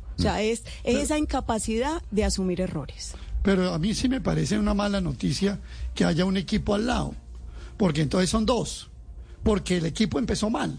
O sea, yo sí le voy a tomar a Petro la, la, historia de que él no lo escribió y que es un equipo. Entonces aparece un equipo que también lo hace mal porque saca trinos que no son ciertos. O sea, al que no quiere caldo le dan dos tazas, a los que no queremos, presidente tuitero, nos dan el presidente tuitero y un equipo de tuitero que tuitea más también. Entonces no es una buena noticia, es una todos mala Todos los presidentes tienen un Twitter, todos los presidentes utilizan esas redes sociales para informar a sus de gobierno. Pero ah, todos se equivocan tanto como este, no. No, yo no creo que todos se equivoquen tanto. Es que, es que por ejemplo, eh, eh, perdón, perdón, Héctor, una pequeña cosa para, para complementar. Entonces, cuando sacó, por ejemplo, los supermercados vacíos de Venezuela, era otro equipo distinto. Ah, pero eso, era, esto, eso era de era de candidato. pero bueno, tenía otro equipo también. O, cuando ha sacado imágenes que no corresponden a la realidad, ya siendo presidente, ¿eso fue él o fue el equipo? ¿Cómo es? cuando un enredo, de, verdad. Un enredo. 7.47 mm. minutos. Bueno, a, mí me, a mí me parece una mala noticia lo que dijo el presidente, porque el atractivo del Claro, porque el atractivo de la cuenta, el atractivo de la cuenta, a mí por lo menos me gustaba seguirlo, es porque uno suponía que él era el que escribía los trinos pero si no los escribe, pues esas cuentas oficiales a mí me dan jartera. Yo, por ejemplo, pues sigo la de la Presidencia de la República, es otra cuenta distinta que se llama Presidencia de la República, y ahí uno sabe que escriben unos funcionarios con la misión, pues, de comunicar cosas oficiales. Esa, pues, uno la lee en nuestro caso por tarea, porque tenemos el, oficio de estar informados para poder eh, participar en esta conversación todos los días, mm. pero me parece que es una cuenta sin atractivo. En cambio, la cuenta de Petro, pues uno la seguía porque, suponía que todo lo que decía ahí, imprudente, bien informado, mal informado, lo que fuera, era él pero si ya no es él, Palera, un funcionario de cuarta categoría, qué pereza. en todo caso, si, si dice que no fue él y que hubo un error, es, es un punto para seguirla manejando él. O sea que de todas maneras va a seguir él a, cargo de su cuenta de Twitter. Yo creo que pero el error, por lo que le escuché anoche, María Consuelo, el presidente está realmente convencido de que Twitter es el mejor canal de comunicación. Claro, y lo defiende. Vi, Felipe, este fin de semana la estadística de cuántas personas tienen Twitter en Colombia Es un mundo muy chiquito, el mundo de Twitter. 10 millones. 6, millones de personas. 6 millones. Seis millones Claro, de pero él dice O sea, que, seis millones que lo reproducen los medios, No, lo cual millones, es cierto. 6 millones de cuentas, incluyendo allí robots, bodegas y no sé Muy qué. poquito. Así que Twitter es apenas un pedacito de la realidad, no es Yo el universo. mucho Pero más. es el medio de comunicación favorito del presidente Petro Néstor, Ay, que se queja y dice, también. no le voy a dejar esto a los medios de comunicación. Lo que Pero pasa con el presidente Andrés es que esto se hubiera resuelto de una forma tan sencilla como hacer una llamada al general Sánchez, que es el que está comandando la operación, y preguntarle si es cierto o no, si usted No, tiene la otra- misma información y de la señora cosa, del Y otra manera. Y de otra manera muy sencilla también, María Camila. Salir y decir, por ejemplo, en esa entrevista de ayer, sí, perdón, cometí un error, me equivoqué. Yo he seguido al presidente Petro muy de cerca en sus 30, 30 y pico de años de carrera política. Y hay dos palabras que yo nunca jamás le he oído pronunciar a él, que son las palabras me equivoqué. Entonces ahora, por ejemplo, Aurelio recordaba que este no es el único, que han sido múltiples episodios en los que él en su cuenta de Twitter o reproduce o retuitea o él mismo pone información incorrecta, inexacta o falsa que seguramente le mandan sus asesores, sus amigos, no sé. ¿Alguna vez le hemos oído decir, perdón, excúsenme, me equivoqué, no verifiqué esta información? Que yo creo que habría sido lo correcto, salir ayer y decir, o ayer, o cuando fuere decir, qué pena, me ganó la alegría, me ganó el entusiasmo, me dieron acuerdo, y- la información, que, que además en este caso él no tiene la culpa. A él le dieron una información y le dieron una información las personas encargadas del proceso, pero esas palabras, perdón, me equivoqué, creo que nunca se las vamos a oír pronunciar a nuestro mandatario. Sí, bueno, son las 7 de la mañana, 51 minutos. A propósito de Twitter, Héctor, vi que el presidente le respondió a usted su columna. Pues me hizo una pregunta que me pareció que mostraba que no la había leído, porque yo usted escribió, pues hago a un... ver, usted escribió a propósito de Twitter, yo creo que esto demuestra por otro lado que el presidente sí maneja su cuenta. Usted escribió una columna elogiando las propuestas de cambio no, del presidente. No, no, elo- no, no, elogiando no, elogiando no, pero sí diciendo que creo que Pues hay claro dos que caras que me han enseñado. No, no, no es elogiando, pero me- en- aquí en Blue Radio todos los días me pasan unas un- una una publicidad que dice que las cosas tienen dos caras y a me- realmente la columna me la provocó un titular del diario El Tiempo de una noticia que yo vi el sábado temprano cuando iba a empezar a leer la columna, a escribir la columna que decía eh, estos son eh, así es la reforma pensional del gobierno, dos puntos así lo puede afectar.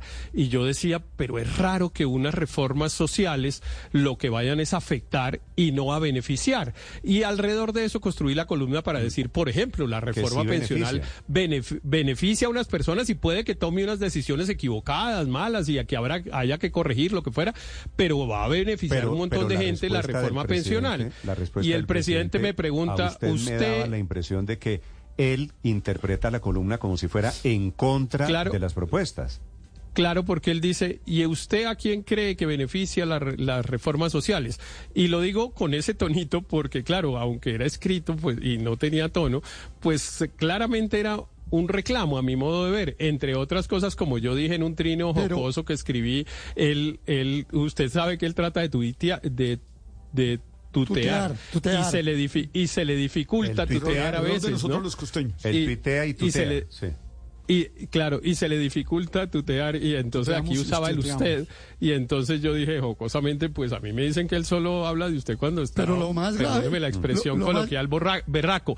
Entonces, espero que después la haya leído porque algunos funcionarios del Claro, gobierno, creo. por ejemplo, Laura, Pero es que- Laura Sarabia, que se supone que a veces, pues que uno supondría que si alguien usa el Twitter del presidente Sella, ella en cambio, temprano en la mañana había escrito un trino recomendando la columna en la lectura y Sí, diciendo Sí, pero que había tampoco un la leyó. ponderado. Es que yo creo Pero que el tampoco la leyó. no leyó la columna Héctor. No, no la leyó, porque No, lo que dice no, Riveros no en la leyó columna es que, y- y- por y ejemplo, en la reforma sobre laboral. la base del titular.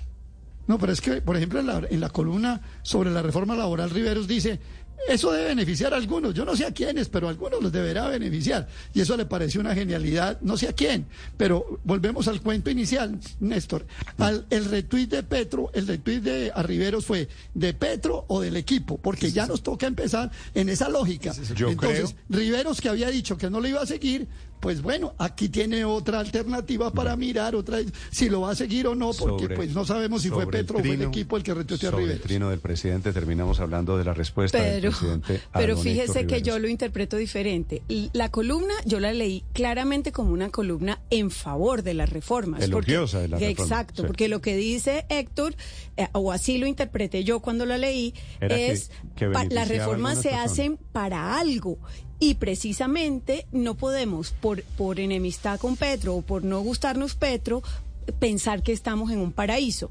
Eh, con lo cual dice las cosas están mal y hay que reformarlas. Y el presidente lo que hace es una pregunta, con lo cual yo creo que lo que está es provocando el debate a raíz de la columna. O sea, yo sí creo que él la leyó y creo, o por lo menos la- se la reseñaron, y lo que dice es, mire, hasta Riveros está diciendo que nuestras reformas son buenas. 7 de la mañana, 55 minutos, mejor dicho. Pero no, terminamos a propósito la- de ese que- cruce de mensajes suyo con el presidente Héctor. Terminamos Sí, que la- debatiendo quién le escribe los tweets al Y, presidente. y creo, Héctor. Néstor, que Pero en términos, ¿a de, quién beneficia Héctor, la Héctor, en reforma? términos de responsabilidad, a partir de ahora nos debieran decir ¿Quién escribe? ¿Quién escribe? Es decir, porque a mí Claro. también me gusta cuando lo escribe el señor presidente. Es decir, a mí me gusta eh, encontrarme con las personas, con los que- seres humanos. A mí no me gusta encontrarme con equipos, con No, nuestro no. manager. Si, eso no me si gusta. no es él, yo, si no es él, yo dejo de seguirlo. Yo, es que yo a partir de ahora me Yo creo que encantaría que, él me dijera, 100% él. este texto lo escribí yo, o abajo dijera, este texto no, porque de eso se trata. Porque es, que si no, ¿para qué te 100% él. sigo? Yo creo que es Presidente. 100% él y el no reconocer que cometió un error verifica que es 100% él. Por en, lo- en por eso estoy completamente conozco, de acuerdo con María Consuelo. El, Felipe, el presidente Héctor, tiene, y con varios aquí que han dicho el presidente tiene que reconocer errores. Lo, por lo que Y conozco aquí del hubo uno, ya. Si hay, pero esta es mi sensación, Héctor, por lo que conozco del presidente, si hay alguien que no suelta el Twitter, es el presidente Gustavo Petro. No hay, Felipe, cero, ninguna posibilidad de que los trinos que escribe Petro desde la cuenta Gustavo Petro sean escritos por alguien diferente. Pero esa es mi sensación, por eso me sorprendió lo de anoche, el presidente diciendo que alguien de la Casa de Nariño Pero es por la incapacidad que tiene, como dice Héctor, de, de reconocer sus errores. El presidente no delega su, su, su Twitter, Néstor, no lo delega. Él, él, él, entre otras cosas, en una entrevista que le leí el fin de semana, yo no sé si en el tiempo del espectador, él dice lo que acaba de decir eh, María Consuelo. Dice, mire, yo con mis trinos llego eh, a dos o tres millones de ciudadanos. Pero lo más importante es que los medios los, los multiplican. Y tiene Entonces, razón, tiene el clara. presidente en eso sabe que él comunica vía Twitter y que eso comienza a escalar, a subir la escalera. Los Claro. acompañamos desde Mañanas Blue, 7 de la mañana, 57 minutos. Esta es Blue Radio, la alternativa. Multa histórica esta mañana contra el grupo Meta, que son Facebook, Instagram y WhatsApp, una multa de más de 1.300 millones de dólares que viene desde Irlanda. Silvia Carrasco. Sí, Néstor, esta multa la ha impuesto el regulador de datos de Irlanda y justo cuando se cumplen cinco años de la ley que protege los datos de los ciudadanos de la Unión Europea. Y se cumplen cinco años el próximo 27 de mayo. Y fíjate que la razón por la cual le pusieron esta multa a Meta es por falta de garantías de seguridad para los ciudadanos europeos al trasladarse todos los datos de los ciudadanos europeos hasta Estados Unidos.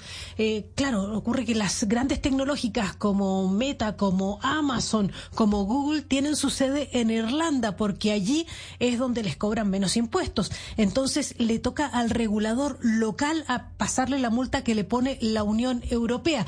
Ellos sabían, la ley les había dicho que no podían seguir de esta manera porque cuando salió la ley em, las grandes tecnológicas habían hecho una, una salvedad que se llamaba las cláusulas eh, eh, estándares, que le- era como lo habían puesto para permitir, para que la gente aprobara y permitieran que trasladaran sus datos a Estados Unidos. Pero un juez hace un año les dijo que no, que eso no valía en Europa y ellos lo siguieron haciendo. Por lo tanto, les han impuesto esta multa que son 1.200 millones de euros, el equivale a unos 1.300 millones de dólares y tienen hasta el mes de octubre para hacer el cambio.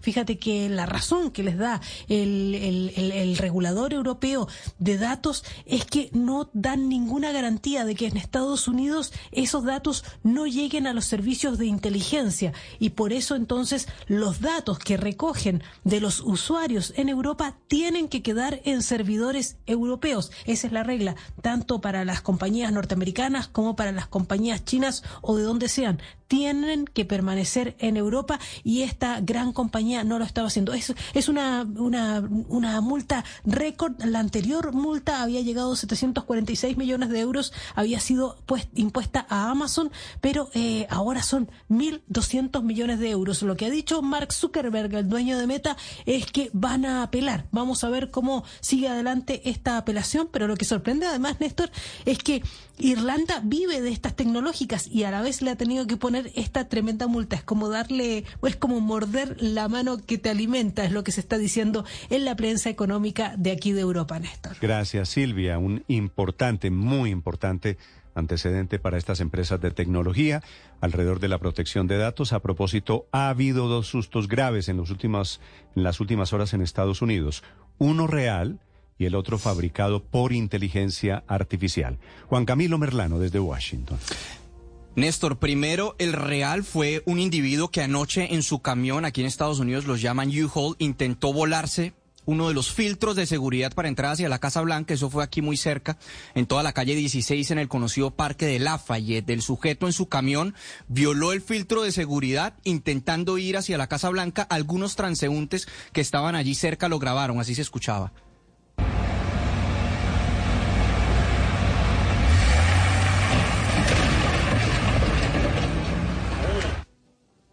Ahí escuchan el sonido del momento en el que el camión se estrella contra una de las cercas alrededor de la Casa Blanca. Las autoridades del servicio secreto llegaron inmediatamente, verificaron el vehículo, encontraron que el individuo llevaba una bandera nazi con la esvástica, llevaba un morral negro, también revisaron el interior del camión con perros antiexplosivos, al final determinaron que el vehículo no representaba un peligro, el sujeto estaba digamos, diciendo mensajes de odio hacia el presidente Joe Biden y hacia la vicepresidenta Kamala Harris, está bajo custodia y se espera que se le imputen cargos por amenazar la vida del presidente, lo cual representaría por lo menos cinco años de cárcel. Y el otro susto, insólito, generado por cuenta de una imagen hecha con inteligencia artificial, fue compartida también por una cuenta, que esto lo que hace es demostrar un poco las, los problemas que hay por cuentas verificadas en Twitter.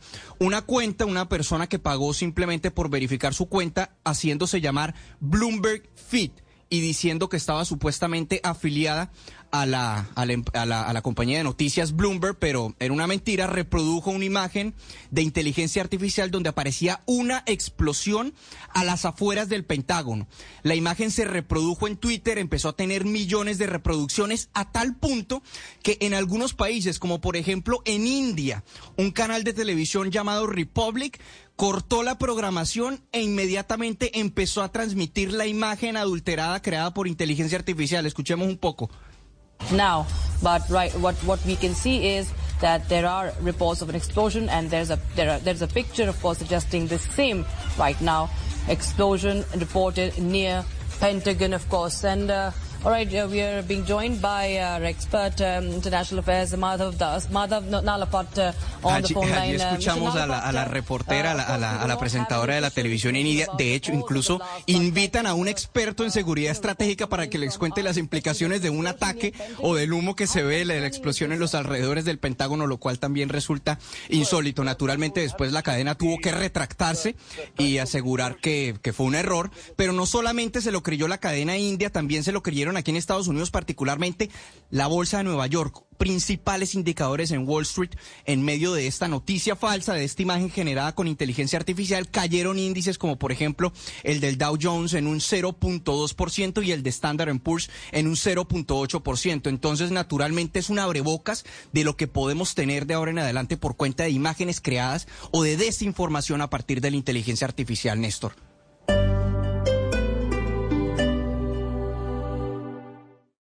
Esta es Blue Radio.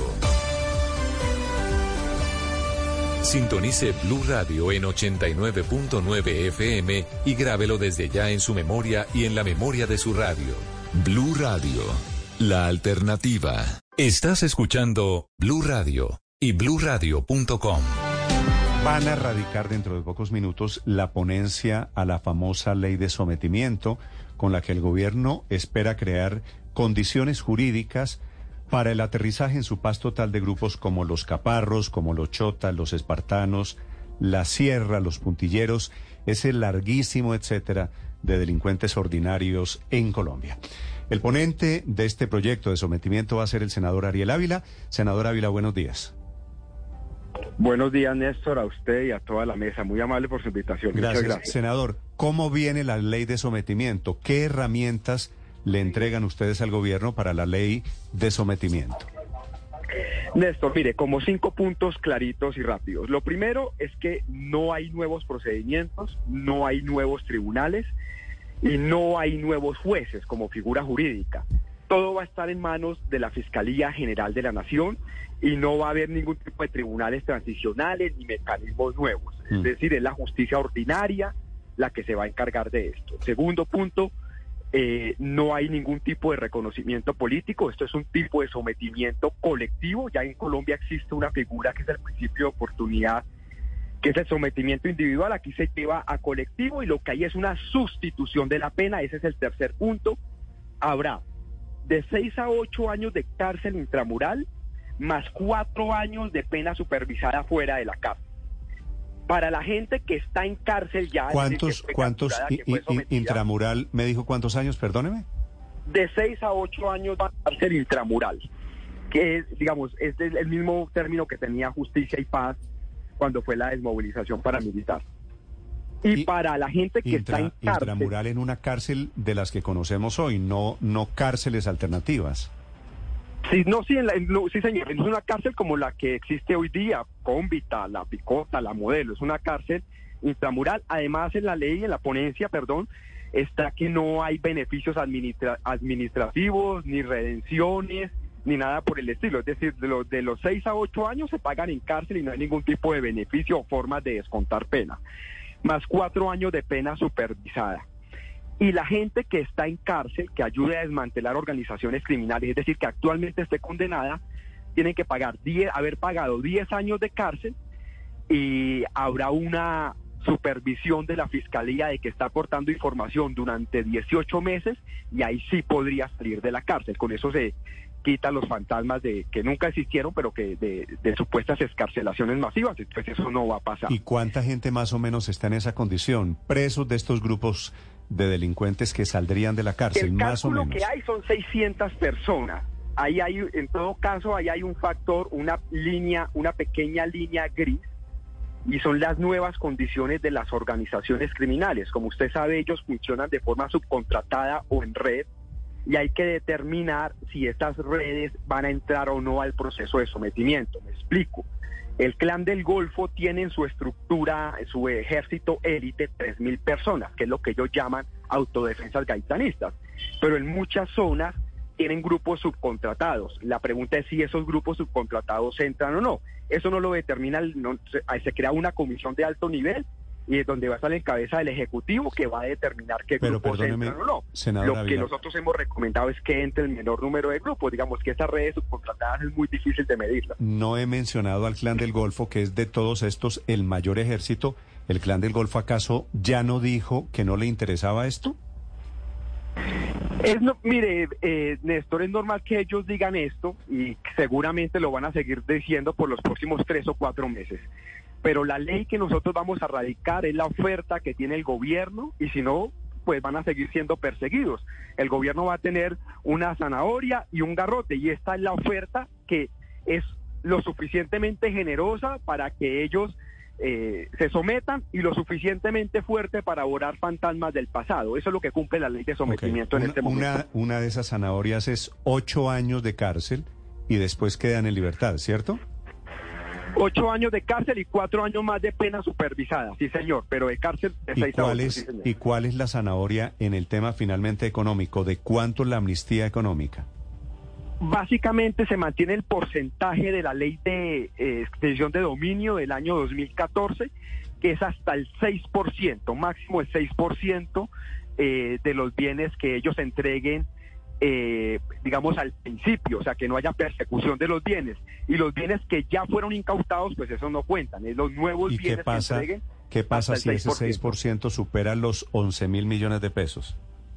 es, se mantiene nomás el, el, el tope máximo es 6% o 11 mil millones de pesos. Más de eso no puede, no puede ser. ¿Y ustedes creen que estos señores, eh, los jefes de todas estas bandas, eh, ven aquí zanahoria realmente? ¿Ocho años de cárcel y me quedo, entre comillas, solo con 11 mil millones de pesos? Néstor, para serle sincero, efectivamente hay gente que cree que la ley es demasiado dura. Pero ese es el proceso de concertación que hemos hecho en la ponencia y nosotros confiamos en que con el plan Ayacucho ahora de las fuerzas militares se presione a estas organizaciones para que se sometan.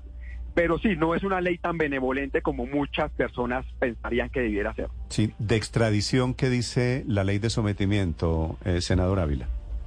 Néstor, no se toca el tema de, extradición, ese fue un diálogo además que se tuvo con la Embajada norteamericana y con el gobierno norteamericano. Eso sigue siendo un tema discrecional del gobierno colombiano y del gobierno de los Estados Unidos. Pero la palabra extradición no se metió en el proyecto y no se toca. Senador Ávila, sin el clan del Golfo, porque ellos públicamente han dicho que no les interesa, ¿están haciendo cuentas ustedes de cuántos hombres de los caparros, de estas autodefensas de la Sierra Nevada y los demás que se someterían, cuántos hombres entrarían allí en esa ley de sometimiento? Nosotros estamos aspirando, una aclaración antes, mire, cuando fue la negociación de paz con las FARC, ellos querían un armisticio general y después terminaron aceptando la JEP y, ten- y teniendo que ir a tribunales. Aquí yo creo que va a pasar lo mismo con el clan del Golfo, aunque ellos hayan dicho que no, esto yo creo que el otro año terminan en que ellos van a aceptar si hay una buena presión militar. Sin el clan del Golfo estamos hablando más o menos de unas 12 mil personas que nosotros aspiramos a sacar de este tema de la confrontación. Contando el clan del Golfo estaríamos sobre los 18 mil más o menos, que es lo que lo que más o menos es, eh, sería el número aproximado de gente que sacáramos. Hay gente que ya ha dicho que quiere hacer esto rápido, como los chotas y los espartanos en Buenaventura, eh, y así será esto progresivo, pero pues esto no va a ser todo todos los combos en una misma fecha y demás, no, Eh, va a ser más bien lento y seguramente el gobierno colombiano le otorgó un reconocimiento político a las disidencias del Estado Mayor, eso yo estuve en contra, no, creo que con las FARC ya negociamos y eso lleva a que otros grupos, pues como los clan del Golfo digan, nosotros somos disidencias paramilitares, también queremos lo mismo. Y eso va a llevar a que los siguientes tres o cuatro meses seguramente este, esta- estas conversaciones como si no avanzaran. Pero ya el otro año yo estoy seguro que esto se va a desentrabar. Mm, senador, pero 12 mil es una cifra gruesa, una cifra casi cercana a lo que se desmovilizó en su momento de, de las viejas FARC. Usted dice que muchos de estos, la, el sometimiento es cárcel de 6 a 8 años, pero cárcel ¿dónde, eh, senador? ¿Dónde los van a meter si hoy incluso hay hacinamiento carcelario? De aquí allá, no, pues nosotros no podemos, digamos, tomar las decisiones que tenga que tomar el Ministerio de Justicia. De aquí allá tendrá que el Ministerio tomar las medidas que sean necesarias para garantizar la privación, la seguridad de esta gente, porque si comienzan a dar información hay que garantizarles la seguridad. Pero nosotros aspiramos a que eso sea un tema del Ministerio de Justicia que tome las medidas, que además el ministro con quien hablé en las últimas horas, pues va a tener un plan de choque para ello. Mm. ¿Qué les ha dicho el senador, el fiscal Francisco Barbosa, que ha sido sin duda uno de los grandes opositores a esta ley de sometimiento? ¿Qué de los artículos o en qué medida los artículos han sido discutidos o qué les ha dicho el fiscal de esta nueva etapa de la ley de sometimiento? Básicamente de los nueve comentarios que tuvo él, fueron incluidos ocho. Hay unos que no se incluyó porque creemos que se pone en riesgo la seguridad jurídica del proyecto. Todos los demás fueron tenidos en cuenta. Por ejemplo, se doblaron los tiempos procesales.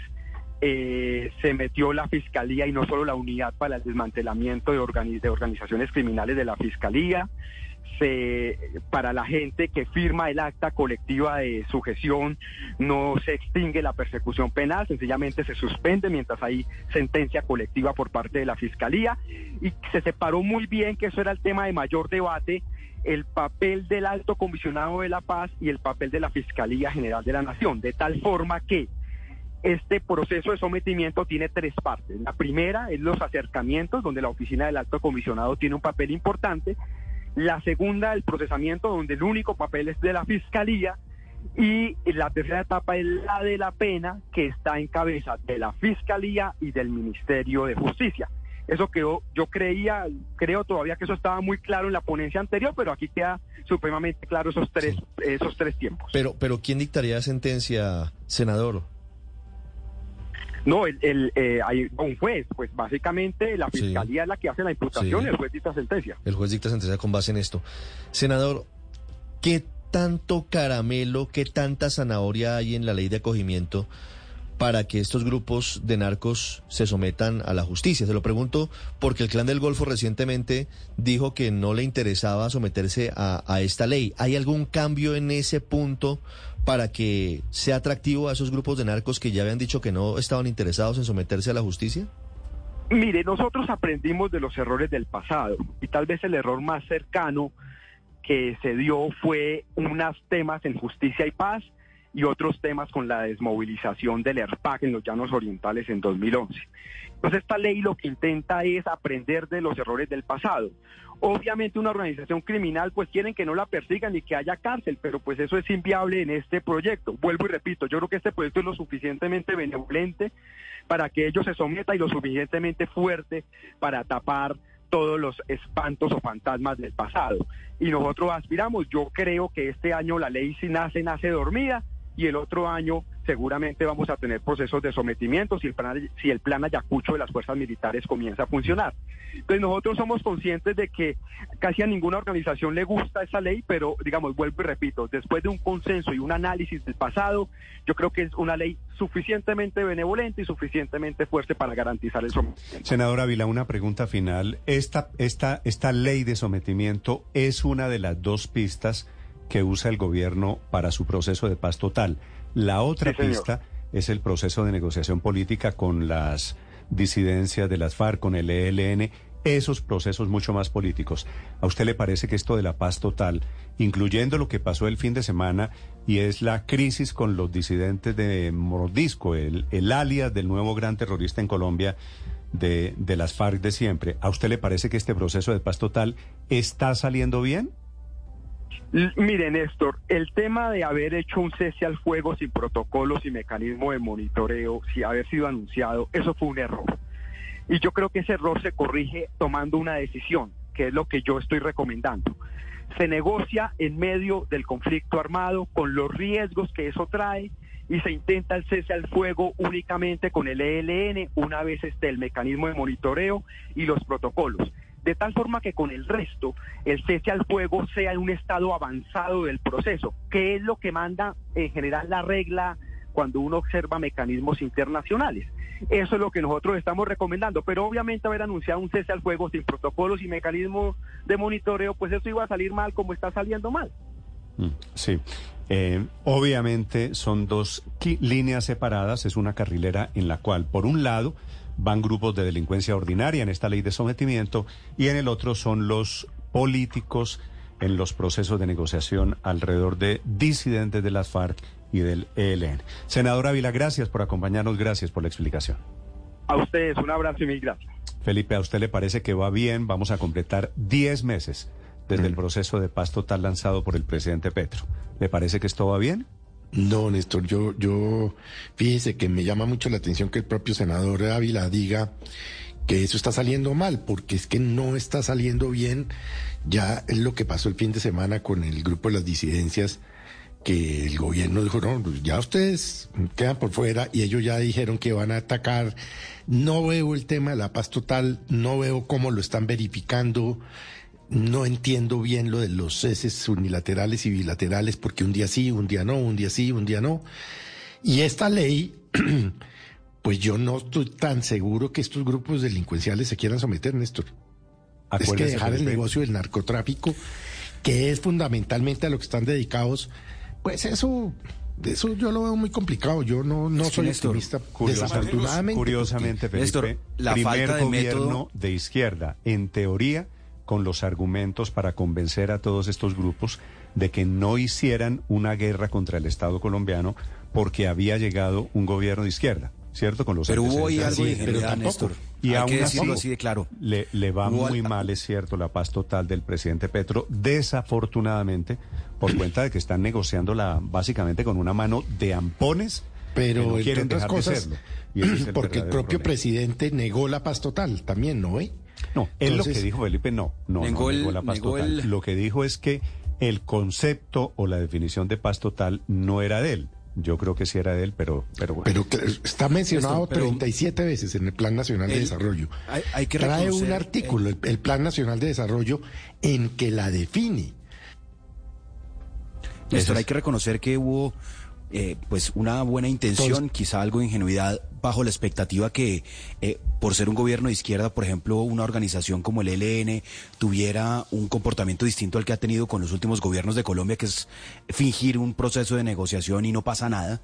Eh, pero lo que realmente está destruyendo la viabilidad de la paz total es la incapacidad de tener un método, mecanismos de verificación sobre el cese al fuego. Entonces, claramente lo correcto ahora eh, con las disidencias de Iván Mordisco era suspender el cese al fuego, pero ¿cuántas veces más? Ya lo suspendimos con el ELN, ya lo suspendieron con el Clan del Golfo, ahora con, eh, con el, eh, las disidencias. Y si no hay una estrategia clara, definida de una ofensiva militar, que además se combine con un método nuevo de negociación, quizá hasta nuevos actores al frente de esa negociación y mecanismos reales de verificación, vamos rumbo a un Caguán que- 2 que todos sabemos el nivel de desastre que fue. Luis Ernesto, nadie, ni siquiera los muy cercanos al gobierno, defienden el resultado de momento, casi 10 meses de Néstor, gobierno, pero- sobre la paz total.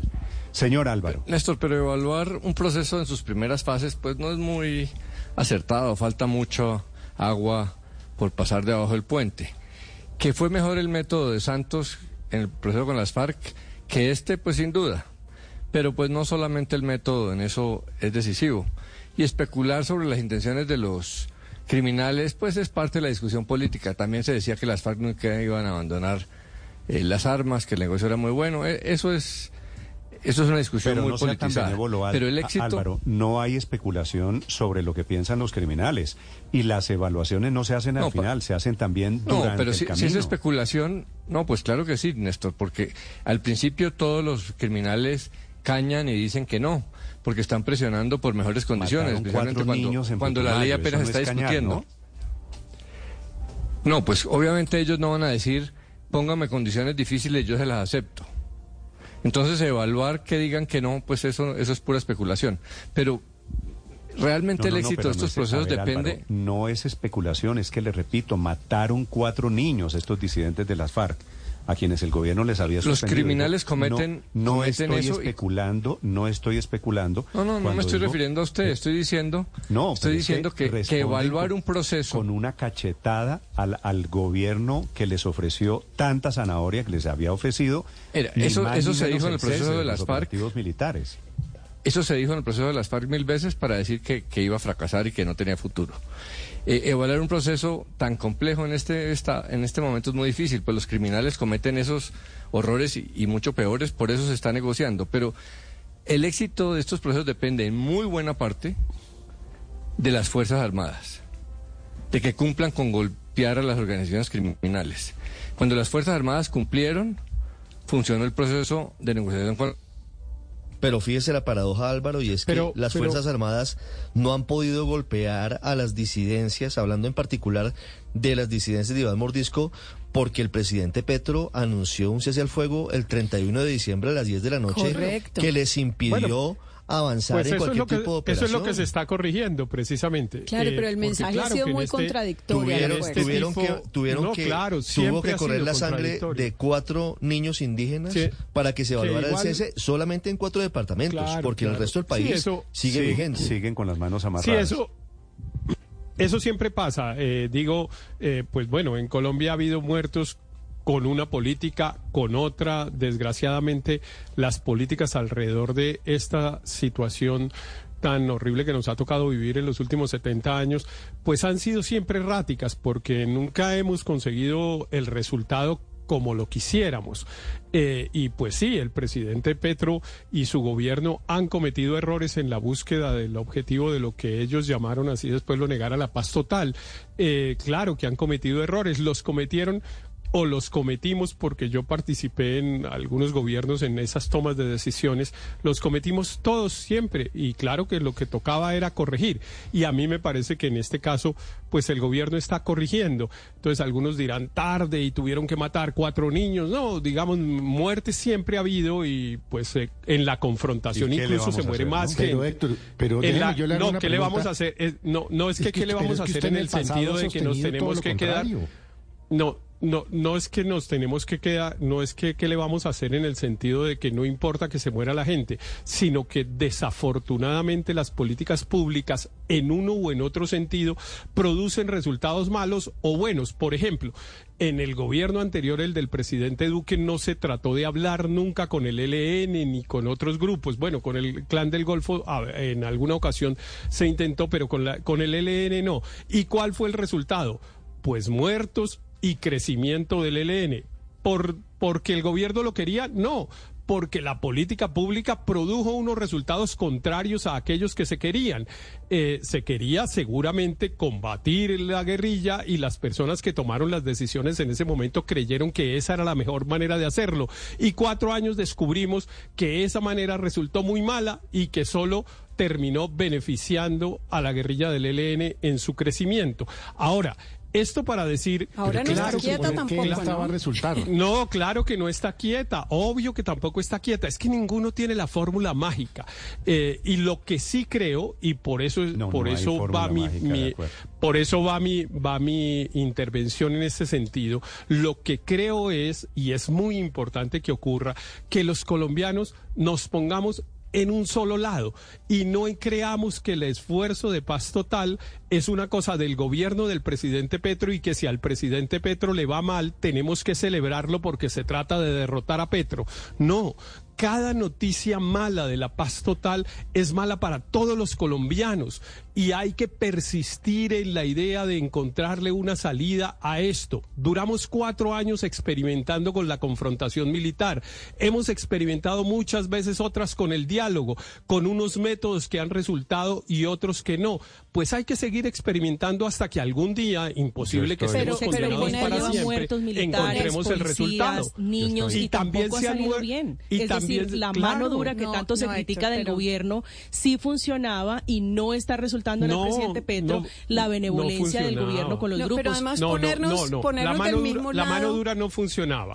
La Pero mano dura no funcionaba, María Camila, no es cierto. La mano dura lo único Pero- que pero, hace Héctor, es generar más ¿Y qué le hace violencia. suponer, pero Héctor, qué le ¿por hace qué? suponer a usted que ahora que el presidente ordena mano dura contra Iván Mordisco y estos criminales sí va a funcionar entonces? No, yo no supongo eso, tampoco supongo. Yo lo que estoy entonces- diciendo es que yo creo que hay que perseverar en el intento de un acuerdo negociado con estos grupos porque el Estado colombiano ha demostrado a lo largo de décadas no tener la capacidad de reducirlos por la vía militar. Eso- Claro, pero- lo que pasa es que apoyar, ponernos Consuelo, del mismo hay- lado. Hay que apoyar, dice Héctor, ponernos del mismo lado. Ojalá lo hubiesen practicado antes de ponernos todo del mismo lado. Llevamos y no solamente en estas, eso, en estas ponernos- pequeñas batallas de mezquindades años en la historia republicana Pero de además Colombia. ponernos del mismo lado no implica ser sordos y ciegos y quedarnos mudos. O sea, yo sí creo que hay errores que se están cometiendo sobre los cuales hay que poner el dedo en la llaga. O sea, en la medida en que no se hable del narcotráfico, no se hable ni de la erradicación, por supuesto la fumigación ya, ya es, mejor dicho, totalmente prohibida. El tema de la interdicción, se, se dan unas cifras erráticas. Eh, sobre el tema del narcotráfico no hay política pública, no hay una línea, una línea clara en las fuerzas militares y de policía. Entonces, el, el cese al fuego puede que ya lo hayan interrumpido desde el punto de vista del anuncio, pero en la práctica hay mucha contradicción y hay muchos mensajes erráticos a las fuerzas militares No, y de policía. Primero. Segundo, el aumento de la inseguridad, el aumento de las muertes, del reclutamiento, no es una fábula que estamos diciendo acá. Lo demuestran las cifras, Héctor. Entonces, Claro, si hay un claro. aumento, si hay un aumento y si matan cuatro niños cuando el país está paralizado por la búsqueda de otros cuatro indígenas, entonces aquí, no solo en el Putumayo, no solamente los reclutan, sino que adicionalmente los matan cuando buscan su Claro, pero el libertad. el entonces, ¿y eso lo vamos a es pasar que- de agache? O sea, yo sí punto, creo... María- Yo sí creo que Pero tampoco se puede no, minimizar. es que no, porque es que usted dice. que eso hay que pasarlo no, pero usted dice, eso siempre es que- pasa. Eso siempre pasa, como que- si fuera no. una una, una cifra más. No, yo sí me muero no, de la lo que pena. estoy di- la voluntad no existe. Pero lo que estoy diciendo, lo que estoy diciendo es que cuando se intentó otra política pública distinta, el resultado fue casi igual o bastante Pero es que la- peor. no, la- Porque, por ejemplo, no son- el, las por cosas no ejemplo, son entre el esos que, el que, extremos. permítame Andrés, el crecimiento de las disidencias de las FARC es de lo que estamos hablando. El crecimiento Pero grande de suponiendo- las disidencias de suponiendo, las FARC se dio con mismo. una política al revés, suponiendo que que era la del enfrentamiento militar. suponiendo No, siguen con la película del entrampamiento. Suponie- suponiendo, Héctor, que el resultado fuese el mismo, cuando el Estado cede o cuando el Estado hace lo que corresponde, ¿qué es mejor en consecuencia? Amarrarle la mano al Estado, las manos No. al ejército y a la policía No, para que yo no creo- actúe yo creo- si el resultado va a ser el mismo, Yo- entonces. Yo, creo que perseverar hasta encontrar el resultado, como se ha logrado parcialmente en algunos casos, como se logró con los paramilitares en el gobierno del presidente Uribe, a pesar de críticas, y yo estuve dentro de los críticos, el gobierno perseveró y se logró un resultado que fue cuál, reducir los índices de homicidios en Colombia. Se perseveró en el caso de las FARC y se logró un resultado, disminuir los, eh, disminuir los índices de, de homicidios. Cuando se hizo una política de sometimiento que salió regular, pero que produjo algunos resultados a comienzos de los años 90 con el narcotráfico, se redujo la violencia homicida. Solo los acuerdos por la vía negociada han producido en Colombia el sí. La resultado de reducir la solo tasa de homicidios. engorda Pero solo la eso. de los grupos Voy a- terroristas y voy criminales. esos diálogos, Néstor, se dan luego de una ofensiva de las fuerzas militares. Las FARC se sientan a negociar con el presidente Santos Cuando porque se venían de, venían de una serie de golpes, duros en su contra. Había sido abatido Raúl Reyes en Ecuador, había sido abatido el mono Jojoy, habían sido abatidos varios de los integrantes del secretariado de las FARC. Alfonso Eso Cano. los Pero además, lleva Ricardo, y en medio además- de los primeros acercamientos matan a Alfonso Cano en el Cauca. Eso Además, los- lleva a que cambie la correlación de fuerzas y a- ellos se sientan a negociar Ricardo, con alguna vocación de éxito. Pero es que el señor Mordisco llega en una camioneta Mercedes-Benz y con un fusil de 300 millones de pesos terciado, como si fuera un jefe de Estado, a la instalación supuestamente de unas mesas. ¿Con qué intenciones va a dejar esa vida de traqueto que tiene Iván Mordisco si no tiene presión de Pregunta- nadie? Y le siguen pagando helicópteros para que María en ese heroísmo. Pregunta para los oyentes, si usted quiere opinar, la cuenta Blue Radio Com y cuenta Néstor Morales C. En Twitter también los leo, en la página, en el canal de YouTube, por donde transmitimos en los canales de streaming esta mañana esta emisión de Blue Radio, en las frecuencias de todo el país, opiniones sobre la decisión de acabar el cese al fuego unilateral que había con los disidentes de las FARC en cuatro departamentos. Ahora siguen con las manos amarradas, sigue las, el cese al fuego unilateral en el resto del país. Así que es una figura un poquito curiosa lo que está pasando con estos disidentes de Iván Mordisco. Así que los leo, los escucho, opiniones de los oyentes, Andrés. Las cosas nunca son, Néstor, como lo está pintando Héctor, entre negociación y eh, mano dura o bala o plomo o como usted lo quiera llamar. Las alternativas son mucho más finas y más sutiles y en particular hay dos que son negociación bien estructurada y bien planificada y la otra política de ofensiva militar bien estructurada y bien planificada.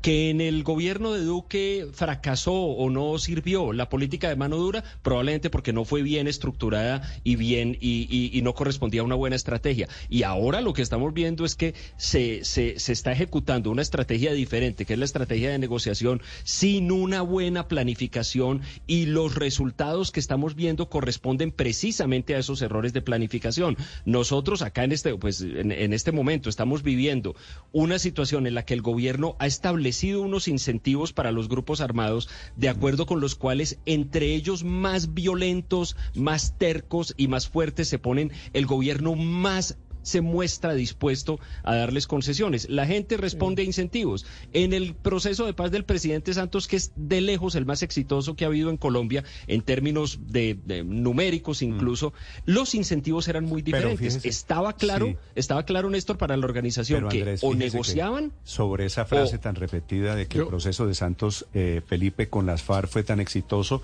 Hoy, este capítulo de hoy de la guerra eterna en Colombia, es porque estamos hablando nuevamente de las FARC, es decir... ¿Y es son- hijo de ese proceso? Pero si no hubiera, si no hubiera habido acuerdo con la las FARC. FARC, Así es. pero si no hubiera habido acuerdo con las FARC, este problema estaría multiplicado por 15. Esa es la diferencia Sí, y por eso es que insistimos en que ese pero digo, proyecto, el- el que ese proceso proceso solo- al que muchos se opusieron, incluso invitaron a la gente a que se opusiera y lo y lo bloqueara, etcétera, y lograron incluso Héctor, ganar el plebiscito. ese proceso nos redujo aquí a la quince- a, a la décima parte el problema. ¿Cuántos Hoy hombres, tenemos el problema del que estamos hombres- hablando hoy es la décima tenían? parte del que teníamos en el año En 2011. términos numéricos, si usted sabe bien las cifras, ¿cuántos hombres se desmovilizaron de las FARC? 12 mil ¿Y aproximadamente. cuántos hombres tienen hoy los disidentes de Iván Mordisco más Iván uno, Márquez? Uno, unos 3 mil. Unos Poquito- 3 mil. un poquito más. Es decir, Mordisco, es decir el tiene 3.000, 25%. Iván Márquez tiene mil y pico. Estamos Eh, hablando de cuatro, No, cuatro Iván Márquez no tiene nada. Iván Márquez tiene 300 personas de por ahí regadas haciendo ruido. Así Eso no tiene nada. Eh, los- el que tiene es el- el- la disidencia de Iván Márquez, que comenzó con Mordisco, unos de Iván 800. De Iván Mordisco, que comenzó con unos 800 y con una política de confrontación al grupo tiene- llegó a 3.000, eh, co- confrontándolo, no dándole concesiones, sino confrontándolo. Pasó de 800 a 3.000. Ese fue el resultado de la confrontación. Pero lo que yo digo es, déjeme decir esto, Néstor, para responderle a Andrés. Yo estoy de acuerdo con, con lo que dijo Andrés, me parece impecable. Lo que creo que estamos en una diferencia, no necesariamente con Andrés, sino quizá con otros, es cuál es nuestro papel. Porque yo lo que percibo es que hay algunos que se sienten ajenos a este juego, que creen que están mirando un partido de fútbol y que quieren que se derrote a un equipo que es el del gobierno del presidente Petro y entonces hacen fuerza para que le vaya mal. Yo Eh, siento que nos están una goleando. desgracia. Pero, Héctor, mira, yo- eso es Yo una siento que nos están. Bueno, opiniones. Si bien- si bien no hay una fórmula mágica. Pero también, Héctor, también es legítimo que haya, obviamente, interpretaciones políticas alrededor de esto que está pasando, como las ha habido siempre, de cómo se enfrentan estos grupos de violencia. Y nada ha polarizado más a Colombia, esto- Néstor, que esto no la paz. Señor Luis Ernesto. El- la paz, la paz y la forma como se negocia eh, o no se negocia con los grupos armados ha definido quiénes son los presidentes de Colombia en las últimas décadas y no va a ser la excepción, lamentablemente, eh, en el 26. Y yo lo que veo es que claramente, aunque no hay una fórmula mágica para lograr desmovilizar grupos eh, como las FARC, como el ELN, como eh, las autodefensas, si hay unos resultados que son más exitosos que otros. Después de varias negociaciones fallidas, quizá la más escandalosa de todas, la negociación del Caguán, que fue una rendición del Estado contra las, eh, contra las FARC, hubo un proceso de fortalecimiento militar, de estrategia de correlación de fuerzas que permitió llevar a una negociación, porque estamos de acuerdo que la vida negociada siempre es importante mantenerla, eh, siempre y cuando el Estado esté en una capacidad Néstor. ofensiva y en una capacidad de control territorial y de control de las rentas ilegales que así lo permitan. ¿Qué es lo que pasa hoy? Que esa correlación de fuerzas no existe y hay que reconocerlo con todas las letras. No existe una correlación de fuerzas entre organizaciones criminales, sus actividades delincuenciales de control de rentas, bien sea de la minería ilegal, en el caso del Clan del Golfo o del narcotráfico, en el caso de muchas de Mm. las disidencias. Siempre y cuando eso prevalezca, no va el Estado a tener por más buenas encontré, intenciones un éxito. Luis no importa Ernesto. cuántas leyes de sometimiento tramitemos, Néstor, vamos a estar en la misma situación y por eso lo que queremos ver es una estrategia militar, una estrategia de defensa y de seguridad que permita llevar a una negociación exitosa. Aquí encontré, Héctor, la cifra, dice el comandante del ejército, entre los de Iván Mordisco y los de Iván Márquez, cinco mil hombres de las viejas Sí. FARC que volvieron a la Sí, guerra. Yo no, Así que yo no, no creo esa Bueno, pero teoría. usted y no le crea, pero- pero digo- y adicionalmente, usted, usted y solo cree, adicionalmente usted contra, solo cree y algunas adicionalmente cifras contra, que sustentan su, su no, teoría. yo le, voy digo, a decir, si me deja decir por qué le digo, le el agradezco. 40% de los hombres de las FARC volvieron a la guerra, Héctor. No si es me deja decir menor. por qué no le creo, le, eh, le digo, mire, el, el eh, Diga, que- diga por qué no le em, cree al comandante del ejército de se Colombia. Me olvidó, pues me olvidó un nombre que no debería olvidárseme, que es la persona que coordinaba en la implementación del acuerdo de paz en el gobierno del presidente Duque. El doctor Eh, Archila. un amigo mío al que le tengo mucho Emilio aprecio. Archila El doctor Emilio José Archila era el nombre que se me estaba olvidando. El doctor Emilio José Archila sostenía y sostiene todavía que el 90% de las personas que se reintegraron a la vida civil con base en el acuerdo suscrito por el presidente Santos siguen cumpliéndolo, que esa oficina los tiene absolutamente identificados, saben dónde están, etcétera, etcétera, etcétera. Por eso eso Es que eso no contradice, porque estos son otros. Porque, ah, bueno, eso, eh, ok, no, eh, entonces contradice la afirmación que estaba haciendo Néstor, que era que el 40% se habían devuelto. Eso no dice el doctor no, Archila. No, no, no, más los 18 mil que contaba Ariel Ávila ahorita, que hacen parte de otras organizaciones, que pueden venir o no de la FARC o de los paramilitares, pero son 18 mil de todas maneras. Sobre este Mm. tema de la guerra, dice el comunicado de los disidentes de las FARC, habrá más guerra, habrá más violencia. Pero yo creo, O sea, el Néstor, punto que... no es una cosa menor de lo que estamos hablando y no es un problema tan tan minúsculo como como Sí. se pretende mencionar. Pero yo creo que hay una muy, hay una diferencia muy grande con, con lo que está pasando ahorita y el proceso de Santos. Y es que acuérdese que en el proceso de Santos la comunidad internacional le reconoció el estatus a las FARC y eso fue fundamental porque los consideraban como un grupo armado al margen de la ley, ¿no? Eh, pero, pero le dieron ese, digámosle, ese reconocimiento. Aquí no. Y hay un error Todos también. son una partida de delincuentes y eso va a ser y también hay la gran error diferencia que- entre un proceso y otro, si es que resulta. Y hay un error que cometió Santos y que está cometiendo el actual gobierno, y es que decidieron lanzar una política de paz de gobierno, no una política De Estado. de. Estado, no Sí. algo consensuado, sin acuerdos Eso- políticos. Y con Y entonces- todos al tiempo. Es que ese fue el problema que le ¿Sabe qué dijeron al pienso? presidente me, Petro. me preocupa la gente. Es decir, lo más triste de todo esto son los seres humanos que están viviendo en medio del conflicto. Siempre en el Estoy sándwich. pensando ahí, porque hay todo tipo de discusiones ideológicas, políticas, pero ¿quién sufre esto? La gente. Vaya a preguntarle a la familia, vaya a preguntarle a la familia de los cuatro muchachos. De los niños De los mataron, niños. sí. Vaya a preguntar. Y segundo, Néstor, creo, creo que es, mire, no hay verdadera negociación si el ejército no les muestra que es posible someterlos o que por lo menos es posible eh, arrinconarlos. Es decir, si ellos no tienen esta presión, difícilmente. Yo, yo no creo en la bondad, infortunadamente, porque no la han demostrado a lo largo de la historia. A propósito de ello, padre, en segundos, los gobernadores de esos cuatro departamentos les advierten los disidentes de las FARC, Mordisco y compañía, que la suspensión de este cese al fuego desatará la guerra, como si les saliéramos a deber, dijo el gobernador del Meta. Estás escuchando Blue Radio. Señor gobernador del Meta, buenos días, gobernador Zuluaga. Muy buenos días. Gobernador, este departamento, el suyo, Meta, pero también Caquetá, Putumayo, cuatro departamentos en total, en donde anuncian los disidentes de las FARC, me falta mencionar Meta, Caquetá, Guaviare, Putumayo, donde anuncian los disidentes de las FARC, habrá más guerra y más violencia, dicen los disidentes de las FARC, el gobierno Petro ha sido poco serio. ¿Qué temen? ¿Qué está pasando hoy en el departamento del Meta, gobernador? Pues Néstor, aquí hay mucha incertidumbre, hay mucha zozobra, pero yo creo que también hay un gran acompañamiento a la decisión que toma el presidente.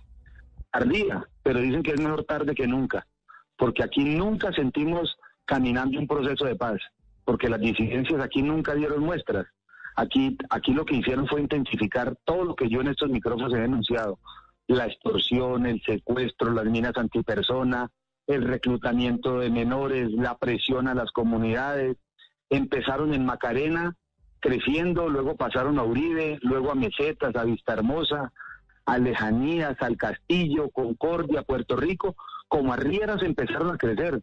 Ya les iban llegando a las goteras de Bogotá por el páramo del Sumapaz. O sea, en todos estos últimos meses lo que han hecho es fortalecerse y ampliar su poderío y su intimidación con la gente. Así que lo que nosotros estamos aspirando ahora es que la fuerza pública tenga la capacidad suficiente de enfrentarlos y que esas amenazas que nos están haciendo ahora no las vayan a convertir en realidad. Gobernador, ustedes en el departamento del Meta, que es uno de los cuatro aquí seguramente más afectados, ¿qué, qué rastros han sentido de estos disidentes de las FARC? Aquí los hemos sentido en todo su esplendor. Aquí los hemos visto uniformados y fuertemente armados. De manera permanente, a mí me reportan los alcaldes del Castillo, de Lejanías, que en la parte alta, a muy escasos minutos de los municipios, llegan hombres uniformados y armados a convocar ciudadanos, a convocar juntas de acción comunal, a convocar agricultores. El rastro que hemos visto además es que llegan a las fincas a medirlas, a decirle a la gente cuánto tiene que pagar por hectárea, cuánto tiene que pagar por una cabeza de ganado, por si la vende o por si la deja ahí, tiene que pagar. Si quiere vender una finca, les tiene que pedir permiso a ellos para que estudien a quién se la va a vender y le tiene que pagar un porcentaje de lo que la vende. Le tienen precio al litro de leche, al kilo de queso, a la carga de plátano, carga de yuca. Aquí lo que hemos sentido es que hay otra vía en paralela. Ahora, Néstor, instalan vallas. Ya no son grafitis, sino vallas en plotter, donde prohíben circulación de camiones carpados, motos con casco, prohíben circular después de las seis de la tarde, citan candidatos para ver si los autorizan a hacer campañas en el territorio. Aquí les hemos sentido el rastro y no es que presumimos o nos contaron, los hemos visto y los hemos sentido. Gobernador, usted trabajó en el gobierno de Juan Manuel Santos, así que no ha sido enemigo de procesos de paz. ¿Qué diferencia ve usted en el territorio frente a lo que pasó con las FARC hace siete años a lo que está pasando con estos herederos de las FARC en el 2023? Ni, ni fui enemigo del proceso de paz que adelantó el presidente Santos, ni soy enemigo de este proceso, porque yo en eso acompaño al presidente Petro en el anhelo que tiene no él, sino los colombianos de que tengamos la paz. Lo que no queremos es una paz a cualquier precio, lo que no queremos es una paz que nos ponga en riesgo la seguridad. Y hoy después de, yo creo que Colombia es el único país en el mundo que ha adelantado 10 procesos de paz. Ya deberíamos como Estado tener la suficiente capacidad de saber qué errores cometimos para no volverlos a cometer. Pero en este yo creo que hemos pecado de mucha ingenuidad. Yo creo que aquí el gobierno ha sido demasiado generoso, tanto que en el imaginario de las personas está que la fuerza pública está maniatada, que no se puede hacer nada. Pues se acabó esa guachafita y se acabó ese pretexto. Porque hoy lo que queremos es que actúen. Pero eso que usted dice está en el imaginario de que la fuerza pública está maniatada, ¿no es cierto o no fue resultado de este cese al fuego unilateral del ejército? Pues es consecuencia de actos administrativos firmados en Presidencia de la República para buscar la paz. Suspender órdenes de captura, no confrontarlos a ellos militarmente, y como no se confrontan militarmente, pues como le acabé de decir, empezaron en la Macarena y ya van llegando al Sumapaz. Porque ellos, mientras el ejército no los ataca, no, no los contiene, pues ellos van creciendo y van abusando. Y ahora ya ni siquiera están en la intimidación de la noche o, o en el anonimato, ahora es público, ahora llevan cámaras, ahora muestran armas, muestran carros, y llegan como Pedro por su casa, ya no mandan una boleta de extorsión en un pueblo, ahora mandan una moto a que revise los libros contables de una estación de servicio, Mm, así de frente. En el Yarí se dio la última conferencia de las FARC, de las viejas FARC, pero el Yarí también fue el escenario de Iván Mordisco, donde lo vimos armado con ese fusil moderno, en camionetas de alta gama. ¿Qué tan poderosas, qué tan fuertes son las disidencias en Meta, en Caquetá, en Guaviare y en Putumayo? ¿Qué tan fortalecidas están a estas alturas? muy fortalecidas. Y yo, sin, sin querer entrar en el debate, porque los estaba escuchando, no son menos de 5 mil hombres los que nos dice aquí la inteligencia y lo que nos dicen las comunidades. Es que con menos hombres no se podría estar en 16 departamentos. El corredor desde el Guaviare hasta el Caquetá, que fue el principal corredor inicialmente de las disidencias, es de muchísimos hombres. Y si uno tiene, quiere estar en 16 departamentos como lo están en Arauca, con, incluso enfrentándose al ELN, las estadísticas nos hablan de que no menos de 5 mil hombres deberían tener hoy las disidencias. Se han fortalecido.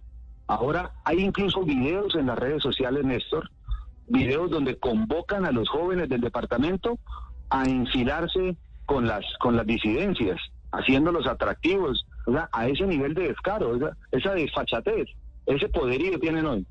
¿Qué les ofrecen, gobernador, en esos videos a esos jóvenes? ¿Cuáles son las ofertas para irse a la fila de las FARC? alternativas de vida, hacer una vida revolucionaria, enfrentar a la oligarquía y toda esa vieja carreta que es un embuste y un fracaso. Eso es lo que les ofrecen. Lo que deben saber los jóvenes es que lo que le ofrecen es lo que le ofrecieron a los niños del Putumayo que los mataron porque no se dejaron porque no se dejaron eh, reclutar. Ahí no hay sino muerte y desolación. Gobernador, hay un comunicado del gobierno a propósito de esas muertes, esos cuatro niños indígenas que asesinó la disidencia de Iván Mordisco, diciendo que en 72 horas se deben reanudar los operativos militares, las ofensivas militares. ¿Qué espera usted en su departamento particularmente, que lo hemos escuchado durante varios meses, llamar al orden, pedir más refuerzos? ¿Qué espera usted que pase con esa orden del presidente Petro? En este momento acabamos de iniciar un Consejo de Seguridad, donde está la Cuarta División, la Séptima Brigada, el Departamento de Policía Meta, Fuerza Aérea, eh, Armada Nacional y todas las instituciones. Y estoy seguro que esperan los ciudadanos que la fuerza pública tenga la capacidad y las condiciones para enfrentarlos, para reanudar las operaciones.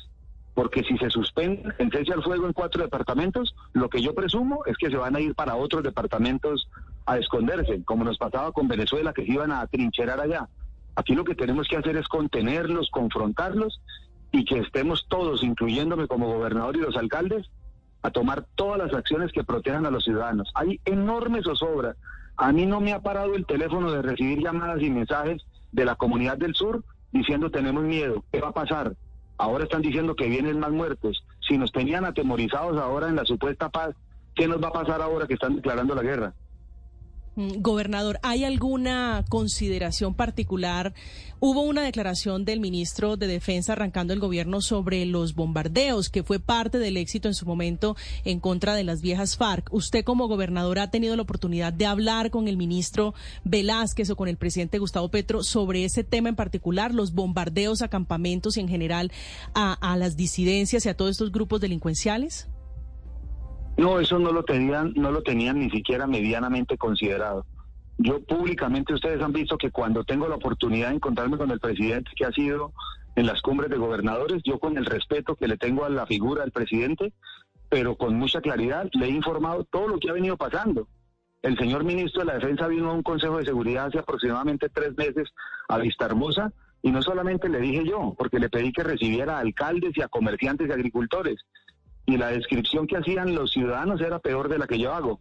O sea, aquí lo hemos dicho, también el señor comisionado de paz lo hemos dicho, porque aquí hay temor, aquí ni siquiera hay denuncias porque la gente está muy, muy atemorizada, pero yo no me puedo sumar a los que se quedan callados. Aquí con, con, con los problemas que nos acarrea hablar de estos temas, hemos sido muy claros con el gobierno y lo hemos contado. Ayer la, hay una gota que rebosó la copa, pero nosotros todo lo demás que llenó el vaso ya lo veníamos anunciando. Es el gobernador del Meta, Juan Guillermo Zuluaga, hablando a propósito de estos hechos de orden público y de esta suspensión del cese al fuego que, repito, dicen los disidentes de las FARC, va a desatar una guerra aún mayor. Gobernador, pues ojalá no sea cierto.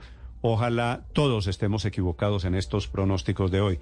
Le deseo suerte a usted, a la gente del Meta, gobernador. Un saludo. Gracias, Néstor, y coincido plenamente con usted. Que tenga un feliz día. 8.57 minutos.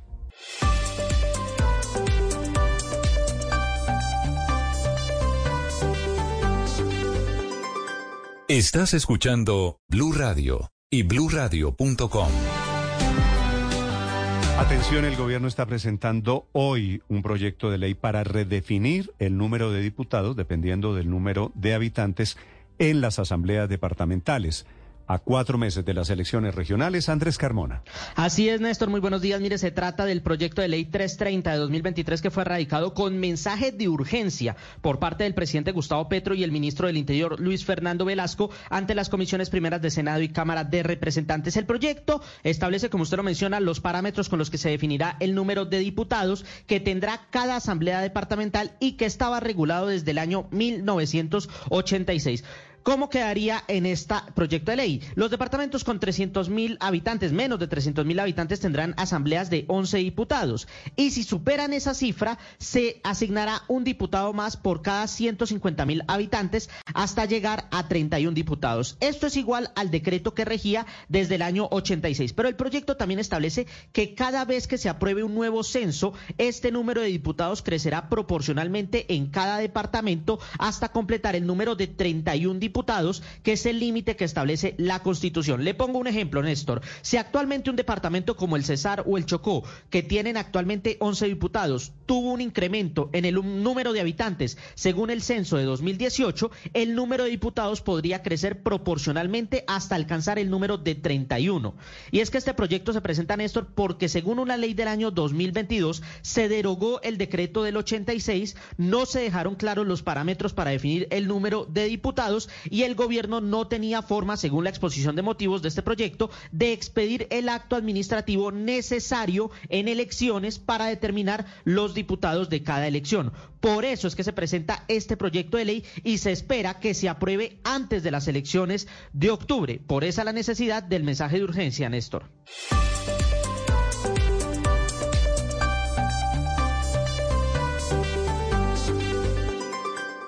A las 9 de la mañana, tres minutos, la apertura de los mercados, la apertura del dólar en Colombia en esta nueva semana, un incremento en estos primeros minutos de negociación, sube el dólar 14 pesos en nuestro país hasta los 4.542 pesos. De hecho, hace un ratico estuvo mucho más arriba, alcanzó a tocar un precio máximo de 4.560 pesos. Y es que el dólar se está fortaleciendo frente a las principales monedas del mundo. Ya les cuento la razón. Frente a los principales eh, competidores, frente a las monedas más fuertes, hoy el dólar está subiendo 0,31% y los mercados de acciones, los mercados de renta variable a nivel mundial están presentando disminuciones. En Europa caen 0,80% a esta hora. En Estados Unidos la apertura es negativa con disminuciones cercanas al 0,3%. Y es que eh, muchos en los mercados están muy preocupados porque eh, Estados Unidos, su presidente y el Congreso no han logrado una solución que permita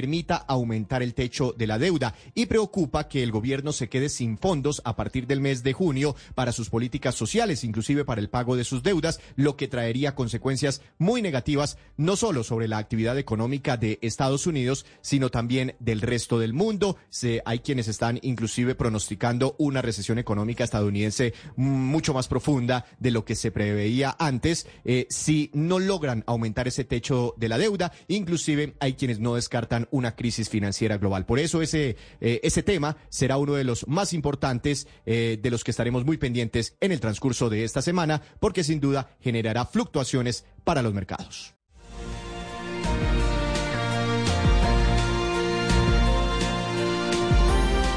El colombiano asesinado por los marinos chilenos era don Milton Domínguez.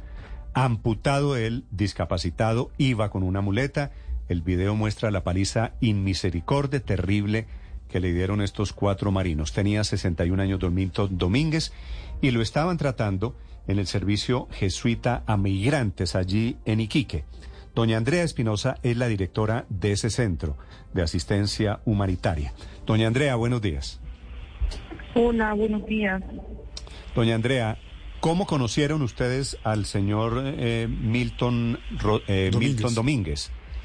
¿Cómo era la vida del señor Milton Domínguez? ¿Qué sabe usted del final trágico del señor Domínguez? Nosotros lo conocimos porque llegó a una de nuestras oficinas en Iquique. El servicio jesuita tiene varias oficinas en el país y la mayoría están en el norte de Chile, que es por donde eh, vive la mayor cantidad de población migrante acá en nuestro país. Y lo conocimos porque él se acercó el año 2021 a pedir orientación para solicitar refugio.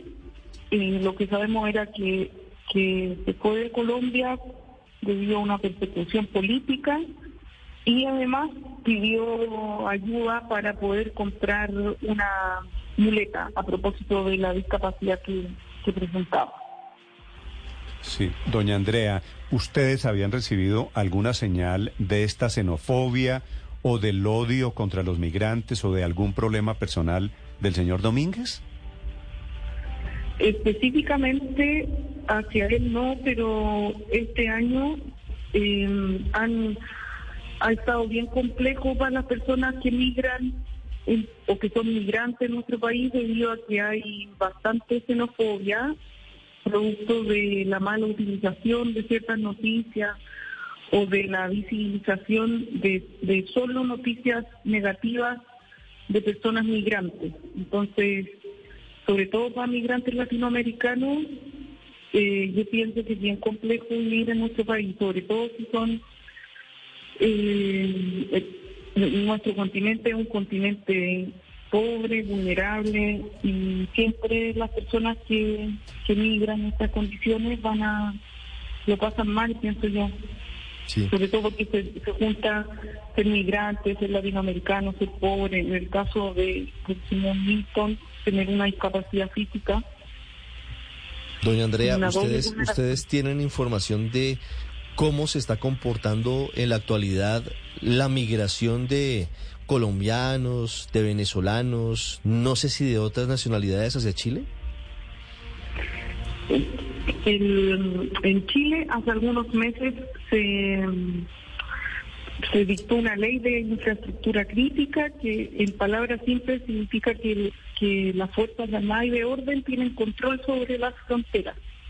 Eso ha significado en el corto plazo que ha disminuido la cantidad de personas que ingresan a Chile por, por pasos no habilitados, pero nosotros sabemos por nuestra oficina que la gente sigue ingresando por otros pasos. Eh, la migración colombiana en Chile es de larga data, es decir, eh, recibimos ciudadanos colombianos hace muchos años en Chile y principalmente residen en el norte del país. Y venezolano es el último flujo que ha venido llegando, que también es, bien complejo vivir eh, para ellos acá en nuestro país, principalmente porque si bien Chile tiene una economía estable, eh, son muy pocas las posibilidades de regularización. Eso hace que, sea bien complejo vivir. Sí. Doña Andrea, ¿se habían conocido casos similares de maltrato por parte de integrantes de la Fuerza Pública Chilena contra migrantes en, en Chile? Eh, yo no tengo recuerdos de un caso como este, sin recuerdos de, de otras personas que, o sea, que han muerto producto de negligencia. El caso de Joan Florville, que fue una mujer haitiana que, murió producto también de una negligencia policial o, del sistema en general, pero no recuerdo un caso así como el de Milton. ¿Qué tanta posibilidad tienen hoy ustedes desde los centros de, atención a los migrantes para acogerlos, así sea temporalmente, por lo menos para darles comida o para darles eh, prestaciones básicas como en el caso de este colombiano? En general, la primera atención en la fundación nuestra o en otras fundaciones que trabajan día a día con personas migrantes y refugiadas es buena. Lo que es complejo es eh, acompañar el tránsito de las personas debido a que, como mencionaba anteriormente, es difícil regularizarse si tú ingresas por un paso no habilitado. Los niños y las niñas se pueden regularizar en Chile porque es una ley pero no así los cuidadores. Entonces quedan en una zona gris bien compleja. Sí. En estos casos de, de migrantes, como el caso de, del colombiano que fue lamentablemente asesinado a golpes, que llegan seguramente solos, que llegan en condición de discapacidad, que intentan buscar alguna atención o un mejor camino fuera de su país, ¿hay alguna ruta definida por el Estado chileno para, para acompañarlos de una mejor forma y, quizás no supo eh, eso este hombre. O sea, las leyes, hay ciertos derechos básicos para todas las personas más allá de su estatus migratorio. Por ejemplo, la salud y la educación en el caso de los niños y las niñas. Eh, sin embargo, a veces pasa por la voluntad del funcionario o funcionaria el, que se logre el acceso oportuno. En el caso de, del señor Milton, él contrajo una infección en el norte del país y esta infección se agravó porque no pudo acceder a, salud de forma oportuna. Mm. Sí. una falla como doña Andrea, usted, usted que lo conoció, que lo trató, que intentaron ayudarle, ¿usted cree que a, a don Milton lo mataron por ser colombiano? Yo no lo conocí de forma directa, sí lo conocieron nuestros compañeros de la oficina de Quique. Sí. Eh, yo Pero usted que, conoce la, la realidad de lo que está pasando con los, con los migrantes yo creo Que, eh, que, que lo que sucedió es un crimen que no se puede justificar de ninguna forma y que la persona estaba en una doble vulneración. Es decir, primero era migrante y segundo tenía una discapacidad física. Y yo no sé lo que pasa por la mente de una de cuatro personas para hacer lo que hicieron. Lo que sí estoy segura es que no se puede volver a repetir y que esa persona merece justicia y que en eso quizás los medios de comunicación no han sido lo suficientemente responsables. no es un tema que aparezca en todos los noticieros, sí, yo también me preguntaba, ¿qué pasaría si hubiese sido de otra clase social? Eh, probablemente estaríamos en todos los noticieros hablando de, de o de alguna forma condenando más masivamente Le entendí. que este tipo de crimen no se puede volver a Pa- repetir. para ustedes, los chilenos, colombianos y venezolanos, ¿hablamos parecido? Eh, yo no sé si las personas que asesinaron a Don Milton lo oyeron, o, o por eso te digo que no sé si el, el de ser de una nacionalidad o de otra. Lo que sí sé es que eh, estaba en una doble vulneración y que si él hubiese sido otro tipo de persona con otro como clase social, eh, si los medios de comunicación hubiesen puesto más atención o serían más diligentes en, en- en reprochar este tipo de crimen. Sí. Como que ninguna nacionalidad está por sobre la humanidad que, que nos une a todos y a todas. De acuerdo, pues lo que parece ser un dramático, un terrible caso de discriminación, de xenofobia en el norte de. Chile. Doña Andrea, gracias por acompañarnos esta mañana. Gracias por lo que hicieron ustedes por Don Milton. Sí, no hay de qué. Gracias. Es la directora de ese centro de jesuitas, que es la ayuda a los migrantes, en donde lo trataron, le intentaron ayudar, le amputaron la pierna a este hombre pobre colombiano asesinado por cuatro marinos Son, son chilenos. esas paradojas de la vida, pero es de lo que tenemos que ser conscientes todos nosotros cuando nos comportamos mal con los migrantes que vienen a Colombia, ¿verdad? Pensemos en estas situaciones, así como nos está doliendo tanto la situación de Milton, que debiéramos tener un corazón que no lo más podemos abierto. hacer porque no lo están haciendo a nosotros. Mm, Sí, además que es de bondad también, de condición humana. Me, me impresiona, mira, sale a buscar mejores eh, situaciones. Mejores destinos. Y mira tú. Sí, sí. Todo, lo que le pasó fue malo. Una Desde la, pérdida, desde la pérdida de su pierna por no tener sistema de salud. Mm. Hasta la muerte mire- de esta forma. Mi- ¿Qué, qué mire- tragedia? Mire, Héctor, lo que ustedes, los abogados, llaman agravantes de la situación, no digo del proceso penal. Él, discapacitado, le habían amputado la pierna, colombiano, pobre, y los asesinos, integrantes de la Armada chilena, cuatro marinos chilenos que son los que lo Imagínese matan usted. a golpes. Imagínese usted, Néstor, eh, eh, eh, la situación de- con los migrantes en Chile es una situación compleja, ¿no? En la zona del norte, en este momento hay una presión muy fuerte en los límites entre Chile y Perú, básicamente con migrantes colombianos, venezolanos, eh, bueno, básicamente de esas dos nacionalidades. Los migrantes colombianos han aumentado mucho en Chile desde hace ya más de una década, ¿no? Chile es el tercer país en la lista de los que envían más remesas de colombianos en el exterior a Colombia. Y básicamente la mayoría, en este caso no ocurre así con Don Milton, pero la mayoría son personas de raza negra provenientes del Pacífico que se van a trabajar a las, a las las minas. minas del, no- del norte de Chile. Pero mire usted, Néstor, esto coincide con una información que le vi hoy en el Twitter a nuestro compañero Enrique Rodríguez, y es que Colombia es el país que más migrantes envió a España en el primer trimestre del año. Más de 40 mil colombianos en solo tres meses se fueron a España, según la información que vi ahí. Algo está pasando realmente con esta situación tan El grave de aumento de migración a Chile, a Estados Unidos, a España. El doble de colombianos migrantes, más que venezolanos, más que los marroquíes, que son los vecinos naturales de España. Enrique Rodríguez, en Madrid. En efecto, son cifras que hemos conocido hoy del Instituto Nacional de Estadística y hacen solamente referencia a los tres primeros meses del año. Estamos ya en el segundo trimestre, así que cuando termine junio sabremos los nuevos datos, pero las cifras son ciertamente elocuentes. Han llegado a España 44.300 colombianos, seguidos, como decían ustedes, de 23.200 marroquíes y 21.500 venezolanos. Esas dos cifras llaman mucho la atención. Primero porque Marruecos tiene frontera con España y es la principal comunidad inmigrante aquí, en territorio español. Pero también llama mucho la atención que los venezolanos, que muchos de ellos tienen nacionalidad española o facilidades para obtener la nacionalidad española, sean menos de la mitad de los colombianos que han llegado a territorio español.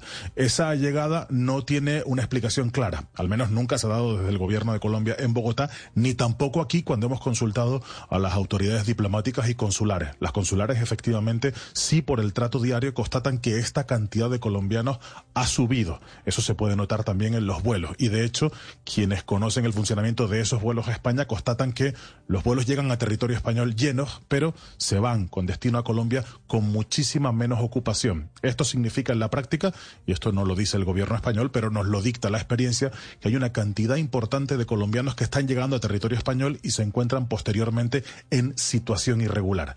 Esto también tiene un efecto en la población española. Con esta llegada de inmigrantes a territorio español, acabamos de conocer que la población española ha batido su récord. Nunca antes había habido 48.196.693 habitantes en territorio español. Así que lo que se pierde de españoles por el poco crecimiento de la natalidad española se compensa con la llegada de inmigrantes. Pero insisto, Néstor, no hay una explicación clara de qué está pasando para que casi 45.000 colombianos hayan decidido venir a España en apenas tres meses, Néstor. Esta es Blue Radio, la alternativa. El gobierno ha presentado un proyecto para determinar o para redefinir el número de diputados por asambleas departamentales. Señor ministro del Interior, Luis Fernando Velasco, buenos días, ministro. Néstor, un saludo especial a usted, mesa de trabajo y a los oyentes. Ministro, gracias por estos minutos. ¿Es para aumentar el número de diputados a las asambleas en ciertos departamentos este proyecto, ministro? No, no, Néstor, y hay que decirlo categóricamente que no. A ver, ¿qué fue lo que pasó? En el año 2022, 2022, el gobierno impulsó la ley de modernización de departamentos, es la ley 2200 de ese año. Eh, en un error que evidentemente no fue intencional, el pasado gobierno no captó que cuando hizo la derogatoria que trae todas las normas, entre las normas que derogó, derogó una que definía claramente que se usaba el censo de 1986 para definir cuántos diputados tenía cada asamblea departamental. ¿A qué nos hallamos nosotros enfrentados? A que como no existe esa norma, iríamos a elecciones sin saber legalmente, claramente definido cuántos diputados se tendrían que elegir.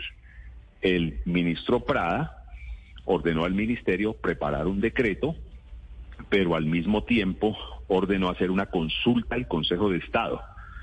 Y el Consejo de Estado recientemente nos respondió que no se podía hacer esa definición por decreto porque era una potestad legislativa, solo por ley, y por ello yo ordené inmediatamente preparar un proyecto de ley que ha sido presentado al Congreso con mensaje de urgencia para definir el número de diputados. Y no se redefine ese número de diputados, ministro, según el último censo que fue hace un par de años. No, no, porque en el proyecto de ley decimos con claridad que el censo que se tendrá en cuenta es el último aprobado legalmente. Y el último aprobado legalmente es el de 1986. ¿Y el censo, ningún tipo de, hace dos años no ha sido aprobado? No, no ha sido aprobado.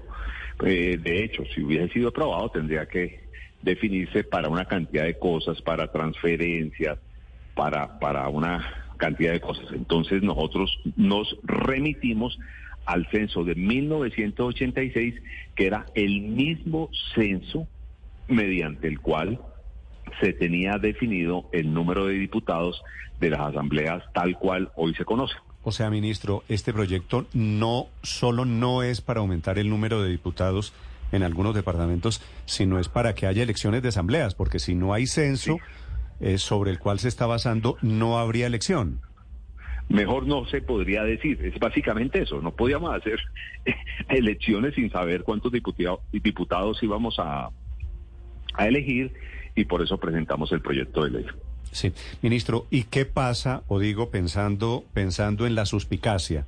¿Podría el Congreso aprobar el censo de hace dos años y cambiar el censo electoral y en consecuencia la base sobre la cual se, eligen, por ejemplo, consejos o diputados? Este proyecto de ley no es de aprobación del censo. entonces meterían un tema que no tendría unidad de materia y no se podría hacer. Este es un proyecto simplemente de trámite, por decirlo de alguna manera, para definir el número de diputados de, de la Asamblea e insistimos, y el gobierno pues obviamente se la jugará en esa perspectiva, es revivir lo que sin ánimo de afectar a el gobierno y a la democracia, eh, revivir y arreglar el error que se cometió en la ley aprobada en el pasado Hola, gobierno. ministro, lo que, lo que es increíble, usted que fue congresista, es que no se haya aprobado vía legal el censo de hace dos años, ¿no? Sí. O sea, se esa plata, ¿esa plata se perdió? No, ¿cuál es el problema? Eh, eh, yo iría hacia allá y creo que tenemos que en algún momento que tomar decisiones. Lo que pasa es que eso tiene una cantidad de efectos que hacen que, que no se haya metido en, en, en- en ese debate. Eh, muchos municipios perderían ingresos, otros aumentarían considerablemente, se cambia Claro, el pero es que matamos el tigre, matamos el tigre y nos asustamos con el cuero. Hubo Sí. censo en los años 90, ¿verdad? Sí, señor, y no se aprueba. 1993. 93, así es. Hubo censo en el año 2000 y pico, 2005 creo. Hubo censo hace dos años y no hemos legalizado los censos porque nos dan miedo los efectos de los censos. Sí, es una es, es, es una buena definición lo que usted dice. Se, se hace el censo, se mata el tigre, nos asustamos con el cuero. Yo sí creo que Colombia tiene que asincerarse y tomar una serie de, de decisiones. Ahora, eh, hay maneras de, de evitar que hayan efectos indeseados en la aprobación de ese censo. Por ejemplo, meter un artículo y decir que ciertos municipios, aún perdiendo número de población, no podrán perder o no podrán bajar en un 10 o en un 20% los las transferencias que recibían el año inmediatamente anterior, cosas como esas, o sea, se le puede meter seguros y tenga la seguridad, Néstor, que ese es un tema que está en la agenda del Ministerio y del Gobierno, porque sí es bueno que en Colombia asinceremos la población de acuerdo a los censos que se hacen. Pues es que, ministro, entre, entre paréntesis, entiendo ahora el proyecto que usted presentó, pero me parece increíble que vía este proyecto nos estemos enterando que en el 2023 estamos funcionando con regla del censo del 1986. Digo, parece, parece una soberana tontería seguir haciendo censos si no somos capaces de inco- incorporarlos a la legislación, ¿no? Sí, ahora, si alguien diría, hombre, ojo que con ese nuevo censo se dispara eh, ciertas corporaciones municipales y departamentales, pues uno puede meter ahí algunas normas diciendo, en todo caso, no podrá crecer en más de el 15, 20% de las corporaciones. O sea, hay manera de controlar efectos indeseados, pero usted, de buena manera, presenta un debate que no hay que eludir y es, si hacemos censos, pues apliquémoslo. Mm, Vale. Es el ministro del Interior, Luis Fernando Velasco. Ministro, gracias por estos minutos. Bueno, a ustedes. Un saludo. 9 de la mañana, 29 minutos en segundos. Los deportes. En segundo les actualizamos las, las noticias de este día martes. Hoy es 27, 20, 23. 23, 23 de mayo en Colombia. Las victorias y derrotas, la pasión y la afición en juego y los datos de lo último en deportes se lo presenta Mañanas Blue.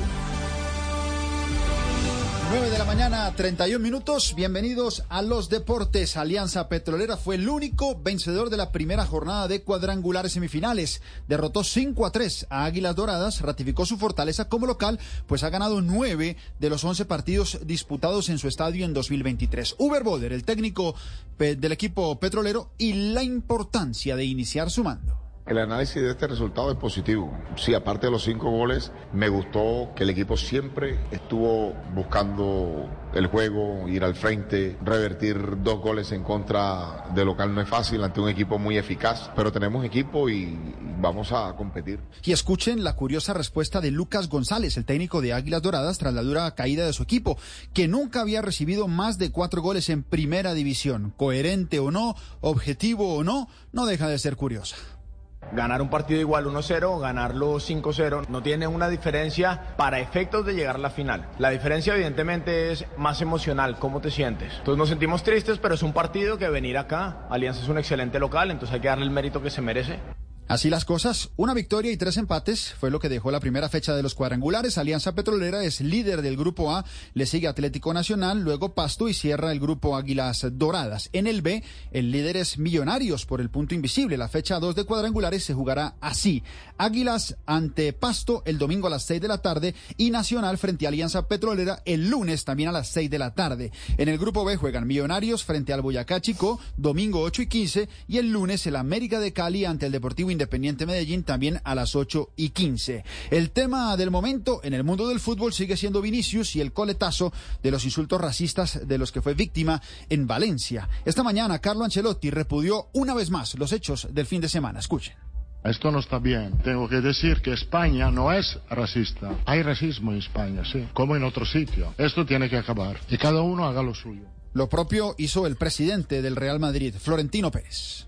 Quiero dejar muy claro y anunciar que Real Madrid no va a tolerar más incidentes e insultos racistas contra ninguno de nuestros jugadores. Para ello es esencial cambiar radicalmente la estructura arbitral del fútbol en nuestro país, para que nunca se pueda hacer responsable del delito a la víctima que lo sufre, como está ocurriendo. tema que ha generado muchas reacciones, también ha generado revuelo esta respuesta de Vinicius a un periodista que le preguntó si se iba a disculpar por hacer el gesto de segunda división a la hinchada del Valencia. ¿Vas a pedir perdón por ese gesto de segunda división? Ahora no, pasa nada. Y es que si no alcanzaron a escuchar bien, ante la pregunta que le hace el periodista, Vinicius le responde, ¿eres tonto tú? Y después siguió firmando algunos autógrafos. Mañana juega Real Madrid. Vinicius no juega por sanción y tampoco se ha entrenado estos dos días. Ha habido, eso sí, muchísimas críticas al grupo arbitral de ese partido por la expulsión del brasileño, pues desde el VAR habrían sesgado las imágenes para que el árbitro central solo considerara la roja a Vinicius Jr. Inició la última semana del Giro de Italia, hoy etapa 16 de altísima montaña. Rubencho, Héctor Jaime y Pepe, buenos días. Ya se acerca la definición. ¿Cómo pinta la carrera? Pinta de otro color porque se queda la maglia rosa. Pierde el liderato Bruno Almiray, se queda del lote, aguantó mucho. Ahora el ataque va a ser de Almeida, que ha colocado todo su dispositivo de Emiratos Árabes. El Jumbo ya agotó algunas de sus unidades y ahora falta el duelo Roglic y Geraint Thomas por la camiseta. A ver quién se queda con el liderato. Nos quedan 9 kilómetros 400 para la meta. En Monte Bondón, etapa 16, Héctor Jaime. Son ocho los corredores que permanecen aún en la fuga. Los encabeza Aureliano, el de buen día. Aureliano Parempendré que quiso ser líder, pero ya le descontaron y no será el líder. Lo persiguen 18 corredores atrás. Le dan con todos los favoritos del Giro. Hay nuevo líder de la montaña, Vin Healy, el corredor irlandés, el violín se queda con la camiseta azul por ahora. Nos quedan nueve para la meta. Volveremos con los kilómetros finales de esta etapa de cinco premios de montaña en el día de hoy. Volvemos. 9.36, continuamos con más deportes. Hoy es tarde y noche de copas para equipos colombianos. En la Libertadores a las 7 de la noche el Medellín recibe la visita de Nacional de Montevideo, líder del grupo. El poderoso obligado a ganar para reacomodarse en la zona. Sebastián Botero, el técnico del Medellín.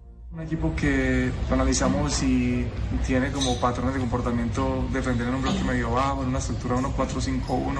Es un equipo que es muy vertical cuando recupera la pelota. Necesitamos hacer un partido muy inteligente con, con posiciones largas que nos permitan realmente ordenarlos. Medellín es tercero del grupo con cuatro puntos. El líder, como le decíamos, es Nacional. Los otros dos equipos son Inter de Porto Alegre, que es el segundo, y Metropolitanos, que es el colero. En la Suramericana, Millonario recibe a Peñarol, sin Daniel Cataño, Larry Vázquez, Juan Carlos Pereira, Luis Carlos Ruiz. El azul tiene tres partidos sin ganar, pero también está invicto en la competición en disputa. Es líder del grupo 7, eh, con siete puntos. Jugará a las nueve de la noche. Santa Fe, con Gerardo Bedoya en el banco técnico, visita a Gimnasia en Argentina. El Cardenal es tercero. El equipo que por ahora lidera esta zona es Universitario de Deportes y el segundo es Goiás. Por ende, Santa Fe tiene la necesidad de los tres puntos ante el colero del grupo, Gimnasia, que hasta acá no ha ganado ni un solo partido. Y en la NBA, el Joker es el hombre del momento. Jokic has to put it up. Falling away, puts it up. Nikola Jokic knocks it down. His foot was on the line. De la mano de Nikola Jokic, los Denver Nuggets barrieron a los Lakers 4 a 0 en la serie y clasificaron por primera vez a finales de la NBA.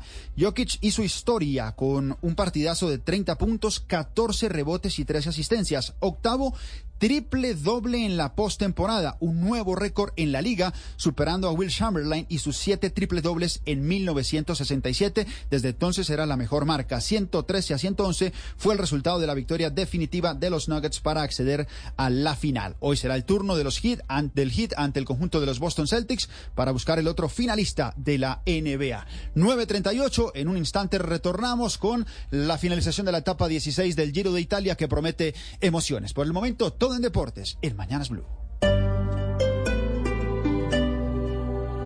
Esta es Blue Radio.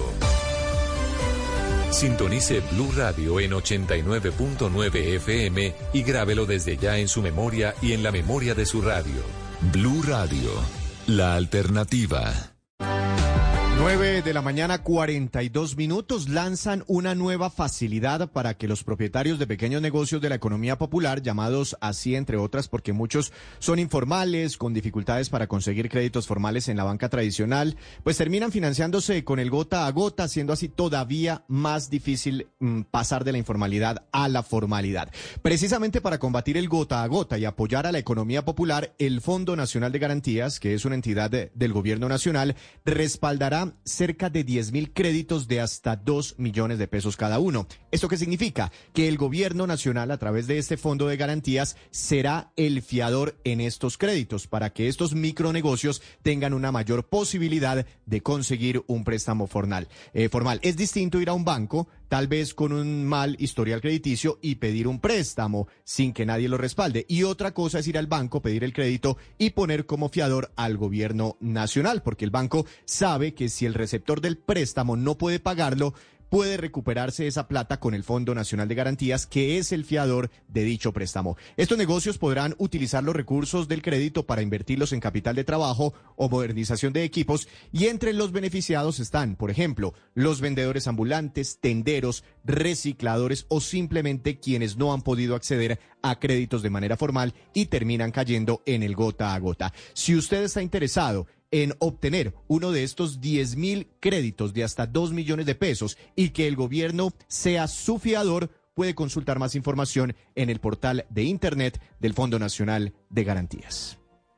944 anuncia la Universidad Externado, como lo hizo la semana anterior, Ara, Éxito, Olímpica y otros supermercados que también en la academia habrá beneficios para matrículas, ilusionando el bolsillo de muchos jóvenes y también de padres de familia. La Universidad Externado que anuncia descuentos y alivios para las matrículas. Por ejemplo, becas de hasta el 50% de la matrícula del primer semestre a los aspirantes que presenten los mejores procesos de admisión y además del 23 al 26 de mayo también quienes deseen aspirar a cualquiera de las 18 carreras universitarias van a poder inscribirse de manera gratuita. Celebra el presidente Gustavo Petro a través de su cuenta de Twitter pidiéndole a otras universidades que se sumen y que así como los supermercados también haya descuentos en matrículas en educación superior. Pedalazo a pedalazo, en busca de la gloria. Giro de Italia, por Blue Radio. 9 de la mañana, 48 minutos, oyentes de Blue Radio, BlueRadio.com. Estamos a 5 kilómetros de línea de meta para el final de la etapa número 16. Vamos rumbo a Monte Bondone. Una etapa de 203 kilómetros. Atención que ataca al hombre de Lua, Joao Almeida. Rápidamente responden los del Jumbo Visma. Allí vemos también a Geraint Thomas, a Primo Roglis. Vamos a ver si aguanta Joao Almeida. Y el que viene flotando es el colombiano, Einer Rubio que viene persiguiendo a los hombres de punta, los cinco punteros. Vamos, Rubencho, Rubén Darío Arcila, buena suerte y buen camino. ¡Venga! El colombiano cruzando el Niágara en bicicleta solitario. Lo mismo que el ex líder. Quedó por allá en territorio de nadie. Mientras tanto, en punta de carrera, Almeida sostiene un golpe de pedal, el bastiaje correcto, pero lo tienen medido. Exacto, lo tiene Rogli, Eddie Dunbar, Geraint Thomas y Seb que su compañero de aventura. Solo por Digo vive desde el 6 de mayo el Giro de Italia completo y en todas las pantallas contrata. Digo desde 42 mil 1900 con Disney más y estar más incluidos. Suscríbete ya en directvico.com, comercios aliados y en las tiendas donde recargas tu celular, recargando la emoción. Héctor Jaime Pinilla, 4 kilómetros, 4 kilómetros de meta. Almeida era el hombre que haría la tercería, se lanzó con todo. Atención, Pepe. Pasa Geraín a la punta. Ahí está Geraín Thomas, siempre el ataque del hombre de Lineo. Rápidamente responde a la marca, llega el del UAE, Joao Almeida y al fondo los hombres del Jumbo. Vamos a ver si puede allí Seth Coops tirarle esta rueda de auxilio a Primo Roglic que viene sufriendo para llegar sobre los dos punteros, Héctor Jaime. Rubencho reventaron a Roglic, se van Geraín y Almeida. Ya hace rato se reventó Legnesun, el corredor noruego. No está Caruso. Queda Eddie Dunbar también eh, al lado del camino. Y el duelo es Portugal y Gran Bretaña. Apareció el monstruo de la montura blanca. Geraint Thomas al frente. Se queda Roglic. Tocan a Roglic por primera vez. Queda separado. Allá queda en compañía de Secus, que es el hombre que le sirve ahí de punto de apoyo. Y el colombiano Huitrago viene pedaleando. ¿Dónde está Huitrago en este momento, Héctor Jaime? Está persiguiendo Huitrago en un lotecito que le permitirá subirse a los 10 primeros del Giro de Italia. Qué buena carrera hace Colombia. Qué buena carrera hace Colombia con Einer, con Rubio, que es el que se está metiendo a los 10, Rubencho. Hoy tuvimos cambio de montaña en la montaña un nuevo líder. Está el pedalista Ben Healy, el corredor de Irlanda del Education, logró sumar los puntos suficientes para convertirse en el nuevo líder de los premios de montaña. Continúa la pareja al frente, Pepe. ¿Cómo le da Geraint Thomas, el de Gran Bretaña, desquitándose en el giro de una carrera que no lo ha tratado muy bien? La suerte no lo ha acompañado, Pepe. Así es, Rubencho Geraint Thomas es el que impone el ritmo, el paso inmediatamente a su rueda. Se va ubicando el pedalista del UAE, Joao Almeida. Ahora se para en pedales, se va ubicando sobre la parte central. Se empieza a empinar esto. Ojo con Einer Rubio que viene flotando. Reacciona a los hombres de Lineo. Aresman y de Plus se le ponen a la rueda al colombiano Einer Rubio, que trata de llevar también a esos hombres que hacen parte de los 10 de la general, Héctor Jaime. El boyacense Rubio persigue a 50 y el corredor bogotano Buitrago tiene que esperar a su capo Caruso. Por eso no se puede mover, Rubencho. Muy recargado hoy el equipo Jumbo. Venía con toda la flotilla, Héctor Jaime. Todos trabajaban para Rogli, pero se fueron muriendo uno a uno, como en los tiempos de las legiones del emperador. Ave César, los que van a morir te saludan y ya quedó borrado todo el equipo Jumbo. Bueno, queda uno, Sertus, que es el ángel de la guarda, mientras que atrás tratan de llegar los hombres que integran el lote secundario, Pepe Garzón. Así es, mi querido Rubencho, estamos atentos del colombiano Aina Rubio. Vamos a estar atentos del tiempo de Aina Rubio. Es el hombre que viene flotando allí con un grupito donde vienen dos hombres de Lineos, donde viene de Plus y Aresman. Aquí trata de tirarle esta rueda de auxilio. Precisamente el pedalista del Jumbo Vilma. Ahí les trata de Sepkus que es el que trata de ponerse la rueda ahora Primo Roglic. Atención, vamos a ver si se mantiene la diferencia de 48 segundos de los dos punteros. Ahí se ve muy fuerte, precisamente a Geraint Thomas, el pedalista de Lineos, es el que impone el ritmo y Joao Almeida simplemente lo observa por encima del hombro, no quiere trabajar, todo el esfuerzo lo hace el hombre de Lineos, Héctor Jaime. El equipo Jumbo, el equipo holandés, trabajó todo el día y no sabían que cargaban a su enemigo, se cargaron a Geraint, que es el nuevo líder del Giro de Italia. Claro, terminó trabajando Septus para Geraint Thomas por estas cuestiones de la carrera, lo que va dictando el asfalto. Van asomando aquí la pareja, uno de blanco que es Almeida, lleva la camiseta del mejor joven. El otro es Geraint Thomas, el corredor compañero de Gambernal. Bernal reaparecerá en el Tour de Noruega el próximo viernes. A ver, en una etapa donde hemos tenido dos líderes, es una etapaza, porque a Bruno Almiray lo relevó a Parín ¿no? Por la diferencia que tomó esa fuga que ya no existe. Y ahora, nuevo cambio, pasa Geraint Thomas a comandar la general seguramente. Y el pedalista Rogli queda un poquitito separado. A ver, Pepe, entramos en el tapete de los últimos tres kilómetros. Sigue la lluvia, se viene la lluvia.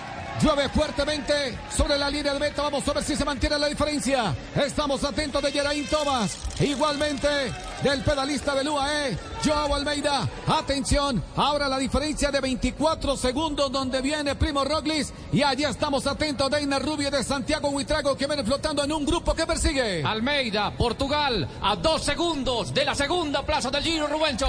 No olvidemos que Einer Rubio es tercero, está metido en la pelea de los premios de montaña y hoy se remata en montaña de primera categoría el Monte Bondone. Se quitó los lentes, atención, el pedalista Geraint Thomas va con todo, no ve nada.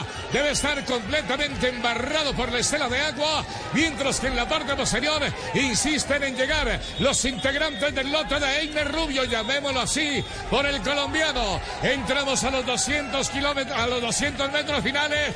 A ver, 2000 metros finales, señoras y señores, los dos últimos kilómetros, Pepe Garzón. Y sigue trabajando ahora Joao Almeida. Creo que ya por lo menos se pusieron de acuerdo. Tanto Joao Almeida como Geraint Thomas. Uno trabaja. Ahora se unen los relevos. Son muy cortos los relevos. Ahora el que se pone al frente es el pedalista de Lineos. Geraint Thomas. Y a su rueda responde Joao Almeida. Ahora estamos atentos de la gente del Jumbo Visma. Sigue trabajando Seth Coops. Y a su rueda Primo Roglis. Que se va convirtiendo Seth Coops en ese ángel de la guarda. Y allí también aparece un pedalista del Jayco. Eddie Dunbar. Que me imagino que también va a subir en la general Héctor Jaime.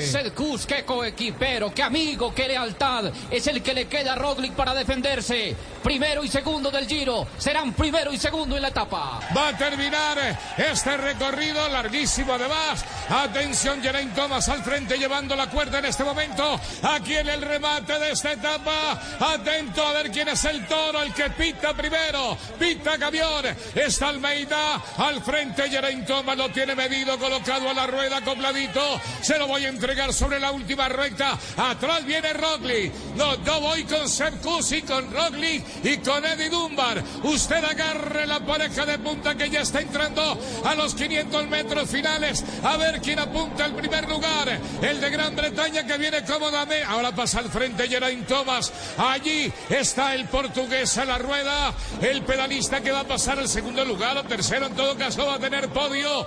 Quedan borrados muchos de la general. Y vamos al remate de la etapa en la semana de las tres cimas de Lavaredo. Y nos queda pendiente la contrarreloj en montaña encuesta de 18 kilómetros, Pepe. Se viene un repecho. Allá al fondo ya vemos a Primo Roglis. Atención que ya hizo el trabajo. Seth Coops le dejó la responsabilidad al líder del grupo. Es el que persigue. Se mantiene en punta de competencia. Geraint Thomas, Joao Almeida. Ahora se para en pedales Primo Roglis. Y a su rueda quiere responder el pedalista del Jayco, Eddie Dunbar. Atención, se pone de acuerdo Joao Almeida.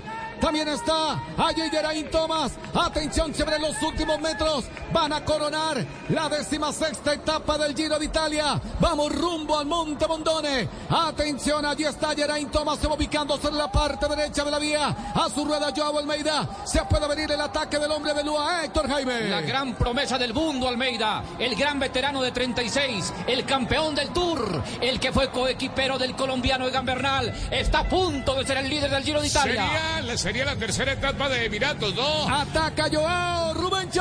Sería la tercera, la tercera de Emiratos. Se viene Almeida. Joao, tercera de Emiratos. Ya ganó con Ackerman, ganó con Brandon McNulty y ahora va a ganar con Almeida. Y nuevo líder, vamos a cantar aquí en el día de hoy. Atrás viene Rogli. Rogli viene como una fiera. Puede llegar, los tiene en la vista. Y querido Pepe, venga. Ahí pasa primero Joao Almeida. A su rueda Geraint Thomas. Atención, se viene el ataque. Ahí está Primo Roglic. Va a rematar para la tercera posición. Estamos atentos del tiempo. Pasa Primo Roglic. 24 segundos perdió Roglic. Más la bonificación Tremenda pérdida de Roglic de cara al Giro de Italia, Rubencho. Gana Almeida, segundo Geraint Thomas.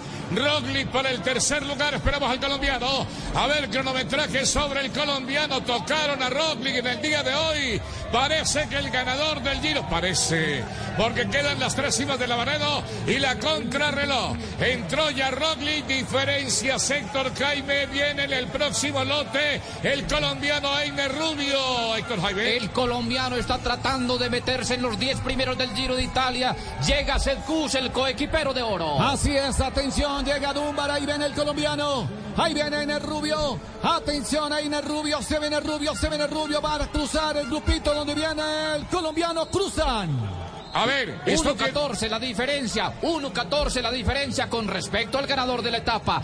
Va a mejorar notablemente en la general. Esto es premio de primera categoría, ¿sí o no? Gran Sí, premio señor. de montaña. Súmenle punticos a Einer. Yo creo que pasa de pronto, de pronto, al segundo lugar en la general de los premios de montaña. o Si no es que es primero. Ahí entró, bien colocado a rueda, el pedalista Einer Rubio de los damnificados, entre ellos Caruso, que estaba cruzando en ese ramillete pequeño. Viene Santiago Huitrago, allí viene el colombiano. Viene Huitrago, atención. Allí está el pedalista del Bahrein. Ahora está a escasos metros de la línea de meta. Va a cruzar el pedalista del Bahrein. Cruza el colombiano Santiago Huitrago. Dos minutos, Fla Rubencho. Cierto, aquí el cambio de la general entonces. El triunfador de la etapa, Joao Pedro Almeida. El nuevo líder en la general, Roglic desbancado. El pedalista, el pedalista que estaba allí en la Almiral pelea justamente. Sí, sí, señor. eh. Queda desplazado Caruso y también queda por fuera el noruego Legnesun. Muy amable, muchas gracias. Aquí les hemos entregado la emoción de la etapa número 16. Gran actuación de los colombianos, triunfo de Almeida, nuevo líder. Es todo por ahora. Pepe Garzón, Héctor Jaime Pinilla y Rubén Darío Arcila Rubencho. Mañanas Blue conduce Néstor Morales. Esta es Blue Radio, la alternativa. En segundo les actualizamos las novedades, las noticias en esta mañana de martes. Hay un hecho importante alrededor de la audiencia contra el expresidente Álvaro Uribe, la audiencia virtual que está definiendo su futuro. La Unión Sindical Obrera, que es el sindicato de Copetrol, ha logrado un acuerdo por cuatro años, una nueva convención colectiva en la que hay de por medio concesiones salariales. César Eduardo Loza es el presidente del poderoso sindicato de la USO. Señor Loza, buenos días. Buenos días, Néstor. Un saludo cordial para su mesa de trabajo y los oyentes. ¿Cómo es el acuerdo? Tengo entendido, se benefician 33 mil trabajadores de Copetrol. Néstor, hemos logrado un acuerdo en el que se benefician trabajadores tercerizados, trabajadores directos, también las comunidades, como quiera que hemos eh, plasmado algunos acuerdos relacionados con inversión social en los territorios y consideramos que este acuerdo es saludable para las partes, tanto para Ecopetrol como para el sindicato y el país. ¿Y de cuántos son los reajustes salariales en estos cuatro años, señor Loza? Mm, Néstor, eh, el incremento salarial que se pactó fue el IPC más 1.5, que es exactamente el mismo incremento que se pactó para los estatales. ¿Eso da 14 y pico por ciento? Sí, señor. 14.6, tal vez con una inflación de 13.1 más uno y medio, 14.6. ¿Y los otros tres años, señor Loza? El IPC más 1.6. Más 1.6. O sea, Sí, es- señor. están creciendo en términos reales los salarios en estos próximos cuatro años algo más de 6%. Eh, Néstor, eh, se garantiza la movilidad salarial, que es una, la progresividad salarial, que es un principio del derecho del, de- del trabajo y que, pues, por supuesto, permite que los trabajadores mantengan la capacidad, la capacidad adquisitiva. Mm, Señor Loza, ¿qué quiere decir que tiene un ajuste adicional por escalafón? No, los trabajadores que son menos remunerados en Ecopetrol tienen un incremento en banda salarial de un 1% y eso se hará en el transcurso del año, eh, pero es para una franja muy pequeña de Ecopetrol. Doctor Loza, ¿se hizo alguna petición respecto a la continuidad, la firma de nuevos contratos petroleros en, Colombia? Porque imagínese usted, no sé, la gran pregunta de muchos es, ¿cuál empresa va a quedar si no se firman nuevos contratos de hidrocarburos? No, no sé. A ver, eh, los aspectos que se acordaron en este proceso de negociación son relacionados con aspectos netamente laborales. Por supuesto que nosotros hemos enviado un mensaje en el que coincidimos con el presidente de Ecopetrol y con su junta directiva. Y va enfocado en que es necesario mantener a Ecopetrol en la naturaleza del negocio, es decir, explorando, explotando, buscando petróleo y gas y por supuesto que Ecopetrol lidere la transición energética. Es decir, nosotros consideramos que a esta empresa hay que mantenerla tal como ha venido eh, manteniéndose en el país y por supuesto buscando Pero señor que- Loza, la pregunta, la pregunta de Víctor es buena porque tengo entendido que en, que en este en esta convención colectiva ustedes eh, lograron otro triunfo que es vincular 600 contratistas nuevos, ¿cierto?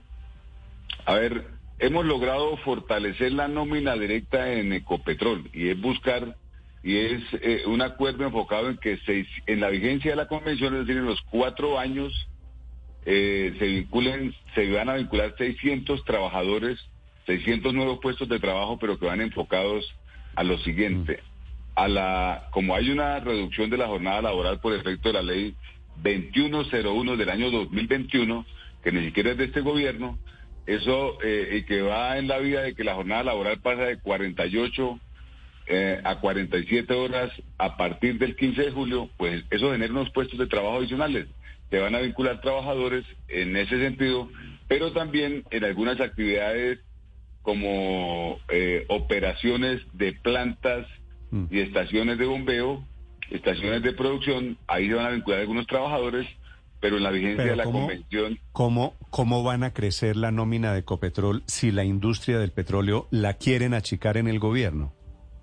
No, nosotros hemos planteado un fortalecimiento de la nómina, pero el presidente de Ecopetrol eh, y la junta directiva, en línea con el sindicato, están de acuerdo pues en que hay que mantener la naturaleza de la industria. Aquí no se ha hablado de hacer Ecopetrol más pequeña, al contrario, se ha planteado robustecerla. Pero ¿cómo la van a rebustecer si el presidente Petro quiere suspender nuevos contratos de exploración y explotación? Bueno, Néstor, lo que nosotros conocemos es que Ecopetrol va a seguir buscando petróleo y buscando gas. Es más, Ecopetrol va a enfocar esfuerzos en desarrollar la provincia gasífera eh, del Mar Caribe y que precisamente apunta a hacer, Pero- eh, pero, a- a doctor hacer Loza. exploración de... Sí. Pero ¿cómo, ¿cómo va a buscar más petróleo y hacer más actividades eh, eh, exploratorias, etcétera, si se cierran las puertas a nuevos contratos? ¿Cómo se puede lograr eso?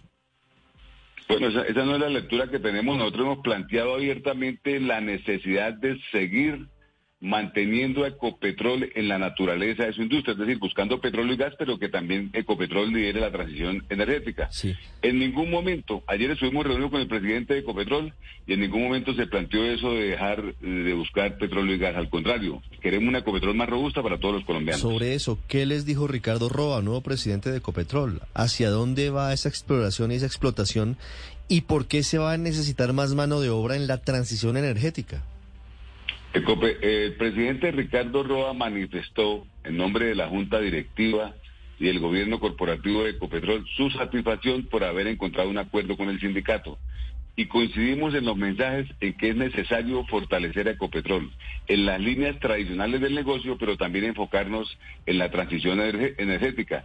Y quiero destacar que en este acuerdo que eh, firmamos con Ecopetrol damos énfasis a aspectos de carácter social. Eh, y hay una deuda histórica que tiene la industria con las zonas de explotación petrolera.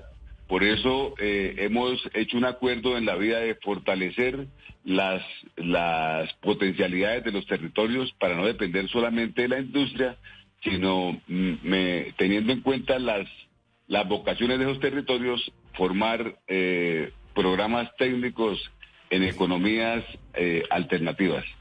Señor Loza, concretamente, concretamente, hoy la USO le está pidiendo al gobierno nacional que se firmen nuevos contratos de hidrocarburos en Colombia. Estamos diciendo que es necesario mantener la soberanía energética. Nosotros tenemos que proveer el crudo y el gas que necesita el país. Y si para eso es necesario firmar nuevos contratos, hay que firmarlos. Sí, eso quiere decir, Víctor, a su pregunta, el señor Loza no se lo responde. Usted me corrige si yo digo algo mal. ¿Ustedes sí creen que debe haber, señor Loza, en el sindicato de Ecopetrol, nuevos contratos de exploración y explotación, verdad? Consideramos que el país tiene que autoabastecerse y si para eso es necesario firmar nuevos contratos, por supuesto que hay que hacerlo. Vale. Señor Loza, gracias por acompañarnos. Buen día. Víctor, esto quiere decir sí, el sindicato ve, ve con opciones, con esperanzas que la decisión no sea achicar la industria del petróleo, porque saben que sí. Eso significaría su propio marchitamiento. Eh, si queremos un titular para esta entrevista es, la USO pide al gobierno nacional que se firmen nuevos contratos de hidrocarburos. Además, Néstor, porque hay una gran incertidumbre en el sector y es una incertidumbre que tienen inclusive los trabajadores sindicalizados. Hoy están celebrando un acuerdo laboral, una nueva eh, convención colectiva de trabajo, pero ¿qué puede pasar en cuatro años si se empieza a marchitar eventualmente la empresa por de pronto una mala, mala decisión? Entonces, pues también están las alarmas encendidas desde los propios trabajadores sindicalizados. No, pero esa posición de la USO no es nueva ahora que firmó la convención. Yo ya le había oído a César Loza y a algunos dirigentes, a David Gómez y a otros dirigentes, pues destacados de la USO, que garantizar la soberanía energética del país significa explotar más petróleo y más gas. Pero hay un puntico que me quedó ahí suelto. ¿Cuál es? es que para garantizar eso, esa soberanía es menester ampliar y modernizar la refinería de Barranca Bermeja. Ese, ese, sigue siendo un gran trancón para el petróleo colombiano, porque mientras eso no se haga, terminaremos importando o seguiremos importando el 30% de la gasolina y un porcentaje igual de ACPM. Pero pregúntese al revés, Aurelio, ¿para qué refinería si vamos rumbo a depender de una gasolina importada en caso de que decidan no buscar más petróleo y más combustibles en Colombia. Son las 10 de la mañana, 13 minutos en Mañanas Blue. Esta es Blue Radio. Dice Blue Radio en 89.9 FM y grábelo desde ya en su memoria y en la memoria de su radio. Blue Radio, la alternativa. Les actualizamos las noticias a esta hora. Comenzó la audiencia en donde se define el futuro y el presente del expresidente Álvaro Uribe. Juanita Tobar. Néstor, buenos días. Cero y van dos. Este es el segundo intento por cerrarle la investigación al expresidente Álvaro Uribe en el proceso por soborno a testigos y fraude procesal que se sigue en el juzgado 41 penal del circuito de Bogotá, que es donde hoy se juega la suerte del ex jefe de Estado. En esto llevan desde julio de 2018, se evaluaron nuevas pruebas intentando probar que no hubo compra de testigos para que ellos desmintieran o se retractaran de testimonios que vinculan al expresidente con el paramilitarismo. Pero miren, Néstor, son varios los escenarios. Número uno, se puede precluir es decir, cerrar la investigación como pide la Fiscalía y la propia defensa de Uribe. Dos, si esto llegara a pasar, las víctimas podrían apelar, pero ante el Tribunal Superior de Bogotá. O tres, que se precluya, pero un solo delito de los dos. Si no llegara a pasar ninguna de estas, Néstor, la Fiscalía podría acusar a Uribe y llevarlo a juicio o, en su defecto, insistir por tercera vez en la preclusión con nuevas pruebas, Néstor. 10 de la mañana, 22 minutos. Gracias, Juanita. Y 1.400.000 eh, colombianos mejoraron su calidad de vida el año pasado. Salieron de la pobreza de largo plazo, según dice el DANE. Marcela Peña. Hoy en Colombia 6 millones 600 mil personas viven con bajas condiciones de calidad de vida, es decir, están en pobreza de largo plazo según las estadísticas del DANE. La región del país con una mayor incidencia de la pobreza es la región Caribe, seguido por la región Pacífico, sin incluir al Valle del Cauca. Según la directora del DANE, Piedad Ordinola, más o menos la mitad de la gente que vive en estas condiciones está en las grandes ciudades y la otra mitad en el campo. Esto nos está mostrando precisamente esas brechas tan enormes que hay a través de las cabeceras y los centros poblados y rurales dispersos. La salida de miles de personas de la pobreza el año pasado fue gracias a la reducción de la inasistencia escolar en todo el país. También aumentó el aseguramiento en salud, la cobertura de acueducto y alcantarillado, especialmente para quienes viven en el campo, mientras que en las grandes ciudades el impulso vino del acceso a un empleo. 10 de la mañana, 23 minutos, y el comisionado de paz, Danilo Rueda, asegura que el gobierno va a llevar a la mesa de diálogos con las dirigencias de Iván Mordisco el tema del reclutamiento de menores para que puedan quedar en libertad. ¿Cómo es la historia, Mateo Piñera? Sí, señor César, aunque se suspendió el cese al fuego bilateral con las disidencias al mando de Iván Mordisco, el gobierno insiste en que hay que instalar la mesa de diálogos en las próximas semanas. Este proceso se va a hacer en Colombia, sin despeje y con la participación de las instituciones del Estado y las comunidades afectadas por la violencia.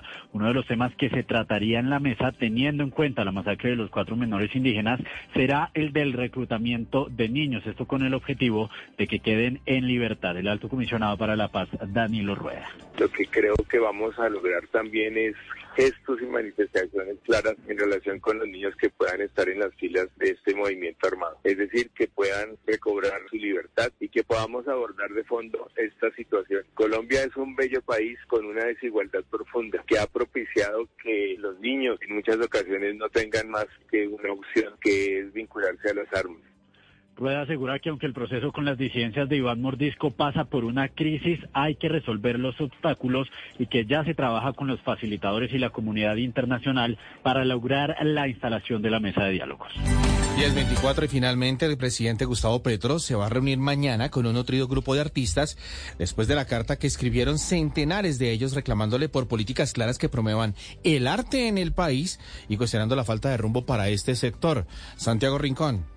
Hola, muy buenos días. Y es que recordemos que centenares de artistas le escribieron una carta en los últimos días al presidente Gustavo Petro reclamándole la falta de atención al sector cultural, que haya una política clara para avanzar en las artes en todo el país y cuestionando incluso que el ministerio se encuentre en interinidad. Pues recordemos que el ministro Zorro está en calidad de encargado. Pues bien, Blue Radio ha podido confirmar que mañana se daría esa reunión entre varios de esos artistas que suscribieron la carta y el presidente Gustavo Petro. Esta reunión se da después de un encuentro privado que tuvieron en las últimas horas la jefe de despacho Laura Sarabia y la exministra de Cultura Patricia Ariza y de allí podrían producirse entonces anuncios en materia cultural del gobierno Petro.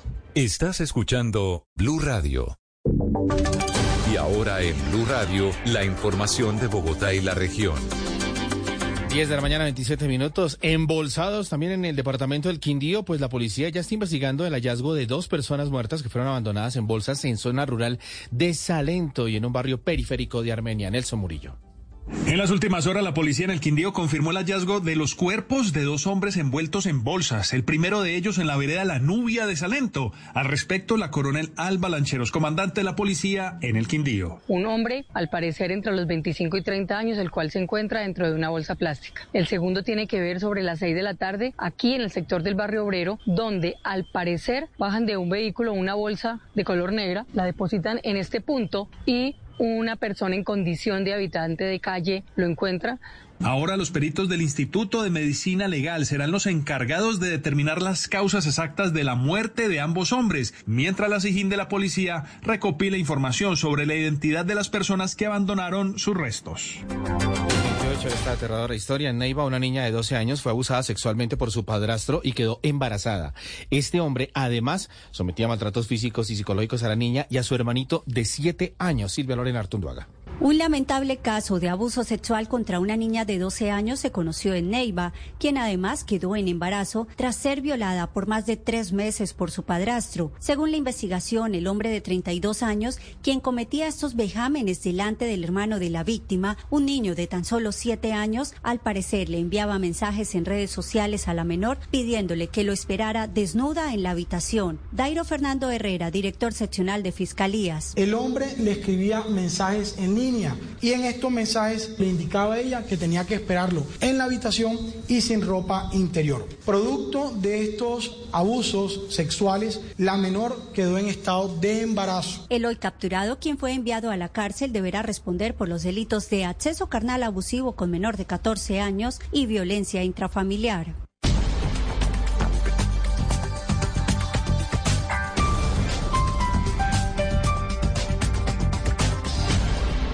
Las victorias y derrotas, la pasión y la afición en juego y los datos de lo último en deportes se lo presenta Mañanas Blue.